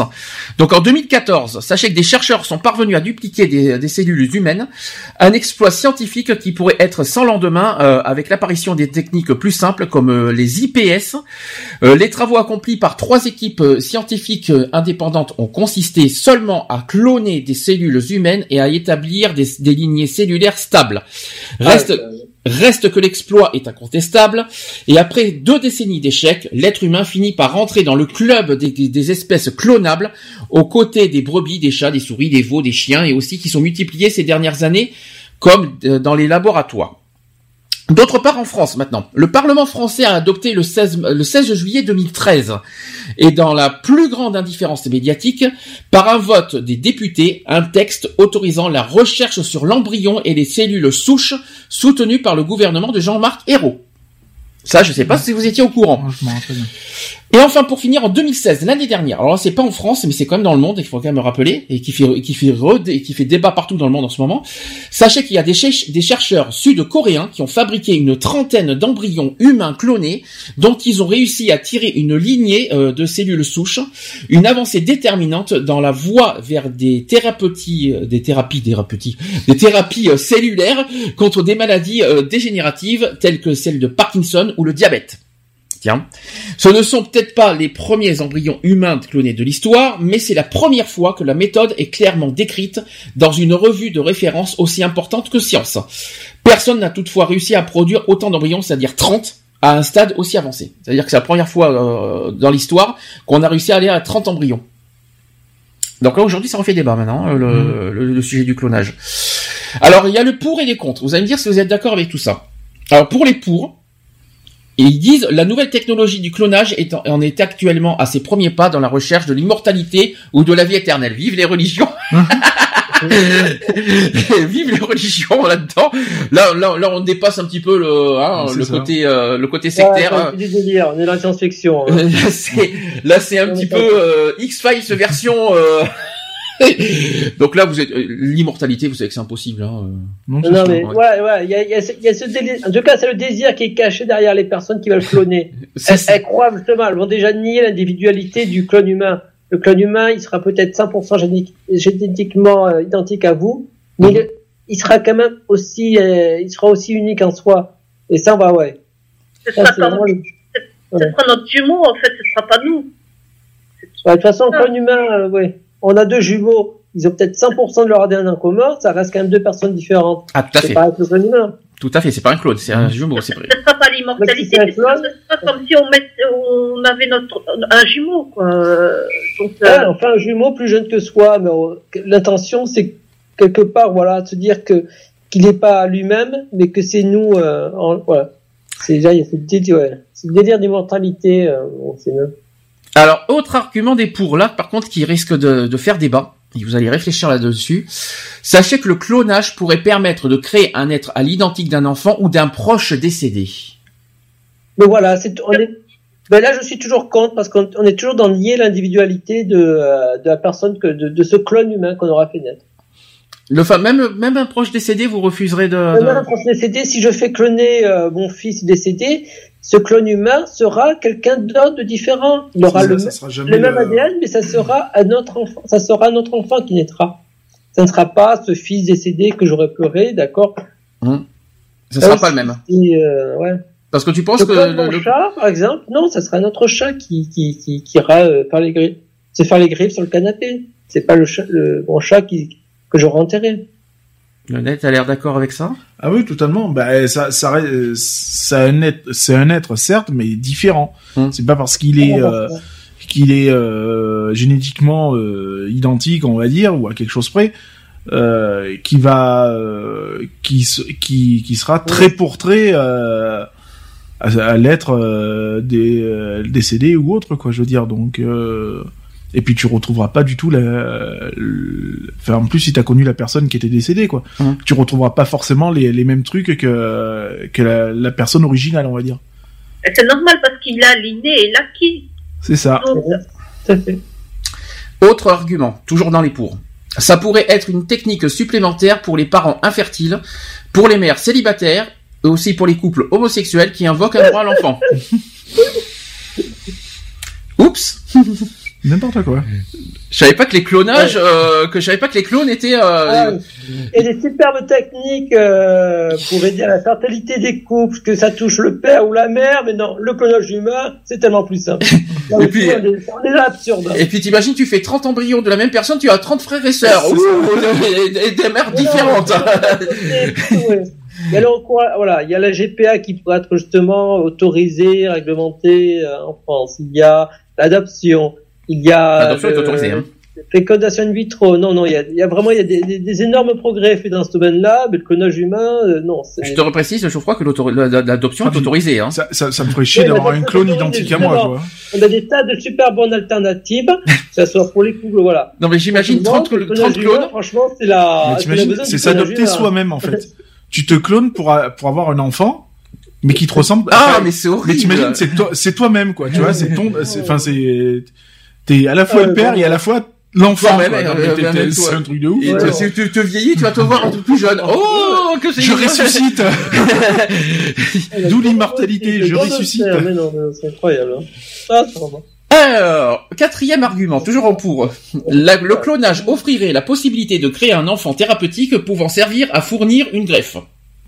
Ah, là, c'est pire encore. Là, je crois que c'est le pire des arguments. Bon, écoute, maintenant tu es né. Là, on le dit. tu es né, t'as un cœur en pleine forme, le mien commence à fatiguer. Bon, ben je vais te buter pour récupérer ton cœur. Hein, euh, Excuse-moi. Hein. Ah oui, ils ont fait des films de science-fiction avec ça. Hein, avec, avec, hein. Les êtres humains, pièces de rechange. Hein. Attends, chérie, je vais dans le frigo, je vais changer de bras. Alors, c'est pas fini. Hein. Excusez-moi pour les pour. Je pense qu'on est chez les sectes. Il hein. n'y a pas de souci. Hein. Alors, le clonage. Cinquième cinquième argument. Le clonage serait un moyen d'assurer l'immortalité, idée très répandue dans beaucoup de sectes. Ça, c'est sûr et certain. Euh. autre autre argument. Les postes de pouvoir pourraient être réservés à des individus présélectionnés à des élites. Ah bah là, le génisme, ça c'est c'est le. Tu, te vois avoir affaire à, à 15 Marie Le Pen ou à 15 Trump. Ah la vache, je parle pas de malheur. on va, on va, on va aller. Ensuite, Charles de Gaulle. Hein. J'espère que le clone sera plus intelligent que les, que les vrais, hein, parce que oula, notamment du Front National, parce que oula. Alors, les intérêts financiers du clonage seraient considérables, notamment avec le marché de la reproduction, les brevets et des techniques. ça, c'est surtout ça, c'est les pour.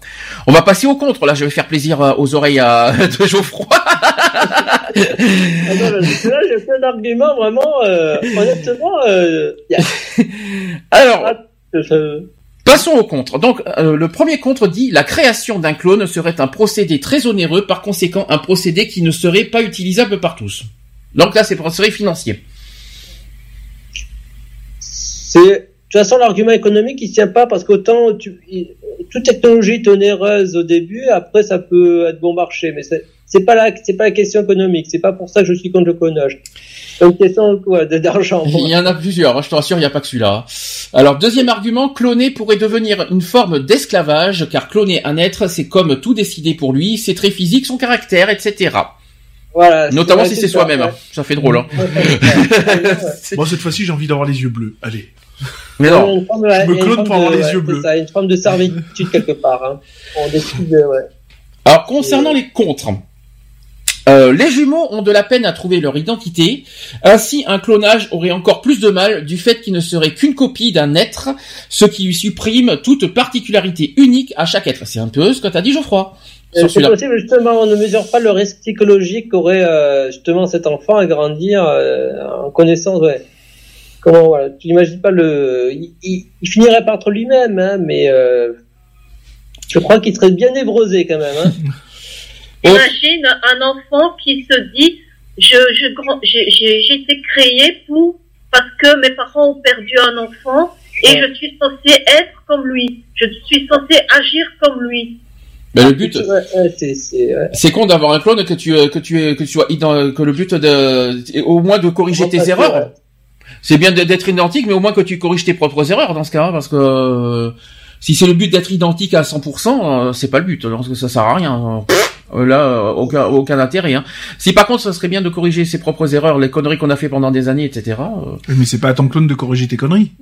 Non, je sais que c'est pas le clone, mais j'essaie, euh, non, mais j'essaie, j'essaie de trouver, des- je suis dans une personne lambda, j'essaie de trouver le- les, ce que, ce que c'est, ce qu'expliquent les pour et les contre, j'essaie de comprendre, donc, euh, Ouais, ouais, Qu'est-ce qui motive euh, qu'est-ce qui- Pourquoi on voudrait un clone, ouais?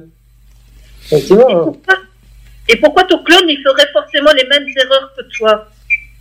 Je sais pas. Puisque il aura un côté acquis et le côté inné. Donc, euh, le côté inné, oui, peut-être qu'il fera peut-être certaines choses pareilles que toi, mais l'acquis, Mhm. il est élevé par euh, une autre famille, euh, voilà. Il va avoir une, une autre éducation, donc il va pas, il va avoir certains côtés qui va, qui vont être similaires, mais d'autres vont être complètement peut-être à l'inverse. Autre argument, donc cette manière de reproduction abolirait un élément essentiel au sujet humain, c'est-à-dire la filiation. Oui, et la diversité génétique, ouais, aussi. Ouais, mais oui, il n'y a pas de filiation, hein, de toute façon. Et Ça veut enfin, dire, euh, un papa, une maman. non, mais deux papas et deux mamans aussi, c'est possible. pas. Je te rassure. Non, mais c'est vrai que la, question de filiation, déjà, on la pose. à- Non, mais c'est vrai qu'on la Tu pose. es né dans euh, un scanner. D'accord. Et enfin, dernier euh, argument des contre, le clonage permettrait d'avoir des caractéristiques génétiques prédéterminées. Or, ces caractéristiques sont le fruit du hasard dans la reproduction sexuée. C'est elle qui nous permet d'être différents les uns des autres. oui, Le clonage euh, humain, le clonage humain irait donc contre les mécanismes de l'évolution de la vie. C'est Oui, ça. c'est euh, ouais. l'intérêt de, justement de, de la production, c'est ça, c'est sa diversité génétique hein, qui est essentielle ou bien euh, c'est fondamental. Hein. Allez, allez-y, faites votre opinion et faites votre conclusion sur le clonage. ah ouais, C'est même pire que l'inceste. Déjà, il y a l'inceste, c'est un tabou euh, culturel euh, justement pour euh, pour éviter cette euh, voilà. Alors euh, le, gén- le, le gén- le clonage, voilà, c'est une c'est même la forme absolue d'inceste. Tu fais tu c'est un acte d'inceste avec envers toi-même là. Ah, c'est horrible, c'est une Ah, je trouve ça justement quand on pousse, Mais- mais- voilà, c'est ça. Mais pour faire de l'inceste, il faut coucher avec, hein. Voilà, mais quelque part symboliquement là, une façon de, euh, je veux même pas faire un enfant à ma soeur, non, je vais faire même un enfant avec moi-même. Ah, Euh, voilà, il sera, euh, or c'est. ah, t'es- tu te- tu t'élèverais toi-même, ça serait drôle. Ah ouais, non, mais c'est ça, tu dis pas là, dans la tête du gens qui, dans la tête du mec ou de la femme, enfin des parents qui, qui oh. Ouais, toi, déjà- tu veux pas pas t'élever toi hein. Non, non, non, Tu vas euh, pas t'élever Non, J'ai pourquoi déjà, j'ai déjà à me supporter moi-même. Alors s'il faut en supporter un deuxième, euh, je veux dire, mais tiens, je vais avoir mon petit, mon petit Geoffroy, je veux dire, bah tiens, mon petit Geoffroy, justement. Oh là. Toi, euh, tu vas pas louper la vie comme j'ai loupé la vie. tu, euh, tu, vais, euh, tu vas faire des super. Quelqu'un veut faire aussi sa conclusion Lionel, tu veux dire quelque chose? Non, je trouve ça, enfin, euh, je vois, je vois pas d'intérêt. Pas de, De- aucun, de- je aucun, vois aucun intérêt. aucun. D'accord. J'estime que l'être humain est unique. On est tous uniques. On a tous, euh, voilà, un code bien précis génétique et tout. Euh, je vois pas pourquoi on aurait besoin de, de scanner ce code-là et de reproduire. euh, non, ça, ça changerait rien. Mhm. De toute façon, euh, les conneries qu'on aurait faites, elles seraient toujours là. Et puis voilà quoi. Mhm. Et puis c'est pas à, à une tierce personne de corriger euh, nos erreurs, quoi. Je veux dire donc. Puis si on doit scanner les, les présidents de la République, euh, des Trump et tout ça, euh, alors là on est mal. alors on est mal barré là. Euh, Vous voulez qu'on scanne qui les, les, les meurtriers? Alors là on est mal Ah aussi. ben il y, a eu, il y a eu des fictions où à un moment ils, où ils avaient cloné Adolf Hitler. Ah il y non. avait eu même le film avec Schwarzenegger, là, le clonage, là. Les enfants du Brésil. le le film avec Schwarzenegger où il se fait cloner. Il y a un film avec Schwarzenegger ah qui se oui, fait cloner. oui, c'est. euh, Ah, euh, à l'aube du sixième jour. Voilà, à l'aube du sixième jour. D'accord. Il, il se fait cloner et tout, et il croit toute sa vie que euh, ouais, c'est lui qui est maître de tout. Mm. Et à un moment donné, on lui dit non, non, mais t'as été cloné et tout. Il dit ouais, non, non, c'est pas Mm. vrai. Il fait si, si, regarde dans ton œil, t'as une pointe, enfin t'as t'as une marque et tout dans l'œil, et quand il penche, quand il tire l'œil comme ça, effectivement, tu vois une trace et tout. Mm. Comme quoi qu'il t'a cloné. Et à un moment donné, t'as un autre Schwarzenegger que tu vois, il a six points. Mm. Donc ça veut dire qu'il a été cloné six fois le bordel. Donc tu te dis Mm. ouais, quand même quoi. D'accord. Donc après, si c'est pour être Mais ça peut être dangereux quand il- à plusieurs endroits hein. différents en disant ouais bah tiens aujourd'hui je vais rester chez moi et puis mon clone il va aller bosser pour moi ça a un intérêt Décidément, qui, décidément, Lionel il est en train de me casser toute la baraque. Euh, et, et donc, et donc, je disais que c'est vrai que ça peut être dangereux le clonage aussi pour les les pires, les monstres du monde.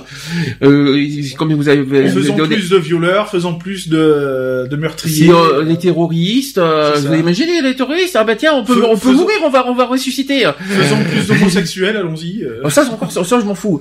Mais côté, côté terroriste, c'est pas grave, on peut aller en guerre, on va mourir, c'est pas grave, on va se faire cloner. c'est ça C'est pas grave, je vais ressusciter. C'est pas grave, hein, allons-y, hein. Je, ouais, je vais ressusciter. Ouais. ça peut être dangereux quelque part le clonage aussi. C'est ça. Quand on y réfléchit. Ça peut être euh, Une armée de clones. Ouais. Ouais, mais, ouais, mais par contre, ce qui doit être difficile, c'est de parler à soi-même. Mmh. Par contre, T'imagines tout le monde qui dit sans arrêt la même chose, sais, Ouais. ferme ta gueule quoi, ouais ferme ta gueule, ouais. ça, ça devrait faire bizarre qu'on se parle à soi-même après. Ça. Mmh. Salut Lionel, comment tu vas? Ça va? Et toi Lionel, ça va? Euh, Ouais, ça va bien. ça serait prise de tête quand même. Allô ça. les blouses blanches? Allô, pavillon F? Je, suis pas, je suis pas bien, vous pouvez me venir me chercher Est-ce que vous avez encore d'autres arguments? Donc Non. toi, aucun intérêt. Non, je vois pas les. À part que ça peut être un danger quelque part Ouais, aussi. hein. Après, petit détail, effectivement, il y a ce qu'on appelle le clonage des tissus cellulaires. Là, c'est tout à fait autre chose. Et ça, c'est, ça peut servir justement. Il y a d'énormes implications euh, pour la médecine. Hein, mais... Donc, faut- ouais, mais c'est vrai. Bon bah voilà, on a fait nos petits sujets. Mm. Tranquillement, mais sûrement, 17h11. On va faire la pause avant les actus. Est-ce que ça vous convient? Vie Tiens. Oui. Comme j'ai dit aujourd'hui, je mets de la disco. J'ai envie de changer un petit peu au niveau des musical. Ça, ça- ça me fait plaisir. Je vais passer à Evelyne Thomas, non pas la présentatrice de C'est mon choix. Elle a fait du disco Evelyne Thomas, mais Evelyne sans E euh, en disco, hein, avec High Energy, vous connaissez très bien. Et je vais mettre, et je vais mettre Michael Brown avec euh, So Many Men, A Little Time. Ah, So little time. Il à fond. Chafon là, you. Allez, D'où pourquoi il faut pas le cloner mais euh, non, il faut m'euthanasier, c'est ça? Ah, à choisir À euh, choisir, ouais, c'est ça, ouais. À choisir, ouais, vaut mieux cloner alors dans ce cas. Vous, vous, vous imaginez, moi qui fais, euh, allez, mais au moins, au moins j'aurai des animateurs avec moi. Je vais parler avec moi-même, ça fait con, punaise. D'avoir 10 animateurs moi Un de moi. hein? Si tu es un clone, hein, comme ça vous pouvez parler entre vous.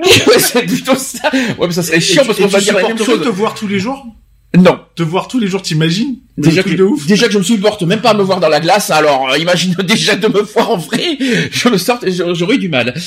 Allez, on se dit à tout de suite pour les actus. À tout de suite.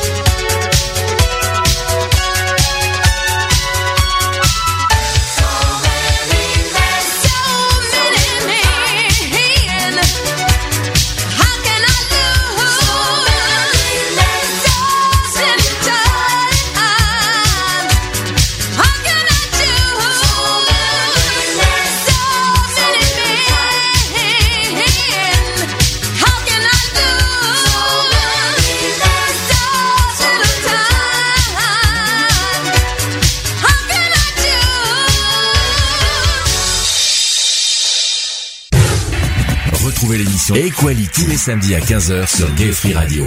Avec le débat du jour, sujet de société, actu politique, actu LGBT et messages de prévention. Et messages de prévention.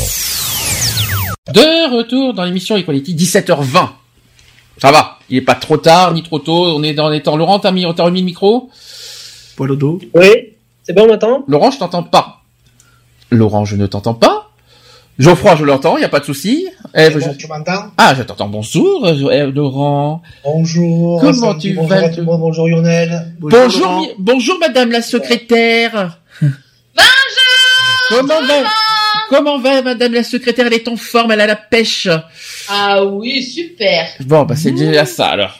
T'as quelque chose à dire sur l'association?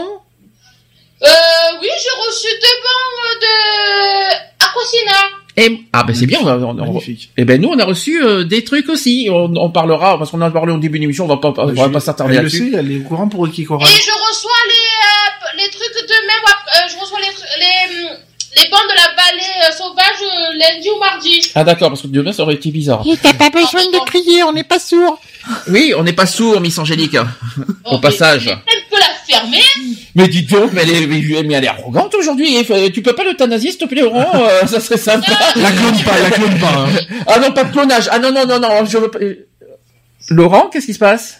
Non, je parle à mon fils. Ah, je disais, par contre, si te, fais-moi plaisir, Laurent, ne la clone pas, parce que là on est mal. Hein. Parce que là, on, là, on va l'avoir en stéréo, là. Euh... C'est bien deux, ça craint. parce que là, on est mal quand même.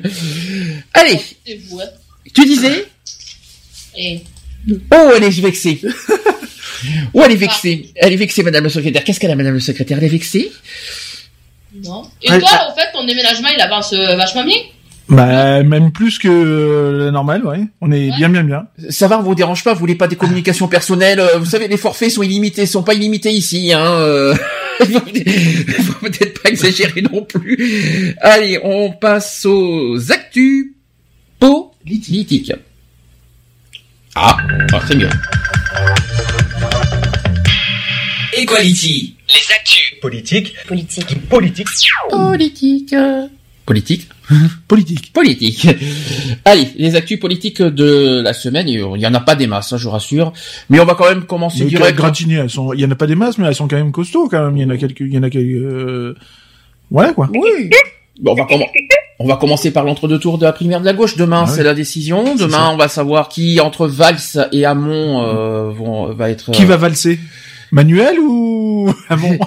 qui va représenter la gauche, le Parti Socialiste euh, aux présidentielles, on saura demain. Je vais quand même d'abord parler de- du résultat du premier tour de dimanche dernier. Euh, déjà, sachez que euh, là, je parle du- des résultats définitifs. Sachez qu'il y a eu 1 655 919 votants, c'est-à-dire beaucoup moins que la droite. Benoît Hamon a obtenu 36,03% des voix. Il est donc premier du- au premier tour. Suivi de Manuel Valls avec 31,48%. Mhm.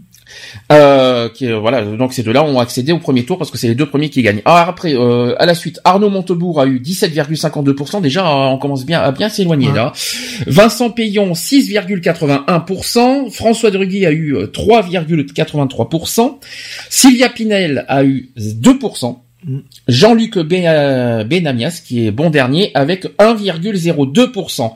Il y a eu quand même des bulletins blancs. Il y a eu 0,7% qui sont des bulletins blancs et il y a eu 0,61% de bulletins nuls. Qui ne servent à rien. Je me demande pourquoi voter. bah, Ouais, c'est ça, pourquoi aller voter si c'est pour rien mettre, quoi. euh, ça sert à rien de faire des, des bulletins nuls et des bulletins blancs euh, pour pour ça. euh, Je comprends, c'est complètement idiot. Euh, ça- comment, euh, Geoffroy? Ils comptent quand même les, les bulletins, même si ça fait pas partie des résultats, quelque part, ils, euh... Non, mais c'est con de se déplacer, de mettre un euro pour un butin blanc. Ouais. Si je peux Ah me oui, permettre. oui, hein. oui, non, oui, que c'est les. Si je peux me permettre, c'est complètement con. Hein. euh. Pour les élections nationales, oui, là, je suis d'accord, ouais, la Pour les présidentielles, encore je comprendrais, mais là, euh, franchement, pour des primaires. euh, Vraiment officielles, ouais. Alors, euh, sachant que le P- la Parti socialiste a quand même évité le scénario catastrophe en dépassant quand même la barre symbolique du million et demi de votants, euh, les socialistes sont conscients que ces chiffres sont en dessous euh, de leurs espérances et de leurs prétentions. D'abord parce qu'ils ne sont pas pas proches du tout des 2 millions. Il faut quand même le rappeler. Contrairement à ce qu'avait annoncé le président de la, de la haute autorité, c'était Thomas Clé. Euh, mais euh, aussi parce qu'ils sont loin de leur primaire de 2011, parce qu'en 2011, ils avaient réuni 2 661 231 électeurs, ce qui n'est pas bon signe pour, euh, si je peux me permettre, pour les présidentielles. Contre aussi 4 289 000 chez les républicains.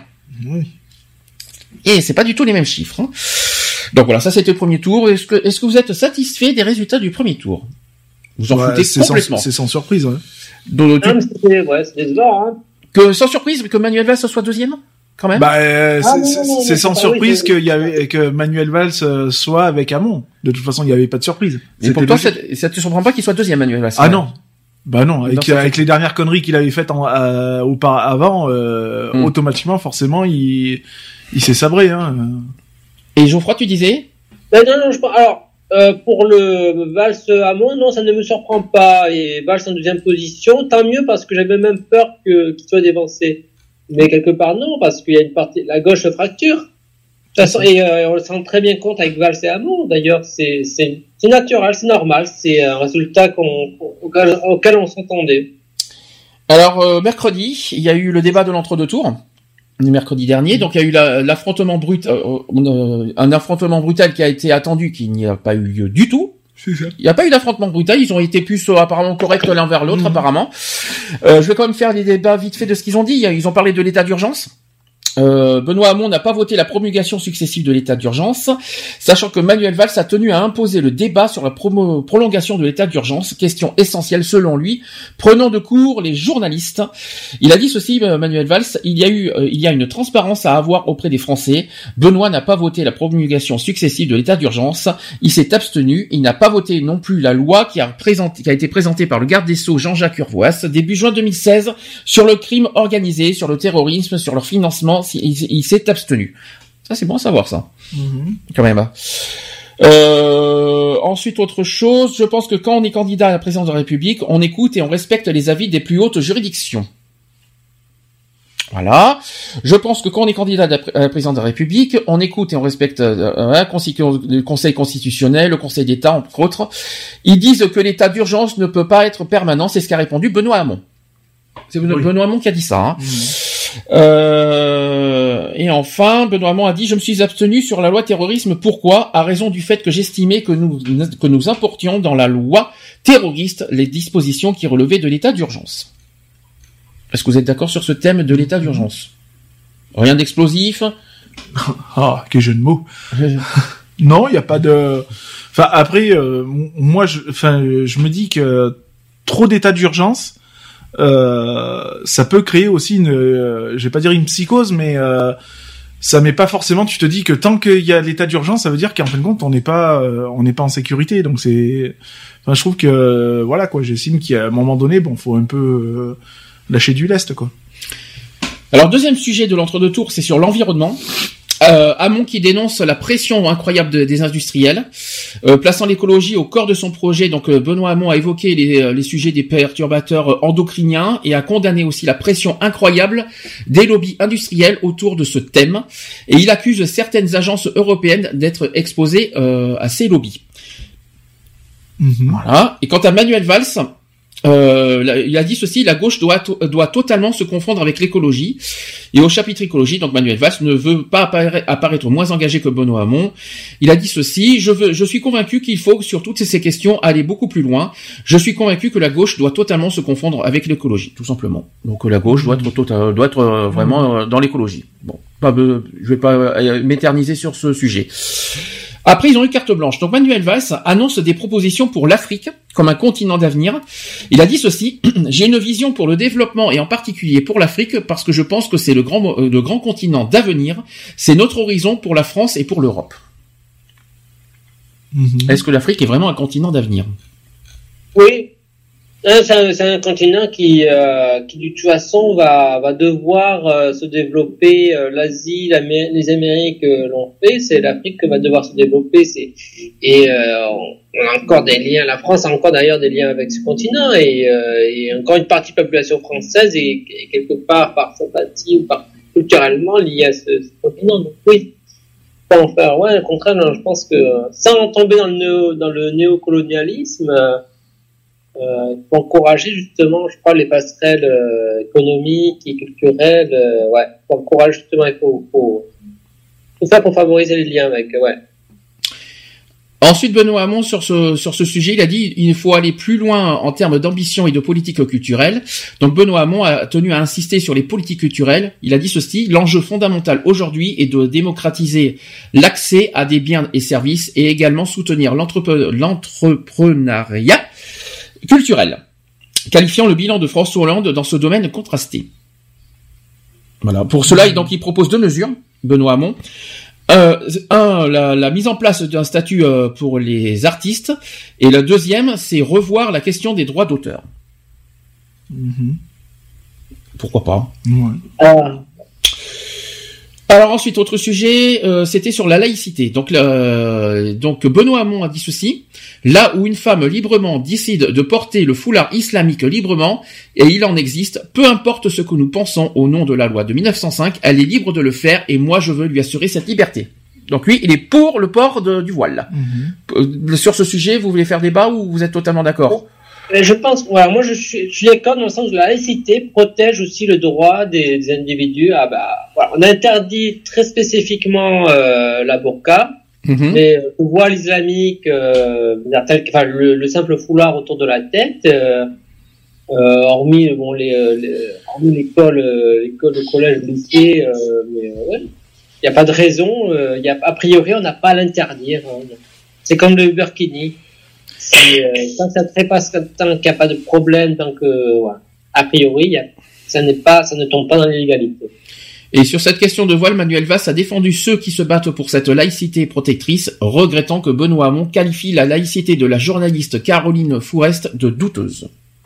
Caroline Forest, que tu défends la laïcité telle qu'on devrait l'entendre justement, hein, à savoir autant protéger, les, voilà, autant protéger l'individu du contre toute interférence de l'État et inversement.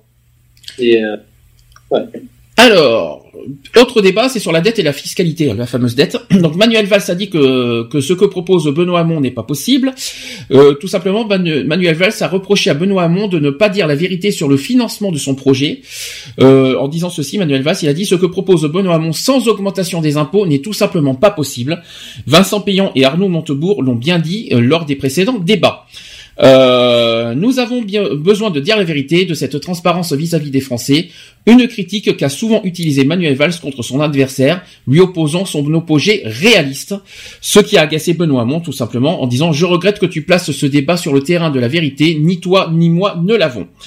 Euh, c'est un gros défaut de la Ve République, tiens, on en a parlé la semaine dernière, qui veut que chaque fois qu'on se présente devant les Français, on, on est investi d'une grâce qui nous est, euh, qui nous amènerait à parler au nom de la vérité. C'est ce qu'a ajouté Benoît Hamon, favorable à une nouvelle République. Tiens, tiens donc. C'est ça. Ça c'est, là, c'est ce que c'est ce que Lionel a parlé la semaine dernière. Tu dis que la Ve République est morte. Oh, Bah oui, je pense qu'on est quand même en 2017. On est encore euh, régi sur des lois qui datent de Mathusalem. Je pense qu'il serait temps de mettre un, de faire un petit peu les poussières, quoi, je veux dire, hein, et de, de remettre un petit peu au goût du jour euh, euh, certaines choses, quoi. Donc, je pense que ouais, il, il faut qu'on sorte de cette cinquième République et et rentrer dans la sixième avec euh, avec des textes de loi euh, Et constitution aussi. et constitution beaucoup plus récentes quoi parce que euh, on, on vit encore sous des trucs de 1800 de, de date de Napoléon de machin euh, enfin euh, c'est bon quoi je veux dire on n'est plus en, en cinquième enfin on n'est plus euh, à cette époque là quoi on a évolué depuis quoi C'est sûr. Je suis d'accord avec Lionel, ouais, aussi. Hein, de la cinquième République, c'est 1956, mais là, vraiment, 60 ans plus tard, euh, on a besoin d'un changement. La situation est complètement différente maintenant. hein. La France n'est plus du tout euh, celle d'il y a 60 ans. hein. c'est ça Ouais, là, c'est euh, ouais. À c'est dur de dire exactement à quoi ressemblera la sixième République, mais c'est certain que la cinquième, euh, il y a des défauts apparemment dans la cinquième. elle est devenue obsolète hein, de toute Ça façon sera- Ah oui, oui, oui, il y a des, ça, ça, ça bloque. Hein. On en débattra euh, de la 5 République en mars, parce que euh, on fera ça, euh, ça sera un des sujets qu'on fera avant le- les présidentielles pour savoir si la 5 République est toujours d'actualité ou s'il faut passer à autre chose. Alors, autre sujet, c'est sur l'emploi et le revenu universel. Donc, Benoît Hamon a dit que le revenu universel est l'équivalent d'un pilier de la sécurité sociale.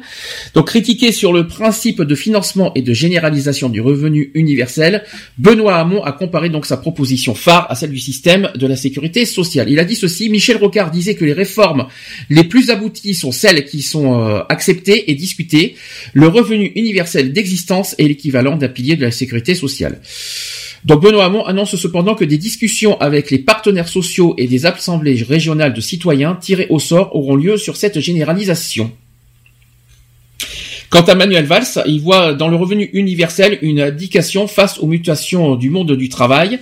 Il a dit ceci, moi je crois qu'il faut faire, euh, c'est Manuel Valls qui a dit ceci, hein, moi je crois qu'il faut faire très attention au message qu'on enverrait euh, à la société et consisterait à dire demain on travaillerait moins, demain il y aura moins de travail, demain on distribuera à chacun la même somme, ce que Benoît appelle le revenu universel. Vous y croyez d'ailleurs le revenu universel ou pas? Pas du tout. Euh, c'est ouais, c'est compliqué. Ouais, c'est compliqué. Je là, je Val. Je disais que un revenu universel, ça n'est pas tenable si déjà on a- euh, on n'encourage pas le- justement si c'est pas financé par le par, par le travail. Déjà, déjà, il faut déjà euh, encourager euh, la valeur travail justement.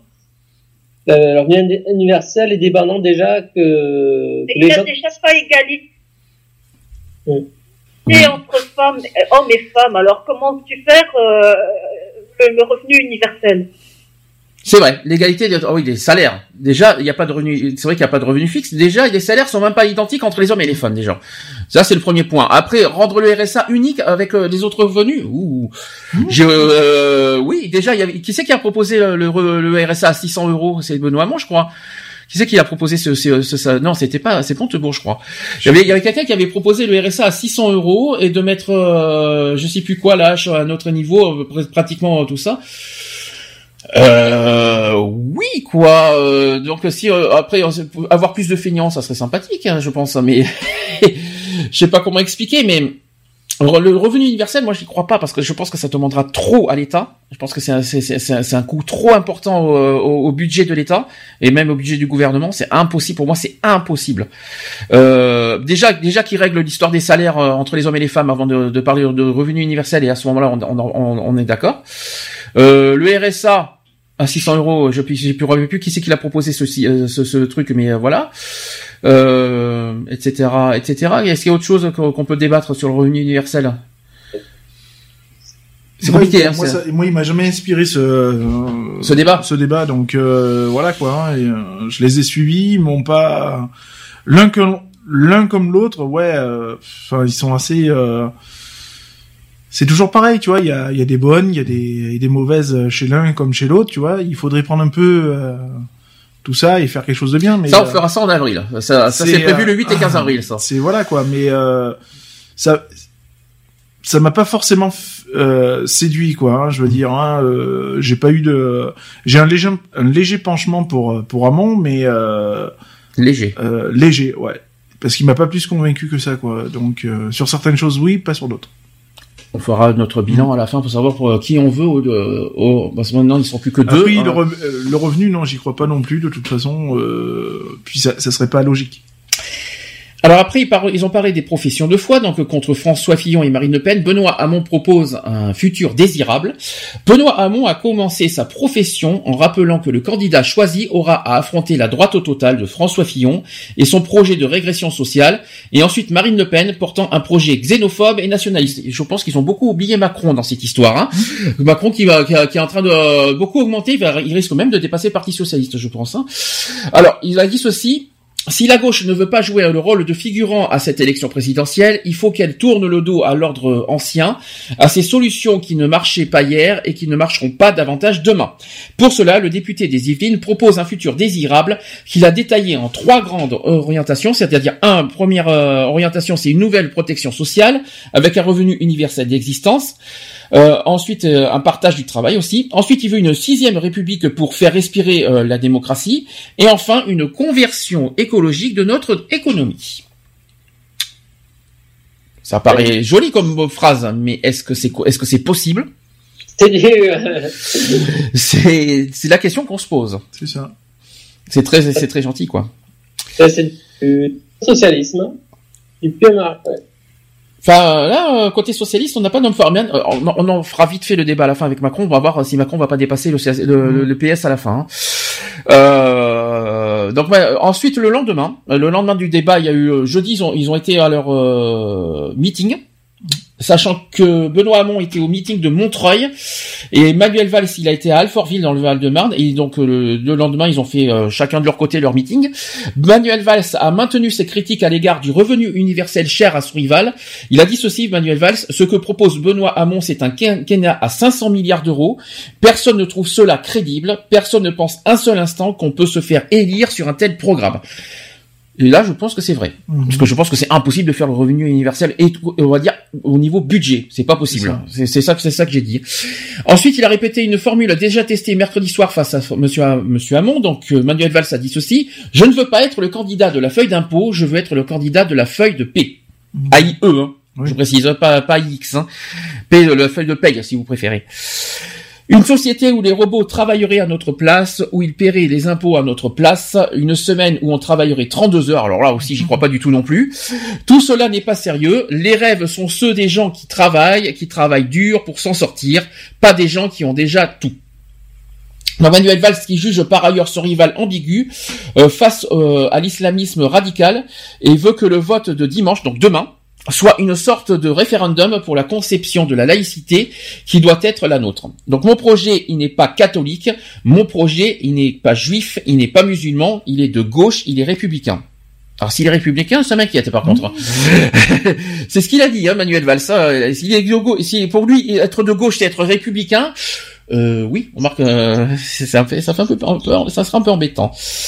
Benoît Hamon de son côté. Alors de son côté, il n'a pas non plus manqué de piquer son rival, moquant ceux qui voient euh, en Manuel Valls la meilleure chance pour son camp, comme si la ligne politique qui a fait perdre au Parti socialiste toutes les élections intermédiaires depuis 2012 pouvait nous faire gagner. Donc l'ancien ministre de l'Éducation nationale a aussi moqué ceux qui n'ont pas eu la main qui tremble pour mettre 40 milliards d'euros sur la table sans contrepartie, dans le cadre du crédit d'impôt pour la compétitivité et l'emploi, le CICE, et aussi du pacte de responsabilité. Mais euh, Monsieur Hamon s'est surtout posé en candidat du rassemblement. Il a dit ceci le choix est assez simple entre un candidat qui peut rassembler la gauche et un candidat qui la clive. C'est ce qu'il a déclaré en- euh, au terme d'un discours d'environ quand même une heure, une heure et quart quand même le discours. Faut Quand même le faire. Voilà, donc ça c'est le sujet de, du duel entre Valls et Hamon. Donc demain c'est le deuxième tour. Est-ce que vous êtes toujours, euh, que- donc toi Lionel, je sais que ça va être rapide comme l'éclair ta réponse, t'es toujours pas convaincu Ah non, pas du des tout. candidats. Euh, par contre, Geoffroy, je, je t'ai- je- on n'a jamais parlé de ça avec toi. Est-ce que toi, il y a quelqu'un qui te, qui, euh, qui prend, qui pour toi te, te séduit ou il y en a aucun? Alors, je vais, euh, j'ai voté, je me suis déplacé, je vais me déplacer demain. Je vais, euh, je dis franchement, je vais voter pour Valls pour, euh, de toute façon, pour deux raisons. Bon, déjà parce que, parce que déjà il est légitime à, parce que Valls, voilà, je voudrais qu'il y ait un candidat qui soit légitime, qui puisse défendre le bilan des cinq dernières années, même si au présidentiel, je ne voterai peut-être pas pour Valls, mais je il a, il a, il a le- il a la légitimité, il a, il a même presque quasiment une, une responsabilité d'être candidat et de défendre, euh, voilà, euh, les cinq années de, de hollandisme. Et Hamon, par contre, Hamon, lui, c'est pour moi, ça reste un doux illuminé et euh, euh, lui, voilà, qui est euh, complètement déconnecté de la réalité. Ça, par contre, là, ça, c'est euh, important. Par contre, Hamon, ça, c'est certainement euh, non. Laurent qui m'écoute et qui me regarde, tu votes demain Il me regarde. il- il- il- Non, non, t'es pas intéressé demain. Tu- t'en fiches complètement.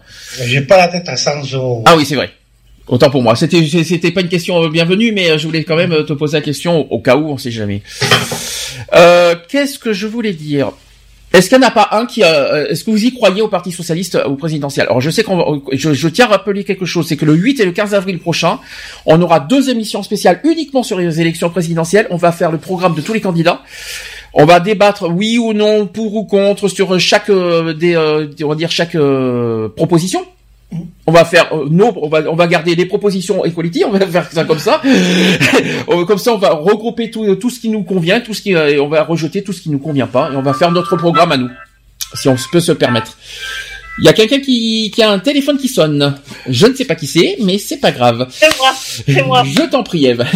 Euh, ensuite, euh, donc le 8 et 15 avril prochain, on aura deux émissions spéciales sur les élections présidentielles. Et attention, une règle d'or. Là, Geoffroy, je t'autorise parce que c'est les primaires, je m'en fous. Mais par contre, il faudra pas dire pour qui on vote au présidentiel. Ça, c'est la règle d'or. On reste neutre, total. Euh, on, on va critiquer seulement les propositions. Et on ne Alors, dit pas. Intérieur, mais on dit rien. voilà, ça veut dire qu'on ça veut dire qu'on va prendre toutes les propositions euh, des uns et des autres, on sera neutre, il y aura tous les candidats, on va on va on va, on va laisser la libre par- le libre parole de, tous les de tous les candidats, on va donner leur leur temps de parole, vous savez avec ce qu'ils vont dire en public. On donnera euh, en toute euh, neutralité toutes les propositions de chaque candidat et on va garder ceux qui nous conviennent et on va jeter ceux qui nous conviennent pas, on va faire en quelque sorte en, deux samedis notre proposition est en quelque sorte. Mais sans donner Ah, ouais. sans donner une, euh, sans donner, on va dire un. Ah, ça va, on sait que tu vas voter euh, Sarkozy. c'est Ah, bon. sur- euh, surtout, oui, euh, t'as raison, euh, t'as raison. euh, même Fillon, tu peux pas dire, ouh, même Le Pen, ouh. euh, euh, je- Déjà, vous savez qu'il y en a deux que je voterai pas. hein, je l'ai déjà dit, euh, mais, mais, je, mais quoi qu'il en soit, le 8 et 15 avril, on sera neutre. Quoi qu'il en soit, ça va faire plaisir à beaucoup de monde là-dessus. Mais ça ne veut pas dire que, que c'est pas parce qu'on est neutre que j'ai pas qu'il y a des candidats que je rejette pas euh, moralement parlant. hein. C'est radical là-dessus. 8 et 15 avril prochain, notez bien ça. Alors, euh, deuxième actu, euh, oui, euh, non, avant de, oui, euh, je voulais savoir, est-ce que vous voyez le Parti socialiste euh, en bonne forme pour les présidentielles, avec ce qu'on, avec ce qu'on vient de voir aux primaires Non, moi non. Il y en a pas un, je vous dis, euh, il y en a un, je vous dis clairement, qui va largement dépasser le Parti socialiste. Ah oui, Il y en a un. De chance. De toute façon, moi, je, il y a, alors, même si Fillon se tient, moi, je vois déjà entre Le Pen, Macron, Mélenchon, il y a trop de comptes, voilà, il y a trop déjà de, de candidats qui sont complètement, voilà, qui sont largement en mesure de faire mieux que le Parti Socialiste. Tu vois Fillon au deuxième tour? Alors, malgré tout, oui, oui, non, mais malgré cette affaire qui, euh, en tout cas, oui, il y aura toujours, de toute façon, il y aura, il y aura des gens qui sont convaincus, qui voudront les, les, euh, ouais. Il y en a un hein, qui, qui, qui monte en créneau, qui, qui, euh, qui, euh, qui a sa place, c'est Macron. Hein. Je, je vais pas, je vais pas le cacher. euh, Il y en a un qui, euh, j'attends ses propositions parce que il a toujours pas publié ses, ses propositions dans, dans son site en marche. Euh, j'attends ses propositions au tournant parce que lui, il est, il est attendu au tournant Macron. Je vous le dis clairement. Donc euh, Fillon, vous savez qu'avec tout, euh, je vais en parler de Fillon parce que vous allez voir, c'est complètement contradictoire ce qu'on dit parce que euh, il y a un sondage qui vient d'être apparu cette semaine et vous savez, et vous allez voir que Fillon n'est pas en bonne posture pour la présidentielle en ce moment. Actuellement, nous sommes qu'en janvier. hein. Attention, tout est possible en trois mois, tout est possible, ça peut se basculer euh, vite fait en trois mois. Mais là, actuellement, il n'est pas en bonne position pour être euh, président, on va dire au deuxième tour. Ah oui, mais il peut, il peut se maintenir. Hein. Il va quand même faire mieux que le PS. Il a ses chances comme te, il a, il a plus ses chances. Ouais. Et là, du coup, Macron commence à prendre du galon. euh, merci Fillon dans, ce- dans cette histoire. hein. Euh, donc, euh, je vais parler de l'affaire Pénélope Fillon, c'est-à-dire la femme de François Fillon. Sachez que le parquet national financier a ouvert une enquête après le canard enchaîné, euh, après que le canard enchaîné a révélé que Pénélope Fillon a été la collaboratrice parlementaire de son mari. Euh, François Fillon a dit ceci le travail de ma femme était légal, parfaitement transparent. Évidemment, il va pas dire le contraire. Il est en pleine présidentielle, il va pas dire forcément le contraire. C'est ce qu'il a déclaré jeudi à propos des soupçons d'em- d'emploi fictif de son épouse. François Fillon, dans la tourmente donc après ses soupçons d'emploi fictif, euh, visant sa femme Pénélope, d'atteindre, d'éteindre donc l'incendie, euh, son travail, euh, voilà, d'éteindre l'incendie. Donc sa travail est réel, c'est ce qu'il assure François Fillon, dénonçant des accusations, des accusations abjectes. Alors il s'est passé plusieurs choses euh, jeudi. D'abord Michel Crépu qui est reçu par la justice. Donc l'ancien directeur euh, de la revue des Deux Mondes a déclaré jeudi euh, sur RTL n'avoir jamais eu connaissance d'une mission de réflexion stratégique confiée à Pénélope Fillon en 2012 et 2013, jugeant totalement extravagante et pas plausible une telle hypothèse. Il a précisé qu'il serait auditionné vendredi, donc hier, par les enquêteurs du parquet euh, financier. J'ai pas eu la suite de ça. Ensuite, concernant ces soupçons d'emploi fictif, selon le canard enchaîné, donc Pénélope Fillon a été euh, rémunérée de 1998 à 2002, lorsque son mari était député de la Sarthe, puis elle est devenue la collaboratrice du suppléant de celui-ci après son entrée au gouvernement entre 2002 et 2007, puis de nouveau en 2012, lorsque son mari est devenu député de Paris. Donc il y a une enquête qui est ouverte suite à tout ça. Donc après les révélations euh, du canard enchaîné, donc le parquet national financier a ouvert une enquête sur des faits euh, présumés de, détourne- de détournement de fonds publics, d'abus de biens sociaux et euh, aussi de recel. Voilà. Et enfin, Fillon donc dénonce bien sûr une calomnie. François Fillon a jugé mercredi soir dans un communiqué de l'enquête que l'enquête ouverte permettra de faire taire une campagne de calomnie et il a demandé à être reçu dans les plus brefs délais par le parquet national financier. Est-ce que vous, euh, vous avez forcément entendu parler de cette histoire cette semaine? Vous en pensez quoi? Caché, camouflé, tout ça pour, euh, pour être euh, présidentiable, c'est ça? Bah, moi, je dis que tout simplement, il devrait pas y avoir d'empl- d'emploi au, au sein des, des familles, quoi, tout, simplement, puisque il il y a eu ce, il y a cette histoire-là. Je me dis que voilà, ça, ça devrait pas exister, quoi. Ça tombe très bien que tu parles de ça, il y a, y a- y a un sondage juste après. Et euh, enfin voilà, ça, ça devrait même pas avoir lieu, quoi. Je veux dire, euh, c'est trop simple. Quelqu'un, tout le monde est d'accord sur ça? Euh, je suis d'accord là. Il y a, je ne sais pas, est-ce que Pénélope est innocente ou pas? Ça, on, le parquet le dira, mais euh, ça pose la question. euh, cette- ça pose cette question morale effectivement. Ouais. Il y a tellement d'abus, il y a tellement de doutes. euh, à un moment, on va devoir, euh, oui, on doit devoir interdire carrément. Ça sera plus simple. Eh bien, ça, il y a un sondage qui rejoint euh, ce qu'a dit Lionel, c'est parce que sachez que 76% des Français veulent interdire aux parlementaires d'embaucher des membres de la famille. Hein. Ça évitera, ça évitera tout risque, ça évitera tout, C'est ça. euh, parce que voilà. C'est une évidence. Et attention, On, on sera tranquille. Voilà, au moins il y aura pas de, la question ne se posera pas. et ce n'est pas fini, sachez que suite à cette affaire, 61% des Français ont désormais une mauvaise opinion de François Fillon. C'est pour ça que je- c'est pour ça que c'est pas- c'est pour ça c'est pour ça que c'est pour ça que j'ai posé la question. Euh, qu'il avait une mauvaise opinion de lui. Alors c'est déjà c'est pour ça que j'ai posé la question si vous êtes sûr qu'il va être au deuxième tour parce que là Eh, ça- depuis Eh ben, 61%, mais ça reste 40%. Euh, 61%. 20% des électeurs votent pour toi. Euh, ben voilà, tu peux te qualifier au second tour, hein, ça suffit. Hein. 61% des Français, tu dis que 40% Ouais, mais 20%, il suffit qu'au présidentiel, au premier tour, t'aies 20% des voix, ça peut te qualifier euh, au premier tour. Il suffit qu'un... Voilà, ça suffit, hein, 20% pour être... Euh, suffit. pour être au deuxième tour, tu vas dire. Ah bah oui, oui, avec le nombre de candidats à 20%, c'est euh, c'est un peu basique. Ouais, c'est grosso modo... Euh, voilà. Très bien, bon bah je ne dis rien, on va attendre, Façon, on va euh, attendre calmement. bah. passe, c'est toujours avec 20, 20 et quelques pourcents, c'est jamais énorme. Hein. T'as jamais plus de 25% de au premier tour de.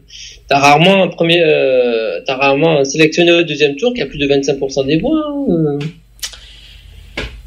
Bon bah affaire à suivre, on va moi, dire. c'est voilà, c'est pas voilà, t'es- on verra de toute façon. euh, De toute façon, ça, c'est le jour même que enfin, tout est tout est possible. Hein.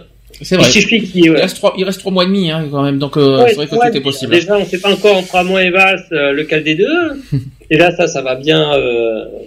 Mais, mais bon, Fillon, euh, tout le monde le voulait, tout, tout le monde le regrette en ce moment. Alors tu sais, c'est là qu'on se pose des questions maintenant. Hein, donc Mais, euh, mais, euh, les républicains aussi, ils vont pas se laisser faire. Hein. Ils vont, ils vont, ils vont, ils vont faire, un- ils vont faire, un- ils vont, ils vont peut-être, ils vont pas peut-être pouvoir, se- ils vont pas se tirer une banane. Hein. Allez, dernier sujet, c'est sur la surmortalité euh, hivernale, je précise. Sachez que 8100 décès ont été observés depuis décembre et un début, un début aussi d'épidémie de grippe. On va en parler de ça. Donc environ 8100 morts en excès ont été observés au mois de décembre et au mois de et au début du mois de janvier, toutes causes toutes causes confondues, je précise. Euh, depuis le début euh, de l'épidémie de grippe, selon les informations communiquées par Santé publique France mercredi 25 janvier. Mais l'agence sanitaire a toutefois précisé qu'il était encore trop tôt pour déter- déterminer la part de la maladie dans cette surmortalité. Donc au niveau national, la surmortalité, c'est-à-dire le nombre de décès observés par rapport au nombre du décès attendu, a atteint, tout âge confondu, plus de 20%. euh, une augmentation de 20% euh, lors de la dernière semaine de décembre et une augmentation de 28% lors de la première semaine de janvier, selon le bulletin hebdomadaire sur la grippe de l'agence sanitaire. Donc la grande majorité de ces décès concernent les plus de 85 ans. Euh, C'est ce qu'a indiqué le directeur général de l'agence lors d'une conférence de presse. Durant les six premières semaines de l'épidémie, donc 1 339 000 personnes auraient consulté un médecin généraliste, d'après le communiqué du réseau de, de médecins sentinelles. Sur la dernière semaine, donc 285 000 nouveaux cas de grippe, je précise, nouveaux cas de grippe ont été recensés, soit 437 cas pour 100 000 habitants, au-dessus du seuil épidémique fixé à 178 cas pour 100 000 habitants. C'est sûr que là, on passe de 178 à 437. Il y a quand même une grosse, euh, grosse marge. Les régions les plus touchées, d'après vous, c'est qui? Qui sont les Le plus nord, le nord de la France? Non, Paris? Non plus. Eh bien non, Paris non. Eh non. euh, l'est, nord-est, côté Alsace, Champagne-Ardenne. Eh bien, ah, Bretagne, Bretagne. La région la plus touchée, c'est le PACA. Ah ben dis donc, alors là, je, je- Non, c'est c'est vrai. alors dis, euh, ben dis donc. oui. La région la plus touchée est le PACA avec 775 cas pour 100 000 habitants. On a eu la, la grippe la plus virulente euh, dans, dans la région. Ah, c'est peut-être là où il y a tous les plus, où il y a peut-être où on concentre, un- concentre le plus de petits vieux là, peut-être aussi. Oh, je t'en prie, euh, tu sais ce qu'il te dit, les petits vieux Ils sont tellement habitués, ils se disent, oh mon dieu, dans l'hiver fait tellement doux dans le PACA, ils n'ont pas pensé à se couvrir. Euh, donc, Bah, ça va, ça fait une installation naturelle. Hein. Alors en deuxième, en deuxième position, c'est l'Occitanie. Donc si vous préférez, euh, c'est l'ancien, euh, c'est à Toulouse si vous préférez. hein. Donc euh, l'Occitanie avec 598 cas pour 100 000 habitants. Et enfin en troisième position, en troisième position, c'est l'Auvergne-Rhône-Alpes avec 432. Ouais, c'est proche, de toute façon. Donc c'est-à-dire sur la moyenne. Mais 775 cas en PACA, Bah moi déjà, rien que quand j'ai chopé la crève, euh, Mm. je l'ai gardé 15 jours, mais ça a été 15 jours virulents quoi. ouais c'est vrai. On semaines, même, hein. envoyé là-bas, hein, dans... J'ai euh, pendant trois semaines, j'ai j'ai souffert ma race quoi. hein. Euh, J'ai même cru que d'ailleurs j'allais y passer, hein, parce que euh, c'était chaud bouillant. hein. Alors, et ce n'est pas fini, histoire d'en mettre une couche, sachez que selon les modèles de prévision, les médecins notent que le pic de l'épidémie est proche. Mm. C'est pas fini, Ah non, Attention, on elle est pas- elle est pas on- partie, hein. Est encore dessus. Hein. mais il n'est pas, mais qui n'est pas possible de prédire la semaine euh, de sa survenue avec plus de avec plus de précision. Donc, l'épidémie de grippe est en augmentation chez les enfants de moins de 14 ans, mais en diminution chez les personnes âgées de 65 ans et plus. Le réseau Sentinelle précise que les premières estimations à partir des données fournies par les médecins Sentinelle suggèrent une bonne efficacité du, vac- du vaccin antigrippal cette année chez les personnes à risque de complications en France métropolitaine. Mm. Donc là, les vac- le vaccin antigrippal, on va y avoir droit cette année, je le sens bien. hein. Ouais, bah, ils le garderont. hein. Ah, tu veux pas? Ah non, j'en veux pas de leur vaccin. T'imagines que pendant les trois semaines où j'étais malade, j'ai pas mis un pied chez le Toubib. Et pourquoi t'as fait ça? Bah parce que euh, c'est une grippe, c'est pas Non, ça soigne sans médicaments, ça soigne. hein. euh, Même si, quand même, un petit Non, peu. J'ai pris quoi allez, j'ai pris quoi Deux doliprane pour le mal de crâne, c'est tout quoi. Après le reste euh, naturel. hein. Que du naturel. Pas besoin d'aller chez le médecin. Laurent qui me voit, tu vois, il va bien. Il a pas de grippe. Il regarde, il, il se sent bien. Il a, il a, il a, il a le teint, il a le teint blanc. Il va bien. Il est, il est, euh, il a le teint blanc. Ouais, on peut dire ça. Oui. oui, on va dire ça comme ça. Mais ça va. Il, a, il, est- il s'en sort bien. Il va bien. Il est pourtant pas là. Moi aussi, j'ai pas de grippe. Hein. Euh... Alors, en même temps, tu sors pas de chez toi, donc euh, tu risques pas de. tu peux dire, je, je sors pas de chez moi. Euh, Alors là, c'est faux. Alors là, tu dis une bêtise en plus. Oh le menteur. Pour les Pokémon. Par exemple. Ouais, mais les Pokémon sont jamais malades, donc ils risquent pas de la choper la pauvre Poké. bon, voilà. euh, mais euh, autre chose à rajouter? Non, c'est vrai que ouais, il y a- Prévention? c'est pas étonnant. Bah ouais, bah euh, toujours se bien se couvrir quoi quand on sort à l'extérieur. Hein, Mhm. Euh, L'hiver n'est pas fini. Hein, de toute façon, euh, j'en vois sortir euh, maintenant en t-shirt et tout. Euh, bon, l'hiver n'est pas fini quoi. hein, euh, c'est pas, on n'est pas encore en, on n'est pas encore en, on n'est pas encore. Bon, bien se couvrir. Voilà, faut bien se couvrir. Il faut euh, bah, euh, bien se camoufler aussi chez soi, ne pas trop chauffer non plus euh, à la maison puisque ça Mhm. sert à rien de toute façon pour éviter les chocs thermiques. Et puis euh, et puis voilà quoi. Et puis c'est tout. Rien que ça. Ah bah je, après C'est c'est déjà pas mal. voilà. Quelqu'un veut rajouter quelque chose au sujet de la grippe? Et les médicaments c'est pas automatique.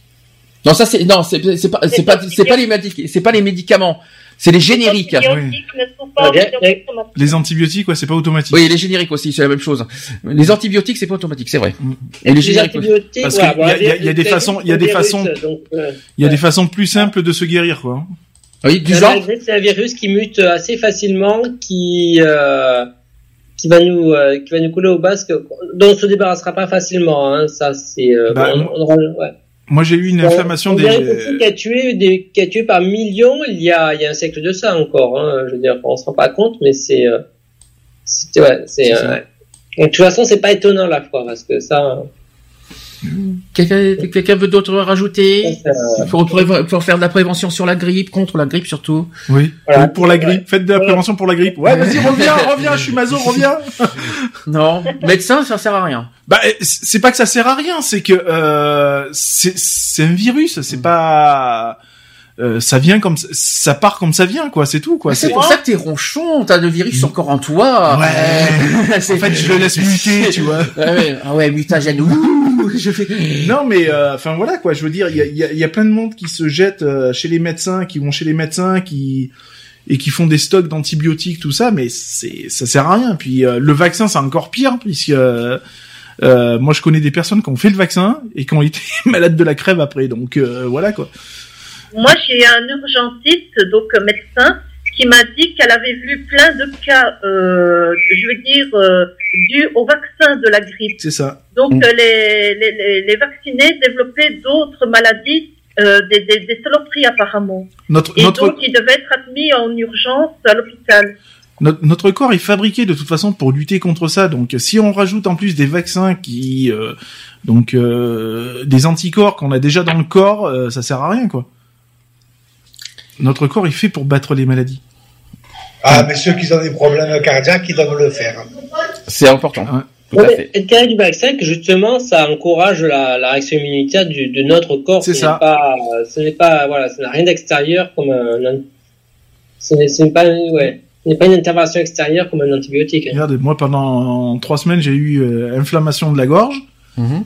J'ai pas pris de pastilles, j'ai pas pris de machin, je suis jamais allé dans la pharmacie. Du lait chaud et du miel, c'est naturel. T'as pas eu de miel. Hein T'en avais Bah, même avec pas du de sucre, miel. Même avec du sucre, Ah. c'est pareil. Ah bon, ouais. C'est pareil. Alors, fa- les médicaments qui soignent les symptômes en soi, qui euh, des pastilles pour la gorge, euh, ça fait pas de mal en soi. hein. les Ah pastilles, les pastilles, c'est pas, c'est pas ouais. des antibiotiques, c'est pas, non, non, c'est, pastilles contre la grippe. il, y a, il y a des médicaments qui sont d'abord qui se font sans ordonnance, qui soulagent et. euh, Oui, voilà. La, Voilà, contre ça la grippe, fait- ça va être un peu difficile contre la, par rapport Oui, au mal bah, de moi, gorge, oui. Quand j'ai eu l'inflammation après la, la grippe de, de la gorge, parce que Hum. c'était descendu. à- De grippe de la gorge. Non, mais parce que moi après j'ai eu la, la bronchite, parce que j'ai Ah oui, euh, j'ai voilà. fait j'ai eu la grippe, j'ai eu la bronchite, enfin j'ai accumulé euh, quatre choses en même temps.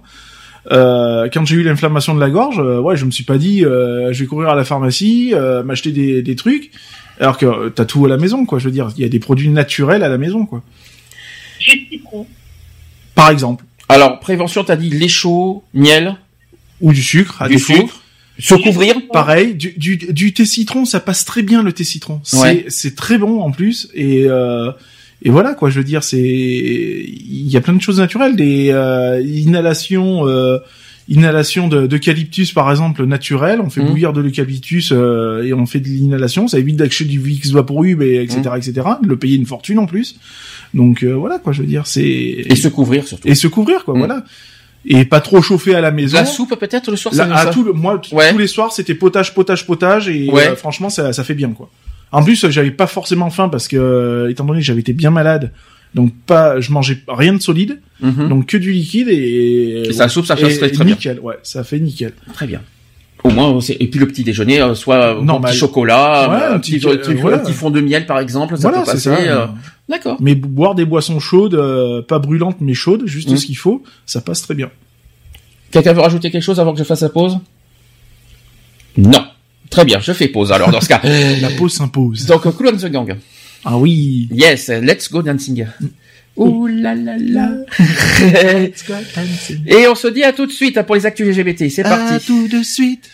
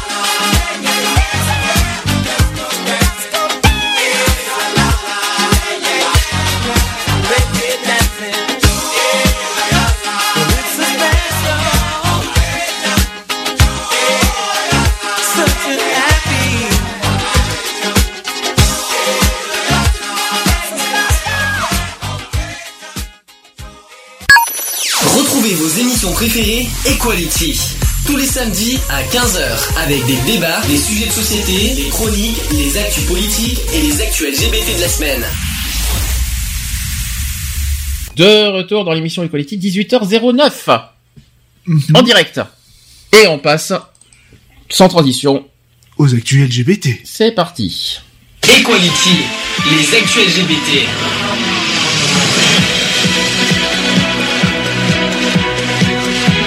Equality, les actus LGBT. Bonsoir. Il y avait longtemps. Bienvenue dans les actus LGBT. Moi, je vais faire PPDA, moi, tout à l'heure, tu vas voir. Bienvenue dans les actus. On va, euh, faire, euh, PPDA, faire les actus LGBT, euh, pourquoi pas, on va faire les guignols tout à l'heure aussi. hein. Bon, alors, actus LGBT. Il y a cinq actus, mais qui sont pas énormément longs, je vous rassure. Euh, on va finir à l'heure. Je, je rassure aussi Lionel. Alors, je vais commencer par, euh, encore une fois, euh, Amon et Val, c'est, euh, parce qu'on n'a pas parlé de ce qu'ils vont parler sur les LGBT. On ne sait oui. pas ce qu'ils proposent. Alors, euh, les droits LGBT, donc, je rappelle, actuel, ce qu'on attend, c'est la PMA, c'est les droits des trans, et évidemment toutes les autres luttes euh, contre l'homophobie, parce que euh, la lutte contre l'homophobie n'est pas finie, hein, c'est pas acquis encore, euh, on n'a pas été jusqu'au bout. Donc non, malheureusement, tout ça, ces droits LGBT n'ont pas occupé les débats de la primaire de la gauche, mis à part la position singulière d'un François de Rugy sur la gestation pour autrui. Et historiquement, attentive aux droits des minorités, la gauche, qui a légalisé le mariage pour tous et démédicalisé le changement de sexe à l'état civil, garde l'héritage des promesses tenues par François Hollande au début de son quinquennat et restée lettre morte. Donc ce laisser couler euh, s'exprime dans les programmes politiques des deux candidats, donc euh, Benoît Hamon et Emmanuel Valls, et qui sont en lice pour demain. Euh, pauvres à l'adresse des donc ils sont pauvres à l'adresse des personnes trans, homosexuelles, bi ou intersexes. Le, des droits des trans qui sont inexistants. Je tiens à préciser, aucun n'a parlé de ça. Quant à la GPA, sachez que c'est renvoyé derrière les lignes du débat. Donc à nouveau, il n'y a pas de proposition, c'est que sur du débat. Et les deux candidats qui se battent pour l'investiture de la belle alliance populaire s'opposent sur la procréation médicalement assistée. PMA, au revoir. Pour le, P- pour le PS. Donc et aussi, euh, ça, ils s'opposent aussi sur la lutte contre les discriminations. D'accord. C'est bien. Ça fait plaisir à entendre, hein, ça aussi. Hein. Alors Benoît Hamon euh, est en effet le seul à proposer une solution concrète quand même contre les discriminations que subissent encore euh, trop de nos concitoyens en raison de leur sexe, de leur couleur de peau, de leur handicap ou de leur ori- orientation sexuelle. Donc prônant une république ouverte qui considère que la diversité est une richesse, le, le député des Yvelines annonce la mise en place d'un nouveau service public de contrôle qui vérifiera régulièrement les pratiques des structures publiques et privées en matière de discrimination. Ça par contre c'est bien. C'est c'est Benoît Hamon qui, qui promet ça. hein. On peut d'ores et déjà imaginer que cette brigade de lutte contre les discriminations s'assurera du traitement euh, équitable des employés, des clients et des usagers dans les entreprises, les écoles, les hôpitaux, etc. Et à l'inverse, donc, Manuel Valls, dont les LGBT sont complètement euh, absents du programme, ne dénonce pas la discrimination en raison de l'orientation sexuelle ou de l'identité de genre. L'ancien chef de l'exécutif ne se prononce pas non plus en faveur d'une PMA, du PMA ouverte aux femmes célibataires et aux couples de femmes. Il était d'ailleurs le seul des sept candidats à la primaire à se montrer si prudent devant, la, devant une mesure pourtant portée par François Hollande en 2012. Et quatre ans plus tard, Manuel Valls se targue à ne, de ne pas chercher à éviter le sujet, mais ne propose que l'ouverture d'un débat qui devra re- rencontrer un consensus avant la légalisation de la PMA pour toutes. Benoît Hamon veut au contraire étendre la procréation médicalement assistée. Ça, par contre, c'est une bonne nouvelle. J'ai oublié de le dire.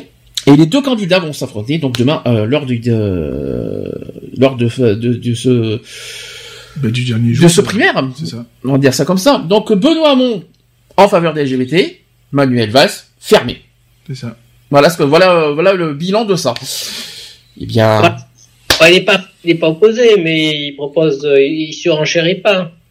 enfin, euh, bizarrement, en fait, c'est vrai que les, les, les LGBT n'ont pas été du tout dans les débats de, cette primaire, mais en revanche, d'un point de vue général, apparemment, Benoît Hamon n'est pas fermé euh, au, euh, au droit LGBT. C'est juste dommage qu'ils en ont pas parlé pendant pendant le, débat des primaires.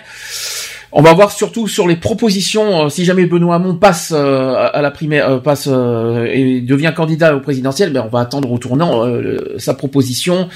Enfin dire oui, son oui, c'est ça, son Bah oui. programme. Bah oui, on attend. On va dire ça comme ça. On, va, on attend au tournant le programme si Benoît Hamon euh, réellement va faire quelque chose pour les LGBT. Mais en tout cas, Manuel Valls, aïe. Il va le- C'est- Là, ça valse, ça, par contre, au niveau LGBT. Je vous le dis franchement, hein, c'est clair, net et précis. Et là, on va pas danser une valse, hein, on va faire valser autre chose, euh, plus qu'autre chose. Mais là, effectivement, ben, au, au moins, on comprend mieux pourquoi la PMA a été reportée, Euh. reportée et reportée. Bah, c'est Manuel Valls qui bloque, quelque part. Qui est un petit peu fautif dans tout ça. Quelque chose à rajouter Non. T'en fous, hein, tu, Bah dès non, qu'on on, parle de... verra, on verra après euh, dimanche. hein. Enfin, demain. Demain. Demain, on verra ça demain. hein. On va suivre ça avec euh, attention. Oh oui, tu parles. Ouais, t- Tu vas être tellement attentif à ton déménagement que tu vas pas voir euh, ma valse avec attention. Hein. Si, si, je vais regarder. Ah bon, d'accord. Je sais pas comment tu vas faire, mais bon. Alors, euh, autre chose, on parlait de la GPA. Eh bien là, une mauvaise nouvelle hein, euh, que je tiens à préciser. Sachez que la Cour européenne des droits de l'homme euh, autorise qu'un enfant né par GPA soit retiré à ses parents d'intention. Aïe. Super. Et là, c'est Ah. une mauvaise nouvelle.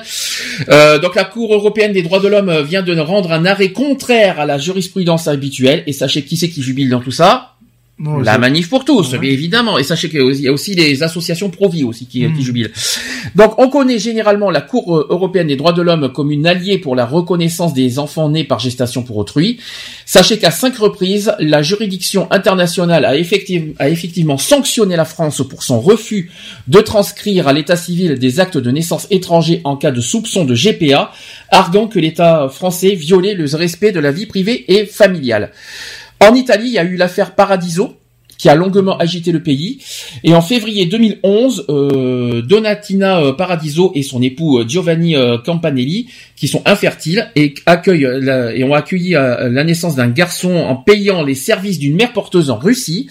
Il est enregistré comme l'enfant du couple au bureau d'état civil de Moscou.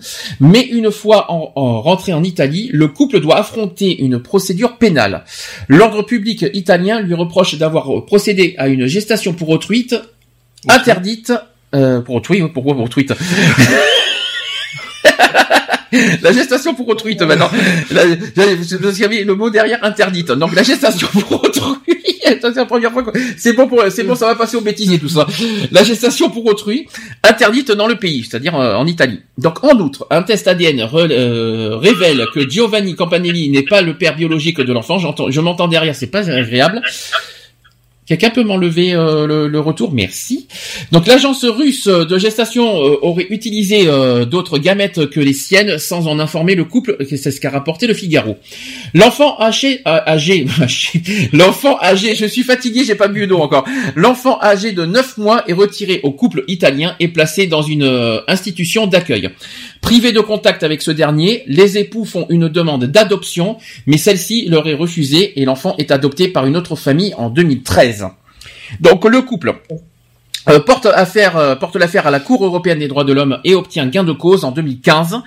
Comme dans les affaires qui l'opposent euh, à la France, la Cour européenne des droits de l'homme conclut que l'Italie a violé le droit à la vie privée et familiale du couple et condamne l'État à leur verser des dommages et intérêts. Mais l'Italie fait appel et la grande chambre de la CEDH euh, change de discours en raison de l'absence de tout lien biologique entre l'enfant et ses parents d'intention et de la courte durée aussi de la relation avec l'enfant et aussi de la précarité euh, juridique des liens entre eux.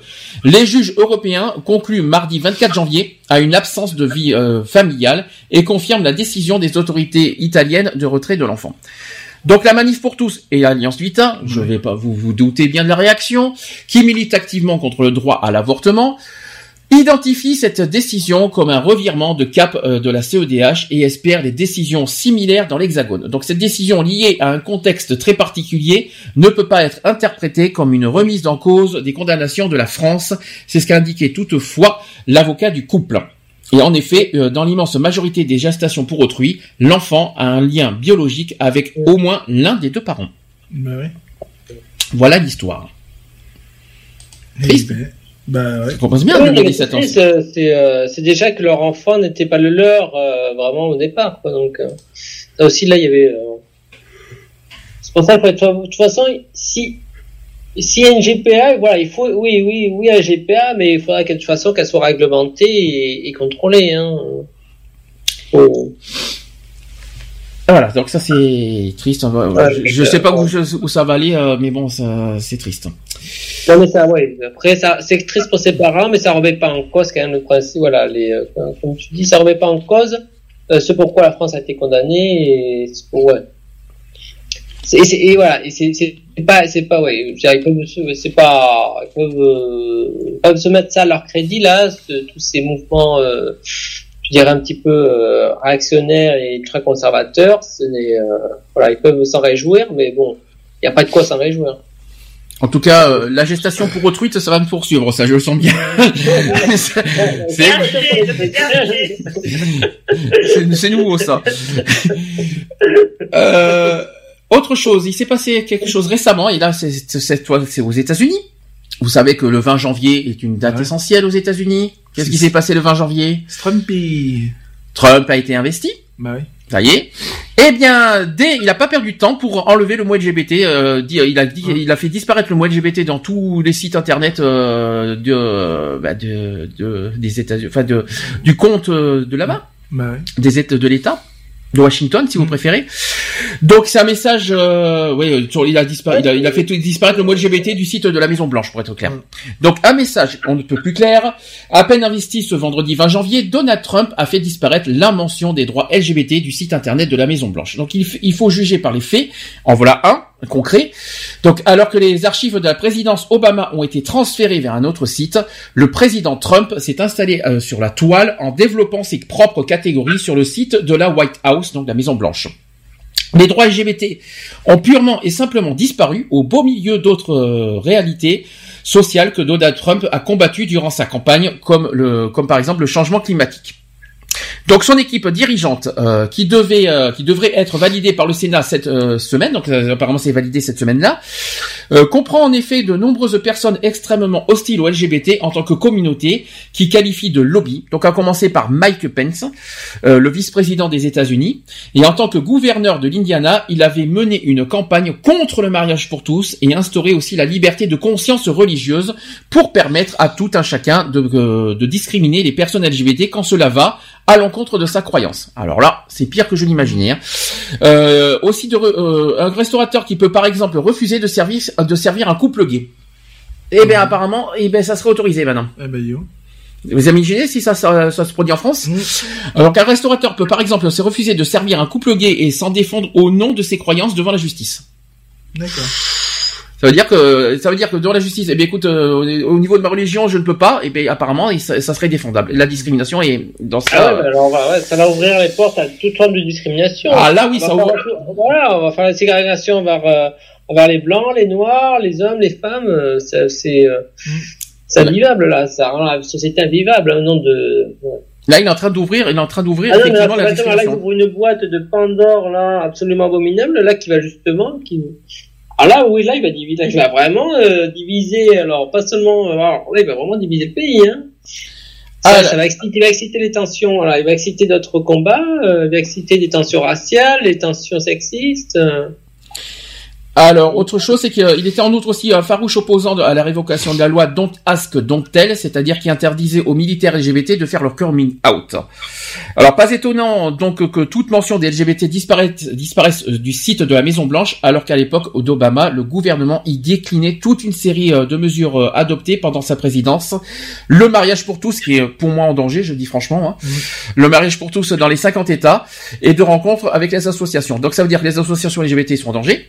Le, le mariage pour tous aux États-Unis, je vous raconte pas le, le, le problème, euh, et même, je dirais même plus, parce que maintenant, on ouvre maintenant la discrimination vers le, c'est-à-dire maintenant on autorise la, discrimina- la discrimination vers les LGBT aux États-Unis. Alors là, par contre, c'est grave, je vous dis franchement, et ça, il est hors d'action qu'on laisse faire. hein. Euh, donc Donald Trump a maintes fois quand même fait part de sa sympathie pour les LGBT. Alors là, ça se voit qu'il il vient de le montrer. euh, il vient de le montrer à sa manière euh, depuis qu'il investit. Hein. Euh, donc euh, il, il a brandi à l'envers le à l'envers hein, en plus. Il a brandi à l'envers le drapeau arc-en-ciel lors d'un meeting à l'envers. hein. Euh, lors d'un meeting où promettant de devenir pour eux un meilleur ami qu'Hillary Clinton. Ben bien sûr, vas-y que je hein, je manipulation manipulation mais ça méthode. c'est un petit peu la méthode du Front National chez nous, peut-être? Si on peut se le permettre, en disant que le Front National n'est pas un ennemi des, des LGBT. Oui, bien sûr, prenez-nous des cons, bien sûr. Bref. Donc il faut en fait remonter aussi à l'état, à l'attentat homophobe d'Orlando aussi, qui date de l'année dernière, pire fusillade de l'histoire des, des États-Unis, pour rencontrer chez lui ce vocable. Il lui avait permis de, de tenir un discours ultra sécuritaire sur la nécessité de protéger ses concitoyens euh, LGBT en promettant de faire passer des tests aux candidats de- à l'immigration. Comme quoi, lesbiennes, gays, bi et trans redeviennent soudain une communauté dans la bouche de Donald Trump quand il s'agit d'appliquer son programme anti-immigration. Eh ben bravo. Ça promet et on est qu'au- on est qu'au- à une, on est euh, qu'à la première semaine hein, de l'investiture de, de Trump. hein. Que va-t-il se passer euh, pendant, pendant ces quatre ans? Ça. Alors là, Ah ben, ça va être, euh, ouais, bon, ben, conflits sociaux. c'est-à-dire au lieu de faire la lutte contre les discriminations, ben lui il va faire la lutte pour les discriminations en fait. Il n'y a pas de souci. hein. Lui, euh, lui, ça, avec Trump, c'est ça qu'on va y avoir droit. Je vous dis franchement. hein. Mais Ah, euh, pour lui qui voulait rassembler justement le pays, euh, ben dis donc, là, là, il va, donc, euh, il va, il va, il va le fracturer, hein. Puis il y a de quoi, euh, là il y a de quoi pointer du doigt, je vous dis franchement. Et puis euh, si, euh, je sais pas ce qu'on a, nous en France, je sais pas ce que, quel rôle, quel rôle on a joué là-dedans. J'espère que les nations, en tout cas, j'espère que l'ONU va réagir. L'information, de toute façon. Moi, j'espère que l'ONU va réagir surtout.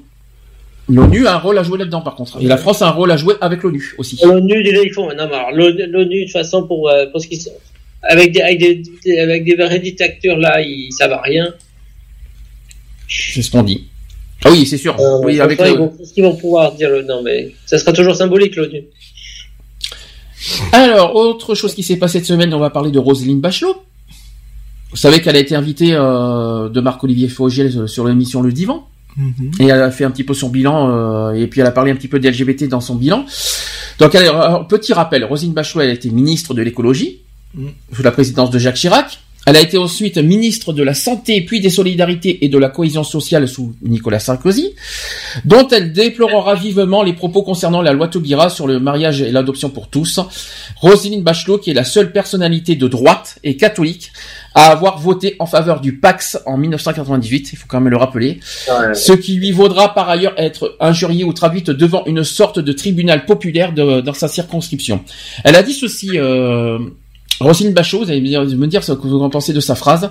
On ne fait pas de la politique en se demandant ce qui permet de gagner des voix, mais en défendant ses idées. Le mariage, c'est une évolution tout au long de l'histoire. Ce n'est pas l'union de deux familles dans une vision patrimoniale. Le mariage, c'est l'union de deux individus sur un pacte affectif qui, euh, qui est un pacte d'amour. C'est cette euh, évolution du mariage qui m'a amené à militer. Ouais. Ah, ah. bon, ça, voilà, Pourquoi elle n'est pas présidente Pourquoi, pourquoi elle n'est pas candidate Tu fais chier, Roselyne. Alors, Les gens respectables en politique, ils finissent par, euh, par en partir. Il reste que les pourris. en tout cas, elle nous manque. Je vous dis franchement qu'elle nous manque dans la vie politique aujourd'hui. Je vous le dis clairement. Pas vrai, elle était respectable à droite. Alors, le 24 janvier, elle a été conviée donc à s'installer sur le divan de Marc-Olivier Fogiel. Donc Roselyne Bachelot n'a rien perdu de son franc-parler, ça c'est ce qui euh, c'est ce qui vaut euh, c'est ce qui vaut de l'or chez elle. Surtout quand- surtout quand il s'agit d'aborder son engagement féroce en faveur du pacte civil de solidarité en 1998 euh, et 99, épisode incontournable de sa biographie et première reconnaissance légale des couples homo en France.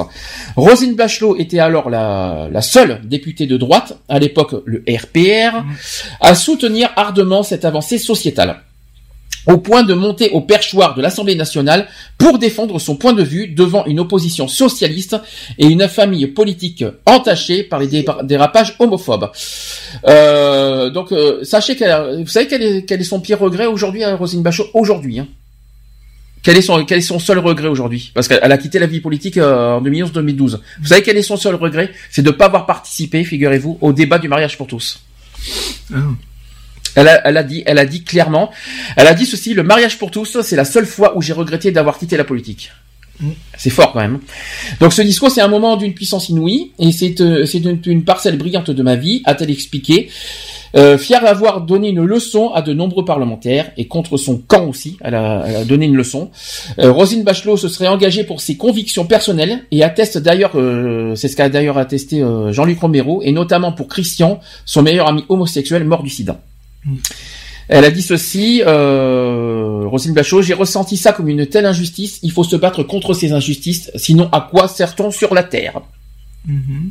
C'est fort, hein Donc elle a abandonné la politique en 2012, et Roselyne Bachelot n'a pas participé donc au débat entourant le mariage pour tous en 2013, sorte de revival nauséabond des dérapages de 99 dont elle regrette la tournure. Elle a dit ceci, je n'ai aucun regret d'avoir quitté la politique, sauf là.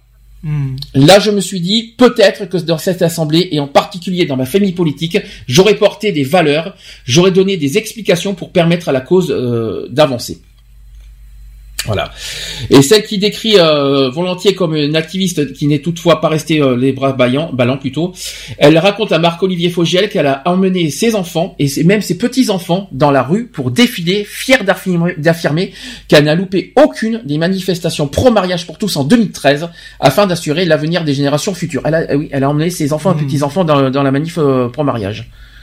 Chose que t'es pas forcément pour, je le sais, mais euh, si c'est si c'est dans si c'est si c'est dans cet objectif, j'ai rien j'ai rien contre pour être honnête. Ça dépend de ce qu'on a de ce qu'on dit aux enfants aussi. Ça dépend de dans les valeurs qu'on apporte aux enfants. Moi, je pense que c'est très important. Et elle a dit ceci, euh, Bachelot. Elle a dit je pense que ce sont des combats qu'on mène sur pour soi. Je ne sais pas encore quels seront les choix et les options de mon peu de mon petit-fils.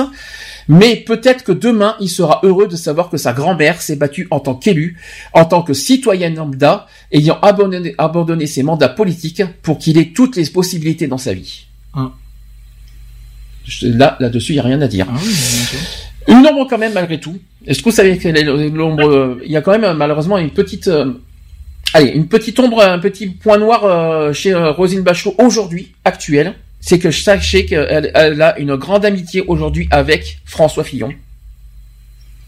François Fillon, pour rappel, qui est un opposant au droit LGBT, qui est, euh, voilà, euh, qui a promis en plus d'amender la loi Taubira de manière à retirer l'adoption plénière aux couples homosexuels. Si durement acquise d'ailleurs. Donc tout, au long de sa campagne, le, le, candidat donc François Fillon a maintenu un cap conservateur et hostile au progrès social qui inquiète fortement les associations LGBT. Donc Roselyne Bachelot a pourtant annoncé qu'elle soutenait François Fillon dans sa course présidentielle depuis mai 2015 et elle a seulement émis des désaccords avec celui qu'elle a désigné comme son petit frère deux ans plus tôt. Euh, les deux points de scission concernent le droit à l'avortement qui n'est pas fondamental, euh, euh, comme a dit François Fillon lors d'un meeting le 22 juin, et aussi la place de la France dans la Cour européenne des droits de l'homme euh, que ce dernier souhaite abolir. Je tiens à le dire, euh, il faut quand même le rappeler aussi. Il y a eu, euh, il n'y a pas eu un mot sur la menace anti-mariage pour tous, mais François Fillon est pourtant le candidat officiel de Sens commun, émanation politique de la manif pour tous. Voilà, c'est seul- c'est la seule ombre dans cette histoire. Mm. Qu'est-ce que vous voulez dire sur ce sujet? Bah, qui vivra verra. Super, euh, super. Lionel a perdu son sens de, de des affirmations. Là, il sait plus quoi dire d'un coup. Là, Là, ouais. euh. Non, bah après. Il euh, est complètement ailleurs en fait. Du, du coup, complètement, t'es parti. Non, non, T'es parti dans un autre monde là, je crois. Non, non, après, bon, euh, voilà, hein, elle a, euh, elle est comme elle est. Bon, après, euh, elle a, elle a, elle est, elle a pour ami euh, Fillon. Bon, après, euh, si elle peut lui faire changer d'avis, ça serait bien. Ah ben, ça serait son rôle. Ça serait bien qu'elle ait un rôle aussi de, de, du justement de. Parce que c'est pas tout, mais bon, euh, la communauté LGBT, elle est quand même ce qu'elle est. Pour gagner des voix au présidentiel, euh, Et sachant qu'elle était ministre de la santé, elle, elle, elle serait, elle, serait- est d'accord sur la proposition santé de Fillon? Ça m'étonnerait aussi. Hein. Mhm. Mmh, J'y crois pas là-dessus non plus. Hein. Donc ça serait bien qu'elle le, euh, qu'elle le calme aussi. C'est vraiment son ami. Elle est calme, euh, calme euh, en disant calme-toi, François, calme-toi. T'as des- prends un exomile, ça va aller mieux. Oui, voilà, Va au pavillon F, vas-y, vas-y, file. C'est vrai qu'elle a, si elle, si elle est si amie que ça avec François Fillon, bah, qu'elle a le rôle de jouer en disant, bah, de le remettre dans le droit chemin en quelque sorte. Bah, voilà. en sachant qu'en plus, il se met, il se met dans le, dans le rouge, euh, voilà. Allez, il est dans- plus que dans le rouge hein, aujourd'hui, hein, ça c'est clair. Allez, dernière euh, dernière actu, c'est sur euh, une hotline pour répondre aux appels des jeunes Afghans en détresse. Donc, euh, euh, je je m'entends en derrière, je je précise, il y a quelqu'un qui a une euh, qui a un retour. Il y a quelqu'un qui a un retour, c'est chez qui? Quelqu'un qui, il y a quelqu'un qui, qui a un retour chez, non, c'est bon, ça y est, je m'entends plus, ça y est, c'est beaucoup mieux. Donc, Souvent désignée comme la génération 11 septembre, née après l'intervention américaine qui a chassé le régime taliban en 2001, la jeunesse euh, afghane est particulièrement écartelée entre tradition et modernité, ses désirs impétueux et et volonté de respecter un islam puritain. Donc plus de 60% de la population a moins de 25 ans, quand même, en Afghanistan, dans un pays qui ignore l'éducation sexuelle et considère aussi les sexologues comme une fiction occidentale. C'est quand même fou. Hein donc le mariage, qui est la plupart du temps la seule possibilité d'assouvir son appétit sexuel, puisque les rencontres sont strictement condamnées. La frustration à, un âge en proie aux poussées d'hormones euh, n'est pas indifférente aux explosions de violence qui secouent régulièrement le pays. C'est ce qu'a estimé certains experts. Je, rappelle aussi que beaucoup de jeunes gens ne peuvent s'offrir le coût d'un mariage ni celui de la dot à payer à la belle famille. Je tiens à le préciser aussi. Une citation qui dit les problèmes sexuels génèrent souvent des, violences domestiques, la polygamie et les séparations. C'est ce qu'a assuré euh, Abdullah euh, plutôt, euh, en charge d'un centre créé en 2012 à l'aide du Fonds des Nations Unies pour la population, où une dizaine de, personnes formées par un sexologue répondent chaque jour à des centaines d'appels de jeunes afghans en détresse. Donc les écoutants offrent aussi leurs conseils aux amoureux euh, et conduit euh, ou sur des sujets délicats comme la dépression et les mariages forcés. Mais si 70% des appels concernent des troubles de la sexualité, c'est ce qu'a indiqué le directeur, bien souvent c'est un autre tabou majeur de la société afghane qui revient dans les conversations, c'est-à-dire l'homosexualité. L'homosexualité qui est diabolisée comme une déviance aussi dans ce pays. Donc la question est, est régulière, c'est tout simplement, euh, alors tenez-vous bon, imaginez la question qu'on pose. hein. Cette question, c'est existe-t-il un traitement contre l'homosexualité? Oups. Ouais. Donc voilà. Donc euh, une femme, par exemple, a appelé une fois pour dépression parce qu'elle euh, a sa partenaire qui venait de se marier. Euh, c'est ce que c'est, ce que souvient Abdullah Chahed, qui se, qui doit se limiter à aider les appelants à réfléchir et à se poser des questions comme penses-tu pouvoir continuer de vivre en Afghanistan en tant que lesbienne Point d'interrogation. Donc son programme doit lui-même braver les, euh, les conservatismes. Euh, quand des responsables de la santé ont récemment euh, lancé une campagne de sensibilisation à l'université de Kaboul, des étudiants en colère les ont accusés de promouvoir l'immor- l'immoralité. Une euh, dernière citation qui dit Nous avons essayé de leur expliquer que ce programme était en accord avec la loi coranique, euh, assure donc à la AFP euh, un responsable du ministre euh, de la Santé, du ministère de la Santé. Mais nous nous sommes heurtés à un mur. Pour beaucoup, parler de sexe relève toujours euh, d'un d'un prosélytisme immoral. C'est pas, pas facile à dire. Prosélytisme immoral. Oups. Donc le but c'est de voilà de, de, de faire l'écoute, mais apparemment c'est très difficile, euh, très très très très difficile hein, euh, dans ces pays. hein, que ce soit de toute façon il y a beaucoup de pays qui sont comme ça. Bien hein. sûr. Mais ça, ça va pas être facile d'avoir une écoute en disant. euh, il y en a même qui, on dirait qu'ils ont une limite d'avoir honte d'être homosexuel quelque part. C'est ça, puis ça doit pas être facile à dire, hein, plus Mm. ça dans le dans le truc téléphonique. Hein. Imagine, t'appelles et tout, tu sais que c'est proscrit, que c'est machin, là, il y en a. Tu dis voilà, je suis homosexuel. euh, Comment euh, comment Ah. comment euh, avoir un traitement pour pour voilà pour pour rester dans le pays quelque Mm. part. Ouais, c'est dur. Je me mets pas à la place. Et par contre, cour- euh, chapeau quand même euh, Ah oui, à la, au hotline, structure, hein. à la, à la À la- structure, oui. Parce que c'est c'est c'est Mm. pas facile moralement de par rapport à ça. C'est- Mais en France, ça. on n'a pas on a on en a pas on en est pas là. Mais par contre, un grand chapeau à, à cette hotline qui qui a un grand courage pour euh, voilà pour affronter parce que ça doit être dur quand même moralement de- de- d'entendre ces paroles, hein. Bah, d'entendre ouais. ces mots euh, très très difficiles à Bah, t'as de la détresse et tu peux rien faire, quoi, tout Ouais. simplement, quoi. à part le- à part les rassurer qu'en disant que que qu'être homosexuel c'est pas Oui, mais euh, ça changera rien. Même si dans leur pays c'est c'est Ah oui. condamnable, Ça changera rien. Comment fais-tu comme ça? Compliqué. Mm. 18h37. On a fini. Est-ce qu'on fait, euh, on- est-ce que tu, on veut rajouter quelque chose en conclusion? Tout le monde veut dire quelque chose? Pour finir? Euh, moi, non, je voulais parler d'un truc. Euh, je sais pas si tu as vu, euh, euh, comme quoi il y a certains qui disent que les homosexuels, en fait, ils sont possédés par des fantômes et que un homme gay, un homme gay, donc s'il est homosexuel, c'est parce qu'il est possédé par un fantôme femme et cette femme sera attirée par un homme. Et donc c'est pour ça que l'homme est attiré, euh, euh, va aller vers un autre homme, c'est parce que c'est ce fantôme qui le pousse vers un autre homme. Eh ben, Et une lesbienne, c'est pareil, mais en sens inverse. Donc la lesbienne aurait un fantôme en elle, homme, et c'est ce fantôme qui la pousse, qui le pousserait vers une autre femme. D'accord. Alors il y a Oui. quelques temps. Poltergeist, bonjour. Alors il y a quelques temps, c'est si jamais tu euh, si jamais tu donnes ton sang, euh, tu vas devenir homosexuel. Ça c'était pendant une période, ça aussi. C'est si euh, si jamais tu fais un don du sang, que ça vient d'un homosexuel, alors forcément tu vas devenir homosexuel. Ça c'est la nouveauté. Maintenant, bah, par contre l'histoire du fantôme c'est fort quand même. Là, là, euh, c'est c'est la première fois que j'entends ça. Déjà déjà il faut qu'on prouve que qu'on est possédé par des fantômes déjà. Hein. Déjà il faudrait qu'on prouve ça. Euh, c'est pas grave, on appellerait SOS fantôme. Dans ce cas, il y a pas de souci. Hein. Euh. Poltergeist, euh, Poltergeist, ah oui. Euh, Ah, tu crois que c'est ça? Ah oui, j'ai pas pensé à ça. Tu crois que ça vient de ce film finalement cette, cette rumeur, cette euh, connerie à deux balles? Ah bah savoir. Ouais, Ça peut venir du film Poltergeist. Oui, t'as peut-être Ah raison en plus. Mais c'est c'est ridicule. C'est c'est c'est qu'un film. Bah oui. C'est c'est c'est n'importe quoi. Euh, mais non, euh, jusqu'où ça va aller euh, on, on- C'est ça. on est possédé. euh, Qu'est-ce qu'il y a d'autre? On est, euh, c'est quoi C'est un problème de gène? Après, il y a quoi euh, Un problème de sang? Parce qu'on on est contaminé par le sang euh, d'un homosexuel. Et il y a quoi, il y a quoi encore comme connerie encore? Ça. euh, Jusqu'où ça va aller quoi la connerie euh, humaine hein, C'est surtout ça. Surtout eux, ne les clonez pas s'il vous plaît. s'il vous plaît, hein, s'il vous plaît, euh, ne clonez pas ces genres de personnes, s'il vous plaît. Ça nous ferait plaisir. Ça nous fera, ça fera une belle conclusion. Par contre, les euthanasies, non, on va pas les tuer. Non, on, va, on va- on va être plus On plus correct que quand même. Euh, 18h40, donc on va se retrouver la semaine prochaine. Alors, je- au départ, on devait se retrouver mercredi, parce que ton déménagement, on pensait que ça allait commencer jeudi. Du coup, non. Donc, on va pas se retrouver mercredi, on va se retrouver en- à nouveau samedi. Uh-huh.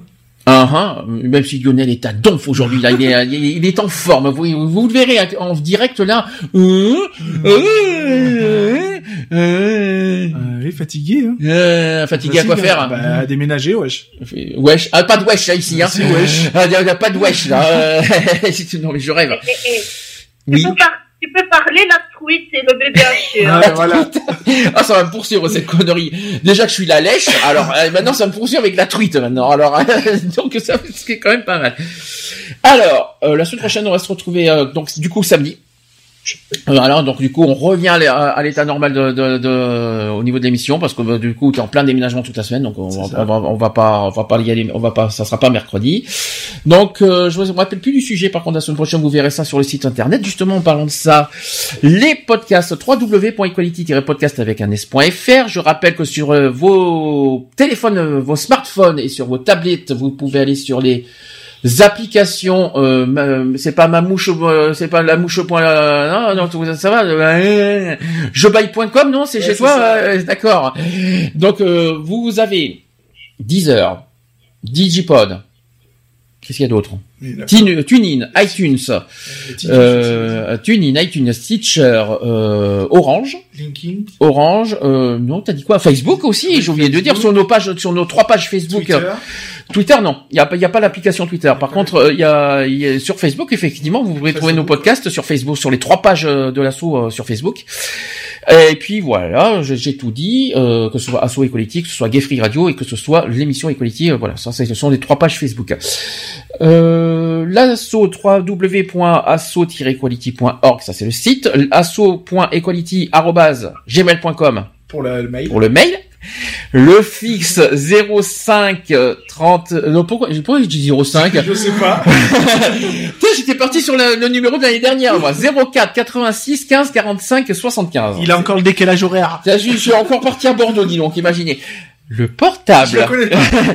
il le sait Lionel il le sait il le sait il, je l'attends il le sait que je l'attends toujours avec ça 06 c'est bien hein C'est bien. 27 c'est bien aussi Ouais. 39 Ouais, 28 71. voilà, tu vois que tu retiens la fin. 06 27 39 28 71. Dans quatre semaines le loto. Oui. Je tiens à le rappeler. Dans quatre semaines, le, le samedi 25 février, euh, on pas, on va fixer l'heure euh, très vite. On va, parce qu'on va 16 faire heures. les affiches bientôt. 16 heures. Euh, Ouais, ouais. On a fixé l'heure hein, déjà. On a fixé l'heure parce que- 16, 22. qu'on a droit, on a droit toute la journée, hein, le- le- 16, la 22. salle. Donc euh, c'est 16 heures. On, on verra, on verra ça. Et euh, dans quatre semaines, donc le loto. Je sais pas qui c'est qui sera là, mais en tout cas, on on est, on est pratiquement prêt. Euh, et puis, et puis mars, on aura l'étape numéro 2, ça sera pas le loto, mais on aura aussi l'étape d'Ilcra à faire. Je ne dirai pas plus, Louis, je- j'en dirai plus. euh, T'inquiète pas, Geoffroy, tu seras au courant en tant qu'adhérent. tu seras au courant au plus vite euh, de ce qu'on va faire à partir de mars si jamais notre candidature est retenue. Voilà. On peut se mettre sur place. Ah, tu seras même sur place, vrai, en plus. Ah, ben, Sur la région, en tout cas au moins sur la région. Prépare-toi, prépare- sur la région, déjà beaucoup plus près. Prépare-toi à être filmé surtout. Ah bah pas de problème. Voilà. Écoutez, je, me, je me ferai beau. Tu vois, enfin quelqu'un qui aime la caméra. Ouais. Ouais, mais écoute, je, je- ouais, je, écoute, euh, sans me vanter, je passe bien, je passe bien à la télé. Alors c'est pas pour la télé, c'est carrément même pour. Euh, j'ai vu. on va- on va- Non, non, non, parce que sinon tu vas dévoiler tout. Tu le sauras, tu le sauras, tu le sauras, Geoffroy, euh, en privé. Voilà, comme ça, ça, ça ira plus vite. Parce que je veux, je veux garder la surprise, je veux garder les trucs pour nous. Et quoi qu'il en soit, ça sera départemental, ça sera sur le 04. L'action. Allez, on se dit à la semaine prochaine, 15h. Merci à tous. Merci. Merci Eve. Êtes rien. De rien. Merci Laurent qui est, qui est- Merci à tous. Merci Geoffroy. Mais avec plaisir. Merci Lionel. Merci Sandy. Merci moi-même. c'est ça. voilà. Et puis on se, c'est bien, je me prends pour Alain Delon maintenant. Euh, et on se dit à la semaine prochaine.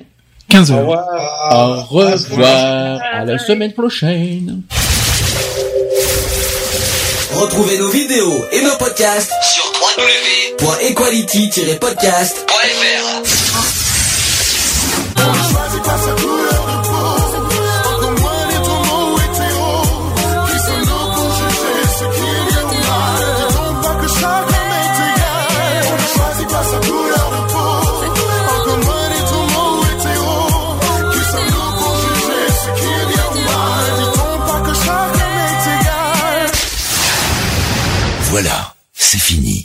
très bientôt.